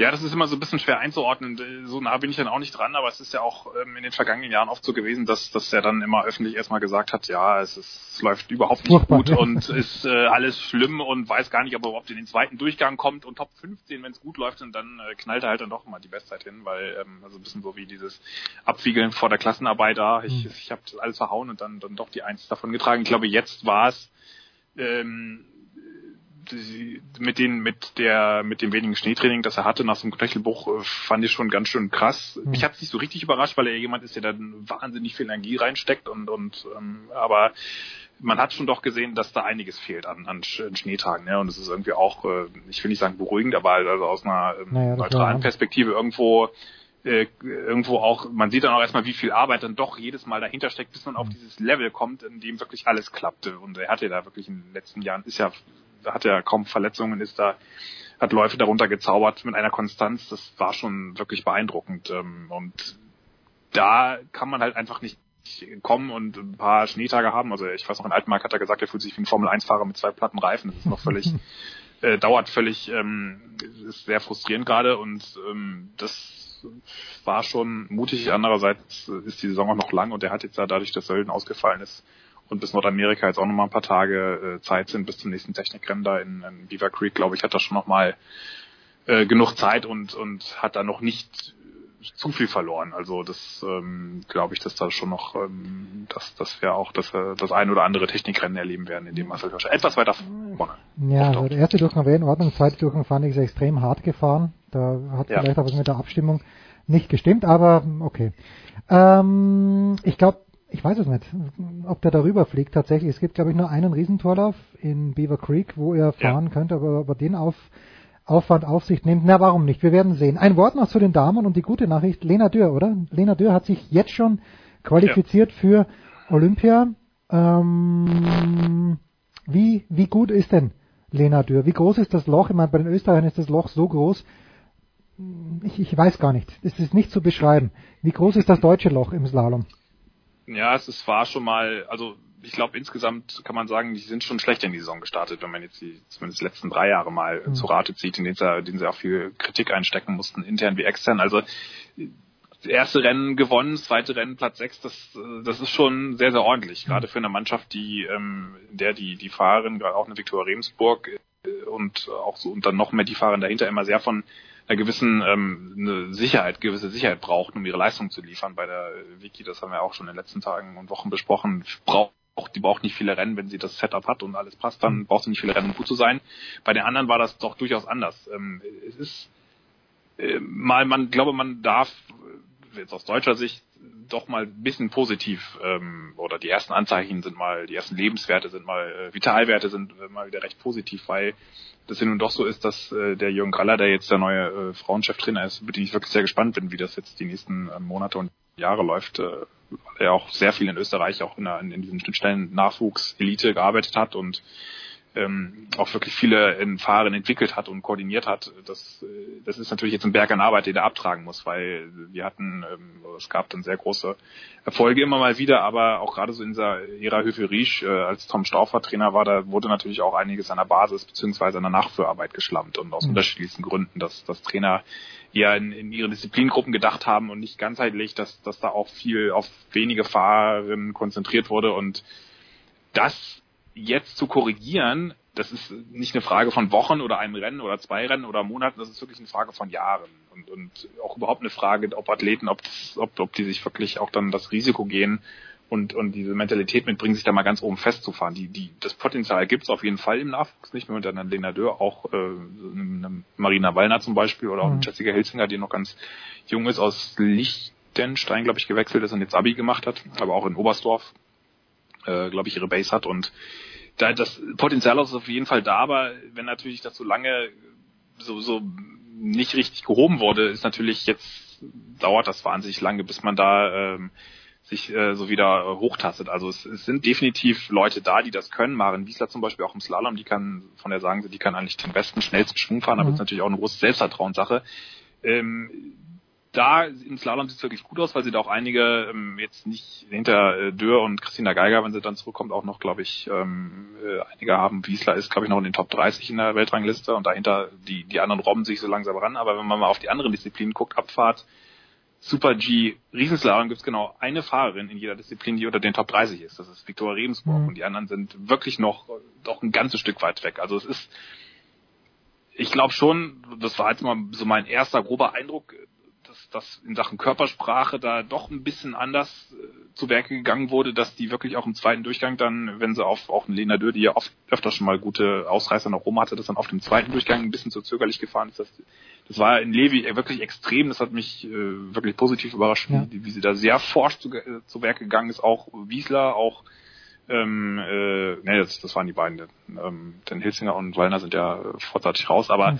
dass da wirklich dieses forsch auftreten, nicht Vorsprung verwalten, als 27. noch so ein paar Punkte einsammeln und, und aber sonst nicht so richtig vorankommen, dass das so ein bisschen gewichen ist zu einer, okay, wir, wir gucken jetzt, dass wir wirklich vorankommen. Und da finde ich schon so ein, meine ich, so einen ganz zarten äh, Aufschwung zu erkennen, aber das ist wirklich auch wahnsinnig früh. Es sind erst zwei Rennen und äh, wir haben also auch oft erlebt in der Vergangenheit, dass dann nach so Ausreißer nach oben wieder eine, eine, eine Dürre kam und das, das muss man jetzt einfach mal so ein bisschen abwarten, aber grundsätzlich, ich meine, Lena Dürr hat das ja schon nachgewiesen mit äh, Weltcups Sieg in, in, in Moskau, zwar in Anführungszeichen nur im Parallelslalom, aber die hat auf jeden Fall die Befähigung. Die, die kannte es halt, dass es lange bergauf ging und dann ging es mal eine Weile nicht bergauf und daran knabbert sie, hat sie bis zuletzt eigentlich geknabbert. Und wenn das jetzt mal alles zusammenpasst, dann glaube ich, dass sie sich da auf jeden Fall äh, den in einstelligen Rängen festsetzen kann. Die Frage ist halt, und das ist im Slalom ja noch so ein bisschen diese Elite-Gesellschaft um Schiffren und dahinter, das ist nochmal ein ganz anderer Schritt, aber das Potenzial ist auf jeden Fall da und ähm, also es ist wie gesagt schon mal schlechter losgegangen.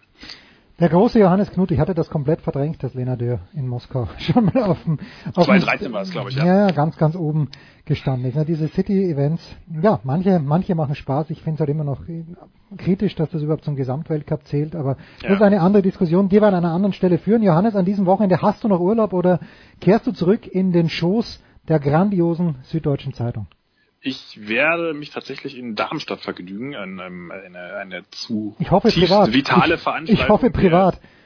Nee, die ähm, tatsächlich äh, beruflich, der, der Deutsche Leichtathletikverband wählt einen neuen Präsidenten. Äh, da gibt es eine, ähm, alle paar Jahre eine Verbandsratssitzung, da wird mhm. der designierte Nachfolger gekürt. Das wird äh, ganz interessant, glaube ich, weil da auch ähm, gerne mal so ein paar Posten noch um Posten geschachert wird und, und vielleicht auch so die ein oder andere, das ein oder andere Intrigien vielleicht noch auftaucht, vielleicht auch nicht, vielleicht wird es auch ganz harmonisch, aber es ist eigentlich ein recht interessanter, ähm, äh, ganz interessanter Vorgang sportpolitisch, ja, dass jemand wie Clemens Prokop nach 17 Jahren ja. abdankt und jetzt Platz macht für einen neuen, da, damit werde ich mich Freitag und Samstag vergnügen. Und ansonsten dann äh, die Woche drauf erst wieder die Schön. Skifahrer betreuen. Wunderbar. Ja, Johannes Knut. Clemens Prokop war übrigens Dr. Clemens Prokop, so viel Zeit muss sein, war bei uns in der Big Show vor ein paar Jahren. Da freuen wir uns sehr. Johannes, danke dir. Wir machen eine kurze Pause. Big Show 332.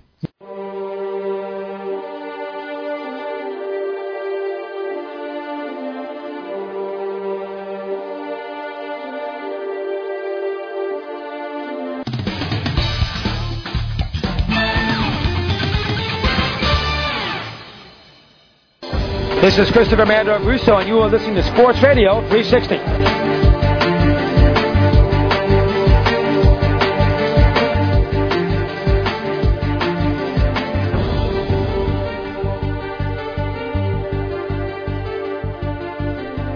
Immer noch die Big Show 332. Wir übernehmen jetzt von Nicolas Martin in den David Alaba Studios und der Anchorman hat kurz vorbeigeschaut, denn es gibt Süßigkeiten. Das erstens, es gibt Lob für dich, nicht von Heiko Older, denn Heiko Older plant eine Reise. Heiko, wohin soll es gehen im Februar? Ich denke, du hast einen Hilferuf gestartet, zuerst an mich, aber wir können ja unsere zwölf Hörer mitnehmen. Wer kann dir helfen, Heiko, und worum geht's? Also es geht um ein äh, verlängertes äh, Skiwochenende vom 1. bis zum 6. März in Obertauern. Da war ich zuletzt, ich glaube 2005 mal und da werde ich mit ähm, zwei Kumpels und noch zwei Kumpels von denen, also zu fünf sind wir insgesamt und äh, da wollen wir hin und äh, ja, ich dachte Airbnb Obertauern kein Problem. Äh, ja, denkst du, also Obertauern ist ja nicht nur ein Ort und ein Tal, sondern irgendwie ein weitläufiger Begriff. Und äh, wenn du da was findest auf Airbnb, äh, dann ist das alles irgendwie nicht in dem Ort genau, wo ich hin will. Und äh, irgendwie ist da wohl auch irgendeine Riesenwoche da. Im März denkt man ja, naja, komm, da klingt das allmählich aus, die Saison in den Bergen da, aber nee, ist äh, nicht so einfach, also es ist schwerer als gedacht. Und deshalb dachte ich, dass du da eventuell noch eine, einen entfernten Cousin hättest oder keine Ahnung, wo man eventuell ähm, Hilfe erwarten könnte, aber dem scheint ja nicht so. Herr, Hu, Herr, Herr Huber ist äh, schlecht vernetzt in Österreich, hab, muss Aber- ich feststellen. Aber die, diese Anfrage implizierte gerade ganz schön, dass die Österreicher sind eh alle miteinander verwandt. Ja, das ist ein reiner So. Inzuchtverein. Ja. Und das ist natürlich, wenn man, wenn man davon ausgeht, dass, So, so in etwa, habe ich gedacht. dass das in einer Touristengemeinde, dass es da ausreichend Airbnb gibt. Also Obertauern lebt ja nur vom Dass man das Tourismus. überhaupt schon kennt dort. Ja, das ist Also. Airbnb. Aber wir wollen dich ja loben, Markus, und ich glaube, Ja, ich glaube, ich hier. ich glaube, das Lob kommt aus Los Angeles. Oder Jürgen Schmieder. Servus. Kommt von dir Lob für den Anchorman oder habe ich das irgendwie falsch interpretiert? Das kommt jetzt überraschend, aber es kommt nur Lob für den Anchorman. Fantastisch. Also, er ist ja meiner Meinung nach der Cicero des Senftestes. Also unbestechlich, wortgewandt, mit feinen Geschmacksknospen am Gaumen.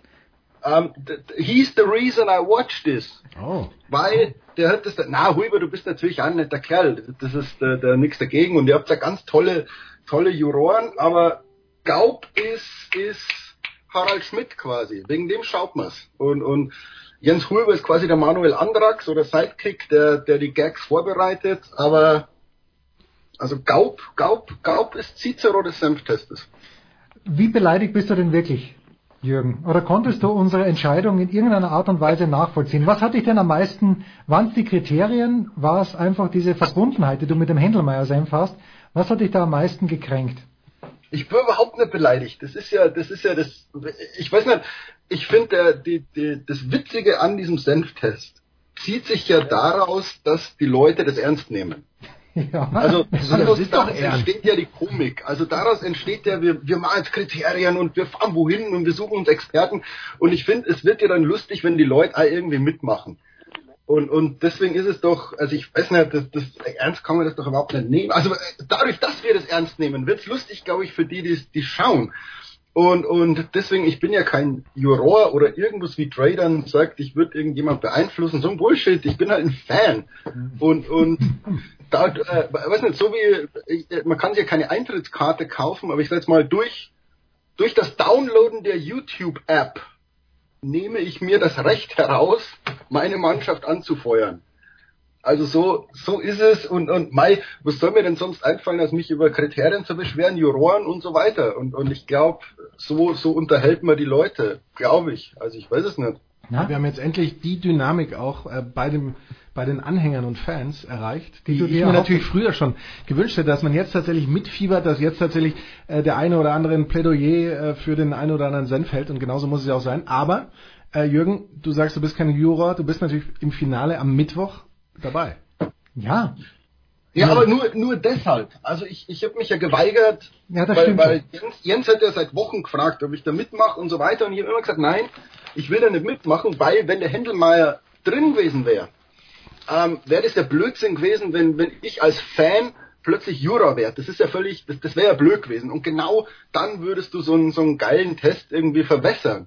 Ähm, deswegen, jetzt kann ich mitmachen, weil mein, mein Supersenf, den, den ich toll finde, ähm, der ist raus und, und ich kann jetzt unvoreingenommen mich hinsetzen und, und mit euch testen. Also hört ja aber was Gutes. Aber es wäre jetzt blöd gewesen, wenn der Händelmeier im Finale gewesen wäre und ich hätte mich damit hinhocken müssen, äh, weil dann hätten alle Zuhörer völlig zu Recht gesagt, naja, jetzt mischt sich der Schmieder ein und, und der Händelmeier gewinnt. Deswegen- also deswegen, jetzt bin ich sehr gern dabei. Deswegen hat der Jens auch uns, äh, also Dre und mir, vor dem Halbfinale klar gesagt, der Hindelmeier darf nicht raus. ins Finale, weil sonst kommt er Nein, nein. Aber Markus, bist du nicht stolz auf mich, wie, unver wie unvoreingenommen ich den Estragon verabschiedet habe? Ich meine, er hatte keine, er hatte keine Chance. Entschuldige mal, das war, wir haben den zwei Runden durchgeschleppt. Eine, eine. Runde nur. Wir haben eine Runde War für eine freilos. Runde, aber, so an, aber du hättest ihn noch die zweite auch noch durchgeschleppt. ja, nee, nee, nee, da war der Motardo Lux- Luxemburg schon besser. Das solltet ihr mich gerade nicht Ist gehört das der Schlimme, den du dann, den du im Sommer schon hattest, Jens? Weil da habe ich dir ja schon gesagt, also das ist kein Senf für mich. Also mit Estragon, damit kann ich nichts anfangen. Ja, Moment, Moment, Heiko, ich bin mir nicht, bin mir nicht ganz sicher. Jetzt Hattest ja, du, ganz kurz mal, Katie, Katie Older kommt gerade rein und sagt, reden Sie über Senf hier oder was? Ja, Natürlich, der große Senftest bei Sportradio 360. Worüber redet man sonst? Oh, she said, are you still talking about Senf? Yeah, we're still talking about Senf. ja, dazu, Also seit, For like three seit dem months. Rennen in Ja. Ben Hur gibt's nichts Spannenderes mehr als diesen Senftest. Leute, bei aller Liebe. aber, aber Heiko, das, da, da werden wir bei Kate Erinnerungen wach, denn der Enkermann war ja auch dabei. Wir haben noch mal ein Daily aufgenommen, nachdem wir bei uns äh, gegrillt haben in Kitzbühel und haben wir den Enkermann angerufen und da, da mh, Katie muss denken, wir reden nur über Senf, was ja auch richtig ist. Ist auch so. Ja, Ja, richtig. ganz, ganz groß. Markus, sonst, also, sonst, ne? ich habe mich gerade, ich weiß nicht, ich habe gerade husten müssen, solltet ihr mich nicht verstanden haben. Ähm, Hulber ist parteiisch. nein, Ja. Nein, Na, du bist ja, du bist ja seit Geburt, also äh, du hast jetzt dein, dein nationalistische Tendenz, hast jetzt ein bisschen aufgegeben mit, mit den österreichischen Senfs. ja, Aber ich, ich weiß gar nicht, wie oft du quasi, ich weiß gar nicht, warte mal, ich muss jetzt mal so SMSen und so, jetzt müssen wir mal investigativ tätig werden. äh, was willst du mir denn unterstellen? quasi schon Senf seit Jahren bist. Naja, aber dieser, das mag sein, ich kannte den Mutardo Luxemburg ja nicht, aber allein die, diese Liebe, mit der er uns geschickt wurde, weißt du, das ist großartig. Ja, aber davon darfst du dich natürlich als Juror Nein, eh nicht beeinflussen lassen. Es gibt's ja nicht. Das also das ist ja, als würde würd man dich auf eine Pressereise einladen und dann sagen, Mensch, der Flug war aber jetzt Business Class, jetzt finde ich den toll. Ja, aber so funktioniert das, doch im das Business. einzig Gute, Huiber, huiber, du. das Wichtige aber daran, dass wir den Senf geschickt bekommen haben von der, von der Senffabrik, ähm, bestimmt Manufaktur würde man eher sagen, ist, weil wir den brauchen fürs Finale, denn sonst wäre uns wirklich ausgegangen und der ist gar nicht so leicht, um nicht zu sagen, gar nicht zu bekommen, glaube ich. Äh, wenn, das ist ja die Frage. Wenn ich in Amsterdam bin, würde ich den Mutardo de Luxemburg Ich möchte bekommen? dich da auf Live-Recherche sch- schicken. ja, das mache ich doch. Das mache ich, mache ich doch dann wirklich. Post it on Instagram. Ja. Wir müssen Jürgen jetzt gleich fragen, vielleicht kann uns Heiko, weil der ja in der Nähe ist. Jürgen, wir haben uns, äh, Markus und ich, im Kurzpass ganz, ganz große Sorgen um den SV Werder Bremen gemacht. Heiko, weiß ich gar nicht, vielleicht covert der Heiko am Sonntag sogar die Bremer, wenn sie zu Hause gegen Hannover spielen. Aber Jürgen, Ja. wie, wie ist, siehst du? Jürgen, wie ist deine, wie ist deine Befindlichkeit im Moment? Ich, ich habe jetzt am, ich habe rausgefunden, dass ich nicht schuld bin. Also ich habe ja letzte Saison habe ich dann so so ganz blöd gemacht. Ich bin dann immer ins Fitnessstudio zur zweiten Halbzeit und habe dann Bremen geschaut und habe mich auf so eine Laufbank gestellt. Und ganz zufällig haben die immer gewonnen oder nur ein Unentschieden geholt und und ich habe das in dieser Saison nicht gemacht weil ich zu faul war. Keine Ahnung, die haben dann immer Samstag um 6.30 Uhr gespielt. Und letztes Spiel gegen Frankfurt habe ich's gemacht. Geh hin, steht 1-1, ich laufe und bin zuversichtlich, heute gewinnen wir und was passiert? Sie kriegen, glaube ich, in der Nachspielzeit das Neun. 2 zu 1. Also ich bin ab sofort exkulpiert. Ähm, aber Sorgen, es gibt ja bei der SZ so ein paar Werder-Fans, so Ralf Wieger und Holger Gerz und so weiter, ähm, die übertreffen die Poetik von Gaubner in ihren Abgesängen auf Bremen. Also die, die, was hier so an E-Mails und Twitter-Nachrichten hin und her geschickt wird, es ist traurig, Leute. Ich glaube, Sehr traurig. ich glaube, in Holger Gerz äh, steckt ein kleiner Österreicher. Das hat so die- dieser, dieser Todeswunsch, den man immer hat. Also wenn es schlecht läuft, dann ist es gleich katastrophal. Heiko, mit welchem Auftrag schickt dich der Spiegel online dorthin oder bist du für ein NDR unterwegs? Nee, Spiegel Online. Ähm, ja, ist doch ganz klar. Ich meine, äh, jetzt haben sie ja den Herrn äh, Kofeld zum Chef gemacht, zum dritten Mal ein Nachwuchsmann, äh, den großen und äh, bekannteren Namen vorgezogen. Und ja, mal sehen, was er kann. Das ist ja auch so ein bisschen, ich weiß nicht, wie Jürgen als Werder-Fan da mit der mit der Lösung zufrieden ist. Das ist ja auch, jetzt hast du die im Sinne nochmal sechs Spiele. Da hatten sie am Montag sogar noch mal eine Pressekonferenz, weil er jetzt war ja nicht mehr nur Interimstrainer, sondern wurde, wurde er dann als, als Cheftrainer vorgestellt. Ähm, das war schon so ein bisschen, äh, ja, Lach, äh, zum, zum Schmunzeln eigentlich da. Und äh, ja, mal sehen, was das jetzt wird. Also ähm, die hatten ja natürlich in Frankfurt mit Pech verloren, muss man mal sagen. Wenn es das nicht gewesen, wenn sie da nicht in der Nachspielzeit verloren hätten, dann wäre die Entscheidung vielleicht schon viel früher zugunsten äh, von Kofeld gefallen. Übrigens alle Kreisliga-Kicker, ähm, ne, dieser Mann macht Mut, weil der war mal Torwart bei der dritten Werder-Mannschaft und ich glaube, die kicken irgendwo in der Kreisliga. Also, ne, wenn ihr heute auch mit dicken Bauch und so ähm, irgendwo rumsitzt und äh, nach den Spielen direkt an zum Tresen geht, anstatt unter die Dusche, äh, ihr habt alle Chancen und Voraussetzungen, mal Bundesliga-Trainer zu werden. Ja. Es geht nur um die Rhetorik. Das ist das Wichtigste. Die Rhetorik ist alles. Ist denn Jürgen Schmieder Richtig. zufrieden mit dieser Lösung? Du kennst den, du kennst den gleich wenig wie ich wahrscheinlich. Ich, ich kenne ihn ja nicht. Wir sehen es dann an Weihnachten. Also äh, keine Ahnung. Ich, ich mein, wenn man sich die Mannschaft anschaut, ist, ist also man kennt alle, aber das ist ja manchmal dann gar nicht mal so gut, ähm, weil die halt alt sind, die man kennt. Ähm, ich weiß es nicht. Ich habe mal zu wenig Spiele gesehen. Ich habe zwei, drei Spiele gesehen. Und immer nur, immer diese zwei, drei Minuten Zusammenfassungen ansonsten, aber da sieht man ja nicht, warum ein Spiel passiert. Also man sieht dann bloß die Tore, deswegen, deswegen kann ich es nicht beurteilen. Ähm, aber es, das grün-weiße Herz blutet. Ja, schade. Wir verabschieden Aber Jürgen, wie findest du denn, wie sich da jetzt, Jürgen, wie findest du denn, wie sich der Frank Baumann präsentiert hat? Also, naja, wir haben wir hatten natürlich andere und aber haben keinen besseren gefunden und dann redet man sich den eigenen Mann ja schön hier. Das war, war schon ein bisschen unprofessionell, fand ich da. Und dann noch mit dem Witz, dann, naja, unser Torwart war ja auch nur die Nummer vier, aber Manuel Neuer äh, haben wir halt nicht bekommen.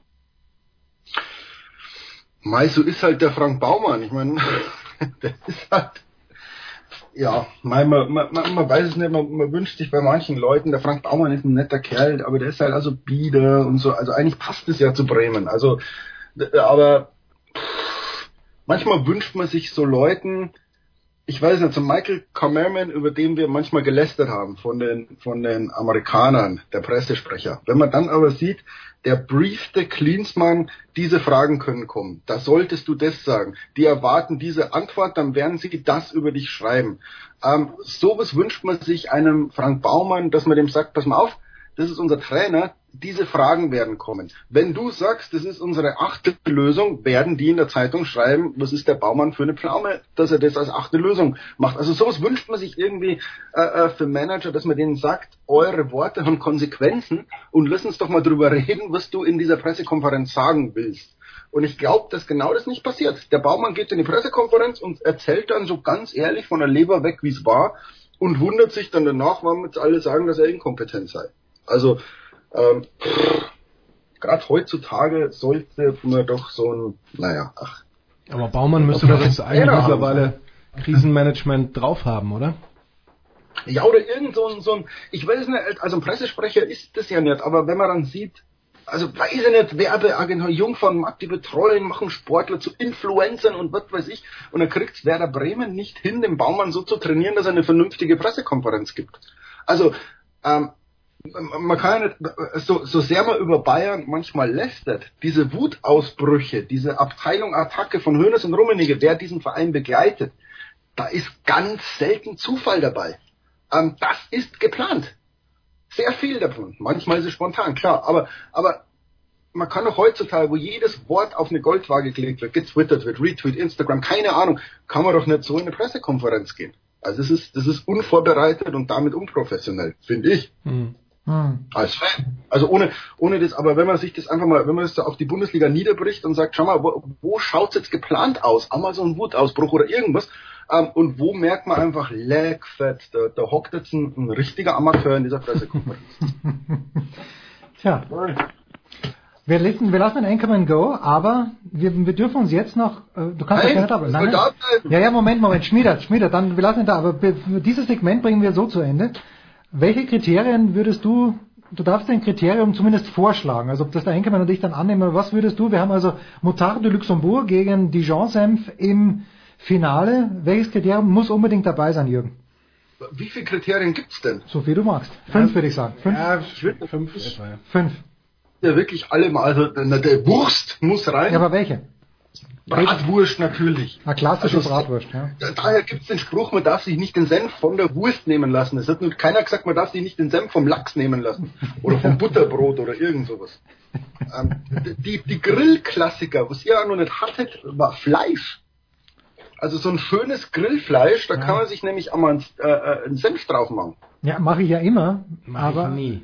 Doch, was willst du das? Nein, nein, Natürlich. Nein, gutes Fleisch, da gehört genau gar nichts drauf, finde ich. Ja, weil du musst, also was ihr vergesst, also meiner Meinung nach, es ging ja ums Grillen erstmal. Also Senf, Grillen, keine Ahnung, was gibt's beim Grillen? Es gibt eine Wurst, es gibt ein Fleisch, es gibt, wie ihr sagt, äh, äh, Baguette, Weißbrot, äh, solche Sachen. Also wo man einfach den Senf eintaucht oder draufschmiert und so weiter. Und ich würde da bei den Klassikern bleiben und, und nicht irgendwie so, so weggehen. Also manchmal wünscht man sich kein Pumpkin Spice Latte, sondern einfach einen guten Kaffee.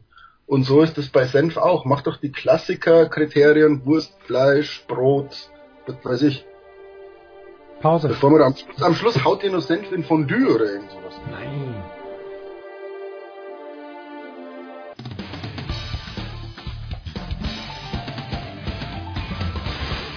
Hallo, hier ist Dennis Seidenberg von den Boston Bruins und ihr hört Sportradio 360. Weiter geht's in der Big Show 332. Der Anchorman ist in den Studios, Jürgen Schmiede in Los Angeles und Heiko Olderb in Hamburg. Und Jürgen kommt vom Olympiaarzt, Markus. Wo wir beide vielleicht, Wenn es einer kann. ja, wo wir beide eigentlich, sind wir eigentlich froh darüber, dass Dr. Hans-Wilhelm Müller-Wohlfahrt wieder Arzt des FC Bayern ist. Wie unprofessionell, weil Jürgen das schon sagt, so professionell. Aber wie unprofessionell, lieber Markus, ist das denn abgelaufen, dass sich Bratz so hinstellt und sagt, naja, eine Fehldiagnose zu viel, lieber Dr. Volker Braun hieß er, glaube ich. Ehrlich gesagt, das, die, dieses Prozedere habe ich gar nicht so genau beobachtet. Was ich nur Wahnsinn finde, ist, dass man tatsächlich Müller-Wohlfahrt da zweimal vom Hof jagt, nur weil Trainer kommen, die irgendwie andere Ideen haben. Und ich finde, entweder ich habe als Verein Prinzipien und, und so ein paar Richtlinien oder nicht. Und dann kam eben Klinsmann das eine Mal, das andere Mal Guardiola, die dann nicht zufrieden waren. Und ähm, ich würde jetzt aber nicht Müller-Wohlfahrt auf der anderen Seite Prinzipienlosigkeit vorwerfen, weil er jetzt Nein, wieder zurückkommt, weil für ihn ist das toll. Wir haben ja schon mal drüber gesprochen. Man sieht jetzt wieder sein wallendes Haar. Ja, natürlich. Jürgen, was Aber kann, das ist doch so, Markus, wenn du dir heutzutage einen neuen Trainer holst, der bringt doch seinen eigenen Staff mit. Ich meine, das kaufst du doch mit ein oder das kalkulierst du doch mit ein. Gerade Ja, bei Guardiola vielleicht noch, wenn du sagst, äh, oh ja, da sind vielleicht auch noch Sprachprobleme oder so. Bei Klinsmann habe ich es nie verstanden, aber bei Guardiola, da sagst du dann vielleicht, äh, ne, komm hier, äh, spreche Deutsch oder spreche Spanisch und nix und dann, äh, also da kann ich es schon ein bisschen verstehen. Und wie gesagt, du, du lässt doch, normalerweise, wenn du einen lässt, dann gehen ja gleich die ganzen Assistenten und Torwarttrainer und wie sie alle heißen, doch normalerweise alle mit. Ja, die schon. Aber, aber ich finde, so ein Mannschaftsarzt ist ja dann doch einer, der, der gerade das Kapital des Vereines doch noch mehr hegt und pflegt und da sollte man schon so ein bisschen darauf achten, dass, dass das auch einer ist, hinter dem ich stehen kann. Also finde ich jetzt. Klar, absolut, absolut. Aber wie gesagt, wenn du so, so ein äh, Pep Guardiola holst, dann kann ich mir schon vorstellen, dass es, also du kannst ja nicht sagen, pass auf, du kannst alle herbringen, aber unseren Doc, der, der, der ist unantastbar. Also da gibt's, glaube ich, dann auf der Ebene schon äh, äh, Konfliktpotenzial. Ja, aber genauso funktioniert doch der FC Bayern. Also ähm, ich glaube, was man bei den Bayern merkt oder in den vergangenen Jahren gemerkt hat, ist, dass sie dann doch die, die Deutungshoheit über ihren Verein haben wollen. Also gerade Hönes, Rummenigge und so weiter, die haben Leute, denen sie trauen. Ähm, und, und man merkt es dann immer, die, die sind schon offen für Neues. Ne? Dann, dann holen sie Guardiola, dann holen sie hier den, dann jetzt sind wir auch Klinsmann vor, vor zehn Jahren, oder zehn Jahre, ja, um Gottes Willen, äh, geholt und neue Ideen und keine Ahnung. Man merkt dann aber, dass, dass irgendwann so ein Reflex einsetzt bei, bei, bei Hönes und Rummenigge, wo sie sagen, das geht uns jetzt zu weit. Jetzt verlieren wir die Kontrolle, jetzt, jetzt haben wir hier nicht mehr, äh, und, und dann kommt dieser Reflex, dass sie wieder was holen, dem sie zu 100% vertrauen. Und, und dann kommt halt Guardiola, wo sie dann irgendwann mal merken, oh, der, der geht jetzt in eine Richtung, äh, das können wir nicht mehr kontrollieren. Ähm, wen holen wir dann zurück? Und, und bei Ärzten ist es dann ähnlich. Also die merken dann irgendwann mal, was ist eine Fehldiagnose? Also äh, als ob ich oder Brazzo beurteilen könnte, was eine Fehldiagnose ist. Also das glaube ich nicht. Aber immer wenn sowas passiert, ist bei Bayern der Reflex, wir holen einen, den wir kennen und dem wir zu 100% vertrauen. Und genau das passiert jetzt mit Müller-Wohlfahrt. Also die sind jetzt unzufrieden mit den Methoden, würde ich jetzt sagen, oder äh, des einen Arztes, der muss weg und dann holt man aber jetzt nicht einen äh, äh, neuen Jungen, keine Ahnung, der, der vielleicht aus kann, sondern der, der Reflex ist, man holt erstmal altbekanntes. Ähm, das ist, das ist der, der FC Bayern Weg. Also sehen wir, so, sehen wir dann bald auch Sepp Meier wieder, oder? Ich meine, ich finde dieses Ganze, äh, das birgt, also zum einen kann man das natürlich nachvollziehen. Ne? Ich meine, mit, mit Heinkes hast du das äh, Triple damals geholt, ähm, äh, Müller-Wohlfahrt ist bekannt. Ich meine, wenn Usain Bolt oder wer nicht alle hingehen zu ihm mit seinen Wunderhänden, ähm, aber äh, also so ein Heinkes hat er jetzt schon gesagt, also das ist das letzte Mal, dass ich das mache. Müller Wohlfahrt ist auch schon weit über 70.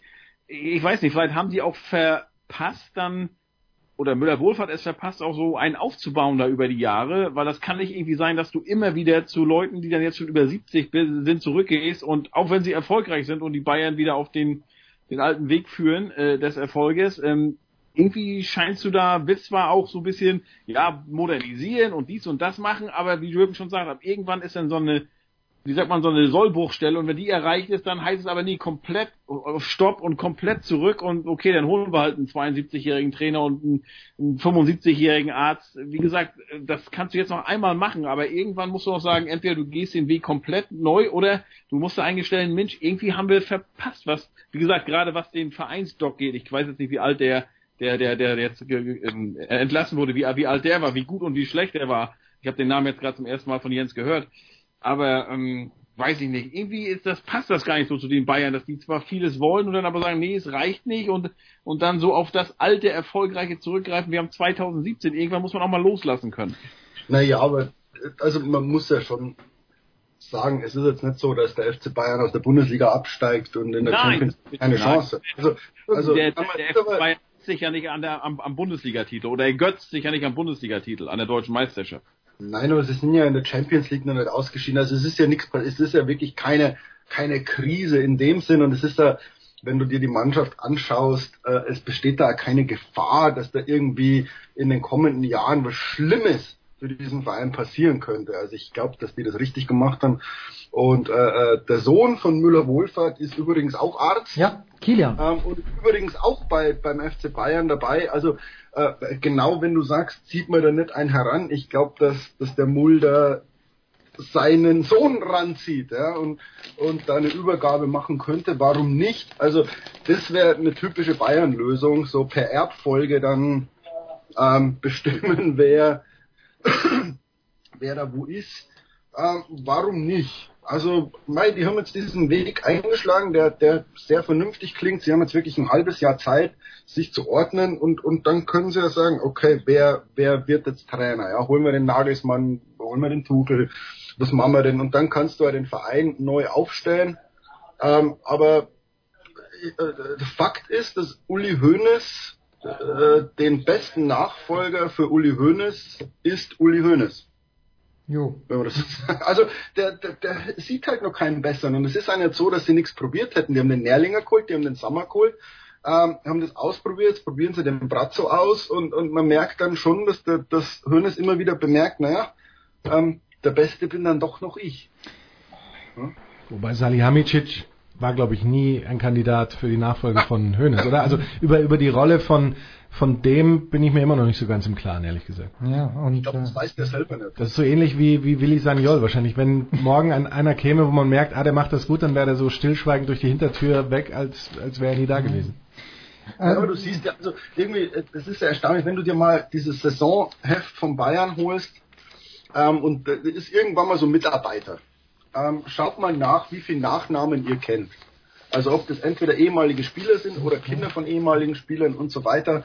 Ähm, so ist es halt. Also bei Bayern brauchst du den, den Stallgeruch und, und ich glaube, sie haben es probiert immer wieder, ob mit Sportdirektoren oder, oder jetzt mit dem Arzt. Der, der, der Müller-Wohlfahrt riecht halt nach Bayern irgendwie. Der Müller-Wohlfahrt, wenn, wenn jemand, wenn der Müller-Wohlfahrt übers Feld sprintet, weiß ich, hm. entweder Nationalmannschaft oder Bayern. Ja, ja. Das ist so. Ja, und aber, Jürgen, aber Jürgen, mit dem, mit, dem, mit dem Stahlgeruch, das ist ja bei Werder, um nochmal auf deinen Verein zu kommen, nicht anders oder bei, bei vielen anderen, aber bei, bei Werder, der Baumann, warum kann der da sowas erzählen jetzt und, und, und kriegt relativ wenig Gegenwind, also von der lokalen Presse? weil es halt der Frank Baumann ist. Mit dem haben wir das Double gewonnen 2004, wisst ihr noch? Dem können wir doch nicht an Kahn pissen, weil er sich hier ein bisschen ungeschickt äußert. Also insofern ist München natürlich eine ganz andere Welt, aber Bremen ist ja ein Paradies eigentlich so. Ich meine, da werden die ja noch, also ein Otto Rehagel kann da sonst was machen.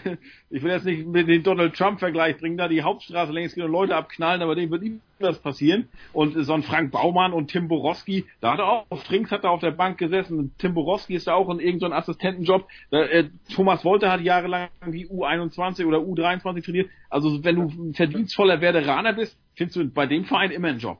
Das ist klar, na, aber du musst dir natürlich, wenn du dir anschaust, so die acht besten Fußballvereine der Welt. Wenn du dir anschaust, wie die geführt werden, äh, ob mit, mit Investoren aus irgendwoher, ob mit irgendwelchen Baulöwen früher wie Perez bei, bei Real, glaube ich, war es. Ähm, und wenn du dir dann anschaust, wie der FC Bayern geführt wird, das wirkt ja fast provinziell. Und, und aber in diesem, in diesem familiären Umfeld wächst dieser FC Bayern und ist genauso erfolgreich und noch viel reicher als Vereine wie Manchester City, Paris, Barcelona, Real. Und, und das macht den FC Bayern, glaube ich, schon einzigartig im Weltfußball. Also, dass du da so, ein, so ein, einen, einen so unglaublich internationalen Club hast, der aber dann doch so familiär geführt wird. Also, äh, da ist schon, auch wenn ich das ungern sage, ein wahnsinniger Unterschied zwischen Bremen und, und München. Also, wir sprechen hier von einem möglichen Bundesliga-Absteiger und, und einem der reichsten Clubs der Welt. Also, und der aber trotzdem so familiär geführt wird, ich finde das, und jetzt trifft mich wahrscheinlich der Blitz von irgendwo als Bremen-Fan, aber ich finde das sehr sympathisch, was der FC Bayern da macht. So, Frage noch an Heiko.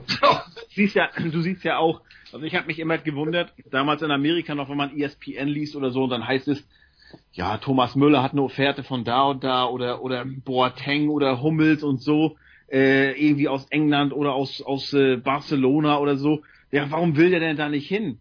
Also, ne, also klar, wenn du bei Bayern München spielen kannst als deutscher Spieler, nicht, dass du jetzt sagst, okay, ich habe Angst vor der Sprachbarriere im Ausland oder so, aber wenn du bei Bayern spielst, dann spielst du wie beim FC Barcelona, wie bei Chelsea und mittlerweile allemal besser als bei Menu und Arsenal. Nur ja, äh, mehr, also ich finde ja gerade für so, für, für, also Müller ist jetzt vielleicht eine, eine Ausnahme, weil der ein Bayer ist, aber so, so ein Typ wie Ribéry, ja, der, der äh, bisschen verrückt ist, bisschen durchgeknallt, bisschen Blödsinn macht, ähm, der findet doch genau beim FC Bayern eine Heimat. Also wo er von Leuten erzählt bekommt, wie toll er ist. Wo er im Hugos äh, machen kann, was er will. Ähm, und irgendwann hat ihn dann der Lahm abgeholt und hat gesagt, du Frank, morgen wäre ein Spiel. Ähm, und wo ihn auch Hönes mal äh, ins Haus einlädt und ihn umarmt und so weiter. Das macht doch den FC Bayern so erfolgreich. Und deswegen merken ja Spieler, die zum FC Bayern kommen, ab Van Bommel hat es damals gesagt, wo du sagst, äh, das ist ein Weltclub und trotzdem kennt jeder jeden beim Namen und du fühlst dich einfach wohl. Also ich finde schon, dass Bayern in, im Vergleich zu diesen acht bis zehn Weltclubs ein Wohlfühlclub ist. Und, und das merken Spieler. Da wollen wir gar nicht widersprechen. Da wollen wir nicht widersprechen. Ich versuche jetzt, Achtung, einen ganz, ganz furchtbaren Bogen noch mal zu finden. Weil begonnen haben wir mit dem Olympiaarzt, aber die Frage, die ich an Heiko habe, ist, äh, du kennst ja Dennis Seidenberg extrem gut und natürlich auch die, die Boston Bruins, wo er da gespielt hat. Ist diese Geschichte mit dem Mannschaftsarzt Bayern-spezifisch oder spielt es in den USA? Bringt Brad Stevens, wenn er zu, wenn er zu den Celtics kommt, gibt es da auch so große Namen, Heiko oder gerne auch Jürgen? Oder ist das wirklich spezifisch FC Bayern München und äh, Hans-Wilhelm Müller-Wohlfahrt? gar nicht Bayern München, ich würde sagen Hans Wilhelm, äh, Hans äh, Wilhelm hier Müller Wohlfahrt, äh, weil ein Usain Bolt fliegt nicht zu ihm, weil er der Mannschaftsarzt von Bayern München ist. Also der fliegt dahin einfach, weil er einen guten Ruf hat. Kobe Bryant hatte ja damals auch immer in Düsseldorf einen Arzt, wo er sich dann auch ähm, mit einer Methode, ich weiß gar nicht mehr, was das war, behandeln hat lassen, die in Amerika verboten ist. Und wer war das jetzt? Irgendeiner ist doch jetzt war es ein, war Andrew Luck, ne? Ist der nicht nach Europa geflogen? Auch äh, ähm, weil das war auch der Aufhören in Amerika, wie was fliegen, wo fliegen die da hin, was gibt's da für Ärzte, die wir nicht haben. Ich kenne in Amerika, der Name fällt mir nicht ein, aber es gibt in Vale damals einen, wo Olli Kahn sein Kreuzband Statman, hat, Richard, hat, Richard Statman, Richard Statman, da sind alle hingeflogen. Genau, also da sind alle wegen Kreuzbandrissen oder so. Aber ansonsten fällt mir spontan mh, keiner an, der da für irgendwelche speziellen, sag ich mal, Felder oder Fächer so berühmt ist. Wobei man sagen muss, Müller-Wohlfahrt hatte die Leute zu Statman geschickt damals. Der Müller-Wohlfahrt operiert er selbst nicht, sondern untersucht nur und hat die Leute zu Statman geschickt. Jürgen, du wolltest noch. Na, es gibt, also erstens, der Übergang ist natürlich ein Bikram-Yoga-Stretch, den du da gemacht hast. Das ist ja, Ja, bei, vier, bei 40 Grad. Bei 40 Grad habe ich diesen Stretch gemacht. unglaublich. Na, ist, also ich, ich kenne hier den Mannschaftsarzt der Dodgers, der wohnt hier bei uns im Dorf. Ähm, wie gesagt, den Olympiarzt, Im den, den kenne ich ja ganz gut. Ähm, aber die sind, äh, also keiner, keiner ist jetzt so bekannt wie, wie Müller-Wohlfahrt. Also der ist schon so ein, so ein ganz spezieller Fall. Hier so Teamärzte sind mehr so get the player back on the field. Also das ist tatsächlich äh, äh, das Wichtigste und die sind sehr im Hintergrund. Also es ist ganz selten, dass du ein Statement von einem Arzt hier hörst oder dass du, äh, äh, sondern es ist immer Team, the team says, ähm, sein Return, er, er wird in sechs Wochen zurückkehren. Also da gibt's ganz wenig öffentliche Diagnosen. Also das ist äh, viel, viel geheimer als, als in Deutschland, würde ich sagen. Ich kenne einen, nämlich der, nur namentlich, weil der war nämlich bei Max Kellerman und Marcellus Wiley öfter zu Gast der Show, Dr. Klepper von den Los Angeles Lakers. Da gab es ein extra Segment Ask Dr. Klepper. Das wollen wir aber beim nächsten Mal besprechen. Heiko, du bist also am Sonntag in Bremen. Hast du am Samstag auch was zu tun oder kannst du dich der Fußballkarriere deines Sohnes, die erstaunlicherweise beim Hamburger Sportverein seinen Ausgang finden, ihren Ausgang finden wird, kannst du dich dem Ryan widmen am Samstag? Äh, du hast aber was einen völlig, völlig falschen Hals gekriegt. Ryan spielt nicht beim HSV, er spielt Eishockey beim HSV, aber er spielt Fußball beim SC Nienstetten. Ah, okay. Äh, Gut. Im. Nachbarort. Ähm, nee, äh, du sprichst an, ich hatte das getwittert. Ne, getwittert? Ja, ich glaube ja. Ähm, äh, Ryan ist jetzt HSV-Mitglied, musste er machen, ähm, weil beim HSV trainiert er halt oder spielt Eishockey und, und äh, muss man auch irgendwann mal Vereinsmitglied werden. Nee, am Samstag ähm, habe ich das erste Mal beim NDR Frühschicht. Um 5 Uhr geht's los, das heißt hier um 4 Uhr aufstehen, bin ich mal gespannt. Um die Zeit ist es, glaube ich, noch dunkel morgens, so früh stehe ich sonst nicht auf. Und äh, nachmittags dann zur internationalen Schule von Ryan. Da ist International Fair, also alle Länder ähm, ähm, ja, zeigen da mal so, was dann daheim so gegessen wird. Natürlich, das ist also ein Paradies wird das für mich. Ich weiß schon, dass ich da abends kein Abendbrotessen mehr brauche. Und Sonntag geht's dann rüber nach, äh, nach Bremen und dann will ich auch Werder mal, ich weiß gar nicht, wenn es zum letzten Mal im Weserstadion war, das muss 12, 15 Jahre her sein oder so. Bin mal gespannt. Heiko wird sich nur am Fleischbuffet laben. Jürgen, was machst du? Kann nach Europa fliegen. Ach, wohl wahr. Wir sehen uns ja nächste Woche. Am Sonntag fliegst du, oder? Habe ich das richtig mitbekommen? Nein, morgen. Am Morgen schon, ne? unglaublich. Morgen nach, nach London erstmal. Ähm, die Schwester meiner Frau besuchen, da bleiben wir ein paar Tage. Ähm, und dann geht's am Sonntag oder Montag nach München. Zum Senftest. Visum, Visum verlängern, aber eigentlich der wahre Grund ist natürlich A, Senf testen und B, Gaub homagieren. Äh, Die Frage Was ist, Markus, äh, nicht, nicht, was heißt Visum verlängern? Musst du da zum äh, Konsulat und fünf weitere Jahre? Das ist, äh, Genau, genau. Oder? Genau, das muss man irgendwie alle fünf Jahre, jetzt jetzt haben wir da den Termin und fahren dahin. Aber das nur nebenbei, weil, weil wichtig ist, äh, trinkt Gaub. nein, nein, Gaub. Ich ernähre mich nur von Senf. Gibt's Also auch sonst nicht. Almdudler, also dann, dann quasi Almdudler, Schorle oder irgendwas mit Gaub trinken. Ich hab gedacht, wir können Bier trinken. Das aber Gute am Natürlich, aber das dürfen wir ja nicht öffentlich sagen. das Gute am Einkommen ist, er hat es nicht weit nach Hause. Aus dem wird alle verstudiert. Aber Markus, die abschließende Frage, die wir beide uns stellen müssen, müssen wir darauf bestehen, dass Frau Schmieder mit dem ausgewiesenen Zaubergaumen auch am nächsten Mittwoch hier mittestet? Oder ist das, Ich dachte, das war Bedingung. Ich meine, ist das logistisch völlig unmöglich, dass Hanni auch mitkommt, Jürgen? Glück. Ich muss ich fragen. Ja, bitte. Also, wenn die, wenn die Bock hat, dann gern. Siehst du? Oder? das heißt, wenn sie nicht kommt, hatte sie keinen Bock. Das, das, das werden wir uns. Okay. ich weiß nicht, was die ausgemacht hat. Ich, also ich habe ausgemacht, dass ich zu euch komme. Als wenn ihr natürlich mit Freundinnen in München irgendwas ausgemacht Ja, hat, ja, dann ja. kommt die nicht mit. Äh, Frag wenn sie die mal. aber nichts ausgemacht hat, dann, dann glaube kommt die einfach mit. Bringen Sie mit. Sehr schön. Big Show 332. Kurze Pause, dann reden wir hier noch über Tennis. Danke, Heiko. Danke.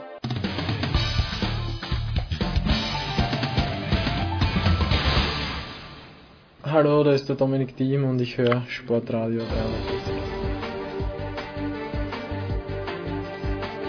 Big Show 332. Wir nähern uns dem Ende. Und wir nähern uns aber auch der nächsten Woche, der großen 333. Ausgabe. Und diese beiden Herrschaften werden in München aufschlagen. Zum einen Marcel Meinert von Sky. Servus Marcello. Ich freue mich sehr. Und zum anderen ebenfalls von Sky. Und er wird an diesem Wochenende die Finals kommentieren, das Finale der Finals. Das ist Paul Häuser. Servus Paul. Ja, servus. Es ist einiges passiert, Marcel. Ich fange mit dir an. Was ist denn für dich die größte Story bis jetzt? Ich gebe dir mal zur Auswahl Nadal, ich gebe dir zur Auswahl Federer gegen Zverev und dann am Mittwochnachmittag 0 und 2 für Dimitrov. Really? Was hat dich, was hat dich am meisten bewegt in den Tagen von London, Marcel? Also, ich finde so hundertprozentig hat das irgendwie alles noch nicht das, das gehalten, was es, was es versprochen hat. Also diese, diese Nadal-Kiste kommt ja nun nicht so komplett unerwartet.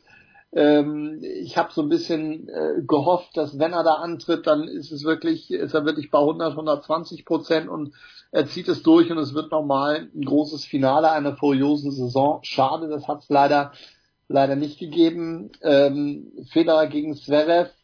Ja, ich glaube, irgendwie gibt's, äh, müssen wir gleich nochmal im Detail drauf angehen ziemlich unterschiedliche Wahrnehmungen zu dieser, zu dieser Partie. Ich fand das schon unterhaltsam. Ich fand es auch phasenweise durchaus äh, hochklassig, aber eben nicht über die gesamte Strecke. Wenn das Ding dann mit 38 äh, Unforced Errors Federer zu 45 Zverev ausgeht und die auch gerade in den entscheidenden Momenten dann, dann für die wichtigen Punkte verantwortlich waren, dann kann das irgendwie nicht das Match des Jahres gewesen sein, meiner Meinung nach. Auch wenn es atmosphärisch sicherlich der Höhepunkt war bisher dieser Woche. Tja, und dann dieses 0 und 2 von Dimitrov, also da möchte ich mal behaupten, hat einer, hat einer richtig aufgezeigt und ähm, vielleicht auch unter Beweis gestellt, wie wichtig es ist, den, den Kalender im Griff zu haben und auch den eigenen, in den eigenen Körper hineinzuhören. Dimitrov hat ja dann kurzfristig äh, Wien Wien sein lassen. Äh, er hat sich da nochmal eine Pause gegönnt. Vielleicht sind das jetzt die paar Prozent, die ihm helfen könnten bei diesem Turnier. Match des Jahres, Paul, das, das finde ich sowieso übertrieben bei Zverev gegen Federer. Weil erstens, ja, erstens Vorrundenmatch. Ja, ja, klar. Paul, wie hast du das gesehen am Dienstagabend? Ja, also es war natürlich ein Match, das von der Spannung gelebt hat, wo es viel. So, jetzt haben wir einen Pause. Jetzt mal? Ja. Also auch wie, wie Zverev versucht hat, wirklich da den, den Tipp von Federer, den Federer ihm beim Labour Cup gegeben hat, den zu beherzigen, wirklich auch mal näher an die Linie ranzukommen. Und das hat er eigentlich ganz gut geschafft gegen, gegen Federer und hat in den Ballwechseln echt gut mitgehalten. Aber ja, Marcel hat es angesprochen, Fehlerquote viel zu hoch. Man hat, also es war ja auch ganz erstaunlich mal wieder zu sehen, wie Federer bedient war, wie der rumgegrantelt hat. Da hat er, ich, einmal glaube ich, war er so richtig patzig zum, zum Ballmädchen, wollte das Handtuch haben, zum Schiri war er auch komisch. Also, der war auf jeden Fall lang nicht da, wo er sein möchte, wo er in diesem Jahr auch schon war. Match des Jahres bleibt für mich eigentlich auch sowieso das Australian Open Finale ja. von der von der Dramaturgie auch und vom Level her wahrscheinlich das Halbfinale Nadal Dimitrov vom als bestes Match oder eines der besten Matches in, in diesem Jahr. Hm. Also da waren die Australian Open schon vom vom Level her ganz weit oben. Ja, für mich war jetzt die Geschichte bisher des Turniers ist ich mache mir schon die ganze Zeit irgendwie Gedanken drüber, was ist da los gewesen bei Nadal? Warum, vielleicht könnt ihr es mir erklären, warum, der kennt sich so gut, warum tritt er überhaupt an? Der muss doch wissen, er kann mit diesen Knien, also halt mit dieser Knieverletzung im linken Knie, mit den Schmerzen, kann er das Turnier nicht gewinnen. Und ein Rafael Nadal, der spielt, wenn er mit spielt, dann geht's doch für ihn nur noch um den Sieg. Weil die World Tour Finals hat er noch nie gewonnen. Und warum tritt er da an, quält sich da so durch? Ich meine, es ist natürlich schon auch beachtlich, wie er dann den zweiten Satz noch umgedreht hat, ja, aber es hat ja am Schluss richtig wehgetan, das anzuschauen. Also es war ja unwürdig für eine Nummer eins für Rafael Nadal. Deswegen verstehe ich es nicht, dass er sich das angetan hat. Was meint ihr?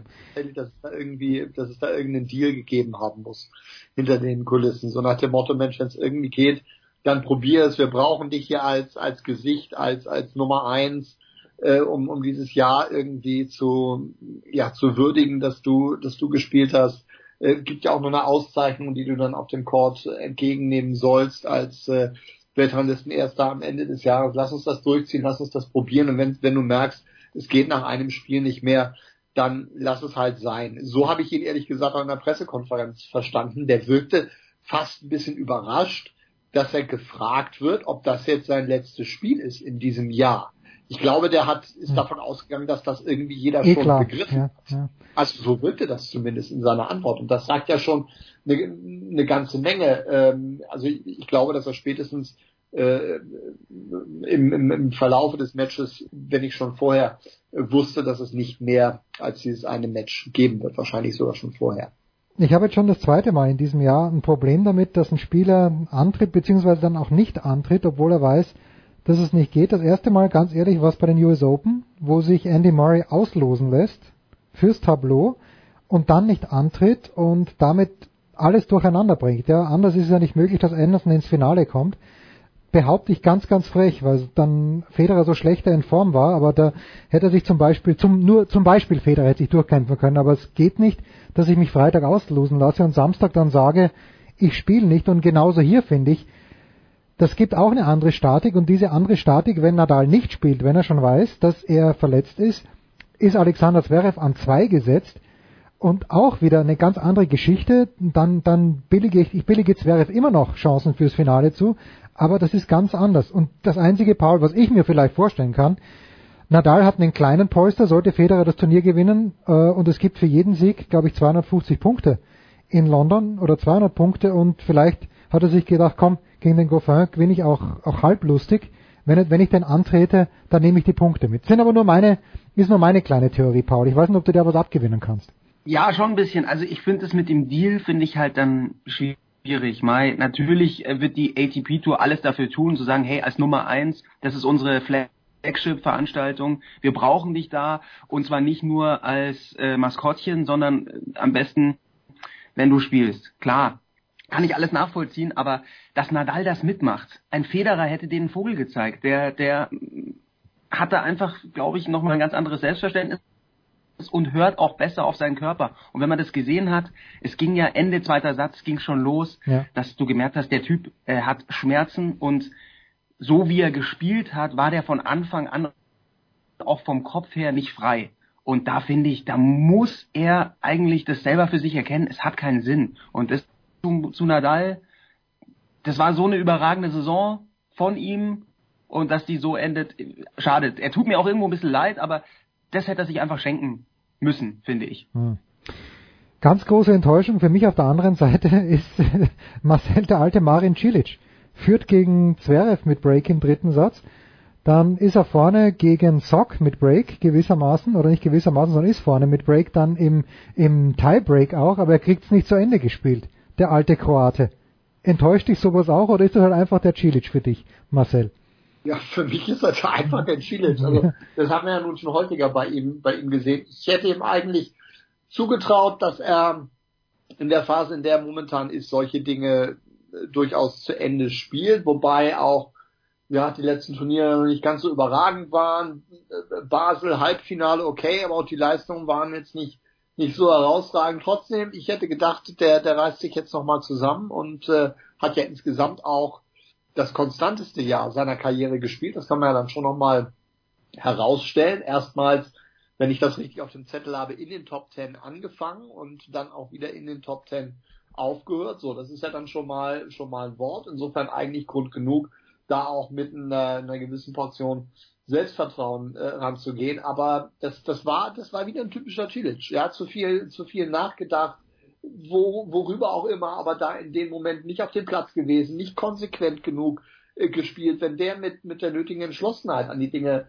äh, rangehen würde, dann äh, wäre er jetzt nicht draußen, sondern im Halbfinale. Das ist, glaube ich, äh, relativ relativ eindeutig. Ich hatte alle Trümpfe gegen gegen Zverev, dann die Geschichte gegen Sock noch äh, obendrauf. Ja, das begleitet ihn so ein bisschen durch äh, durch seine Karriere.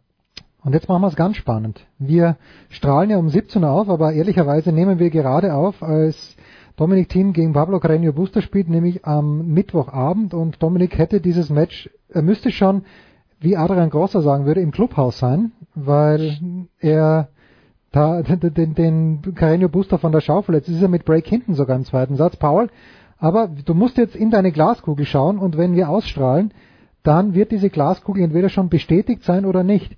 Zverev spielt gegen Jack Sock um den Einzug ins Halbfinale Wie wird's ausgehen? Die Bilanz lautet 1 zu 1 bis jetzt zwischen den beiden. Er zieht in zwei, Zverev in zwei, sage ich, weil er dann einfach auch jetzt sich mit der Fehlerquote nochmal ein bisschen zurückhält, da ein bisschen der solidere ist. Und ich glaube auch, dass er mit der Vorhand von Jack Sock nicht die ganz großen Probleme bekommen wird. Und vielleicht ist es dann auch die Chance, wenn, wenn Jack Sock so viel die Rückhand umläuft, wie er es gegen Tilic gemacht hat, dass dann einfach seine Vorhandseite viel offen ist und Paradeschlag von, von Zverev, Rückhand die Linie runter, das könnte doch da mal in dem Match äh, ein paar Mal klappen. Also ich hoffe, er ist, er ist zu konstant für ihn, retourniert auch besser. Deswegen Zweisatzsieg für Zverev. Das wäre auch wichtig, dass es nicht in den dritten geht, weil ich glaube, da geht ihm schon, also gegen Federer ihm der Sprit ausgegangen und da habe ich schon immer das Gefühl, der ist jetzt konditionell nicht da, wo er am Anfang der Saison war. Mhm. Naja, für mich äh, die positive Überraschung, Überraschung ist tatsächlich Jack Sock. Das, das möchte ich schon sagen, äh, Marcel. Ich Ja. weiß nicht, äh, also- Absolut. Und der, ja. ja, bitte. der kann, bef- der kann ja befreit auch spielen, völlig befreit. Und ja, also ist natürlich ein ge gefährlicher Mann. Das hat man auch gegen, gut, Federer hat ihm eigentlich komplett im, im Griff gehabt, aber man, man sieht schon, der hat manchmal Schläge drin, wo du denkst, wow, äh, es ist manchmal auch ähnlich wie, wie Team, da kann er den Gegner komplett vom Platz schießen und dann bolzt der rum. Also das ist, das ist auch total ähnlich wie, wie bei Team. Das sind Fehler dabei, wo du denkst, wie kann der, wie kann der Top Ten stehen, ja? Was, der haut der, haut der Bälle in die Netzwurzel rein, ähm, und es, es sieht dann echt, echt schlimm aus manchmal, aber ja, spektakulärer Spieler. Ich glaube, es wäre zu stabil für ihn. Naja, das würde dann natürlich auch, äh, was soll ich sagen, also im Großen und Ganzen für Zverev würde das ganz gut ausschauen, weil ich glaube, gegen Dimitrov hat er, steht er ganz gut da und wer auch immer dann noch sich aus dieser Gruppe qualifizieren sollte als Also Zweiter. Halbfinale, ganz kurz, das Halbfinale aus Sky-Sicht, das ist schon gemalt eigentlich. Wir haben im Halbfinale Federer gegen Team Hm. und Dimitrov gegen Zverev. So muss es am Samstag laufen. Ja, so muss es laufen, nur so wie Dominik im Moment gerade spielt, in diesen Minuten, wo wir aufzeichnen, ist das ganz, ganz übel. Marcel, du wirst an diesem Wochenende dich nicht um den Tennissport kümmern. Wo hat dich der Programmplaner von Sky denn hingeschickt? Äh, was mache ich eigentlich am, am, am Sonntag? Bundesliga-Zusammenfassung äh, äh, Bremen gegen Hannover, meine ich. Ist doch genau deins als äh, bekennender Sympathisant des Hamburger Sportvereins, dass du dich um die Grün-Weißen. äh, Paul an den äh, Lippen hängen quasi und äh, gucken, wie es da in in London äh, in London ausgeht. Mal gucken, ich wäre, wenn wir tatsächlich sagen könnten, es wäre zu stabil für seinen Gegner oder für Jack Sock dann in diesem Fall, dann wären wir, glaube ich, ein ganzes ganzes Schritt weiter, weil das ist ja immer genau der Grund, warum er dieses Jahr dann dann wichtige Matches äh, verloren hat, weil er dann eben die Fehlerquote nicht in den Griff bekommen hat. Insofern wäre das tatsächlich ein Meilenstein. Ähm, wenn ich den Halbsatz noch sagen darf, ich glaube, er sollte vermeiden, gegen Sock über drei Sätze zu müssen, weil dann glaube ich, wird's mit dem mit dem Akku wirklich ähm, wirklich schwierig und ja, Halbfinale ist dann ist dann alles offen. Und Ja. gut, es dann das Ja. Wunschfinale ist, glaube ich, das können wir uns relativ leicht ausmalen. Tja, und ich, äh, ich glaube, dass Zverev das Turnier nicht gewinnen kann. Ich glaube, Federer hat noch, ich glaube, Federer kann besser spielen, als er bis jetzt gespielt hat. Und äh, das, das werden wir, also aus meiner Sicht hoffentlich, nichts gegen Zverev, nichts gegen den Rest der Crew, aber 96. Turniersieg für Federer. Paul, wenn du mir diesen Wunsch bitte am Sonntag erfüllen kannst, ich werde es wahrscheinlich nicht sehen, weil ich in Holland bin und weil ich am Nachmittag nicht äh, ein ordentliches WLAN bekommen werde, fürchte ich, auf dem Weg zum Flughafen von Amsterdam. Ich bedanke mich ganz, ganz herzlich bei Pa Beenden wir jetzt diesen Tennisteil tatsächlich ohne eine weitreichende Einschätzung zur möglichen Liaison von Dominik Thiem und Christina Na, Mladenovic. sag uns was. Na, das, das, die ist ja nicht möglich, sondern die ist ja bestätigt. Boulevard. Bestätige sie. Die, die ist ja bestätigt äh, und ich habe, ich habe ja den Günter Bresnik heute zitiert gelesen, dass es ihm völlig wurscht ist, ob die Freundin jetzt mit in London oder in Djibouti ist und ähm, dass, dass der Dominik ganz normal weiterarbeitet und das ist ja bestätigt, dass die beiden ein Pärchen sind. Das haben uns ja letzte Woche haben wir das auch gehört, dass sie auch in der Südstadt war, wo er trainiert hat. Und jetzt sehe ich gerade, ähm, dass er schon wieder Probleme mit seinem Haxen hat, mit seinem Fuß. Der große C scheint taub zu sein. Also wenn da die Christina heute in der Nacht vielleicht bitte mal Hand anlegen könnte, damit er dann übermorgen gegen Goffin einigermaßen frisch auf den Platz geht. Ist übrigens ziemlich witzig. Ich glaube, seitdem die sich heiß machen, Hat- seitdem hat- die zusammen sind, hat keiner ein hat Spiel die gewonnen. Mladenovic hat ja gar nichts mehr. Ich glaube, seit den US Open geht so, geht's so los. Ne? Ja, der Dom, Beide Dom, haben ja seitdem eigentlich gar nichts mehr gerissen. Ja? Ja, der- Dom, sie hat nur verloren und Dominik hat äh, in Paris eine Runde gewonnen gegen Gojovcik und in Wien erste Runde, habe ich wieder vergessen, gegen wen er da gewonnen hat, zweite Runde dann raus gegen Gasquet. Ah ja, stimmt, gegen Rublev und der Rublev hat es ihm nicht wahnsinnig schwer gemacht, weil er eher auf die auf die hintere Bande gezielt hat als auf die Linien. Marcel Meinert war das von Sky und Paul Häuser von Sky. Nächste Woche sind sie beide in den David Alaba Studios. Das war die Big Show 332. Danke Nicola. Nochmal nicht vergessen, Weihnachtspaket bestellen, steilpass.sportradio360.de. Wir freuen uns auf die nächste Woche. Morgen das Daily mit dem Anchorman. Servus, ciao, Baba. Das war die Big Show auf sportradio360.de. Folgen Sie uns auf Twitter, klicken Sie den Gefällt mir-Button auf unserer Facebook-Seite und abonnieren Sie uns via RSS-Feed oder auf iTunes. Die nächste Ausgabe der Big Show gibt es am kommenden Donnerstag. Bis dahin sollten Sie die Zeit nutzen und die weiteren Angebote auf sportradio360.de wahrnehmen. Play Ball!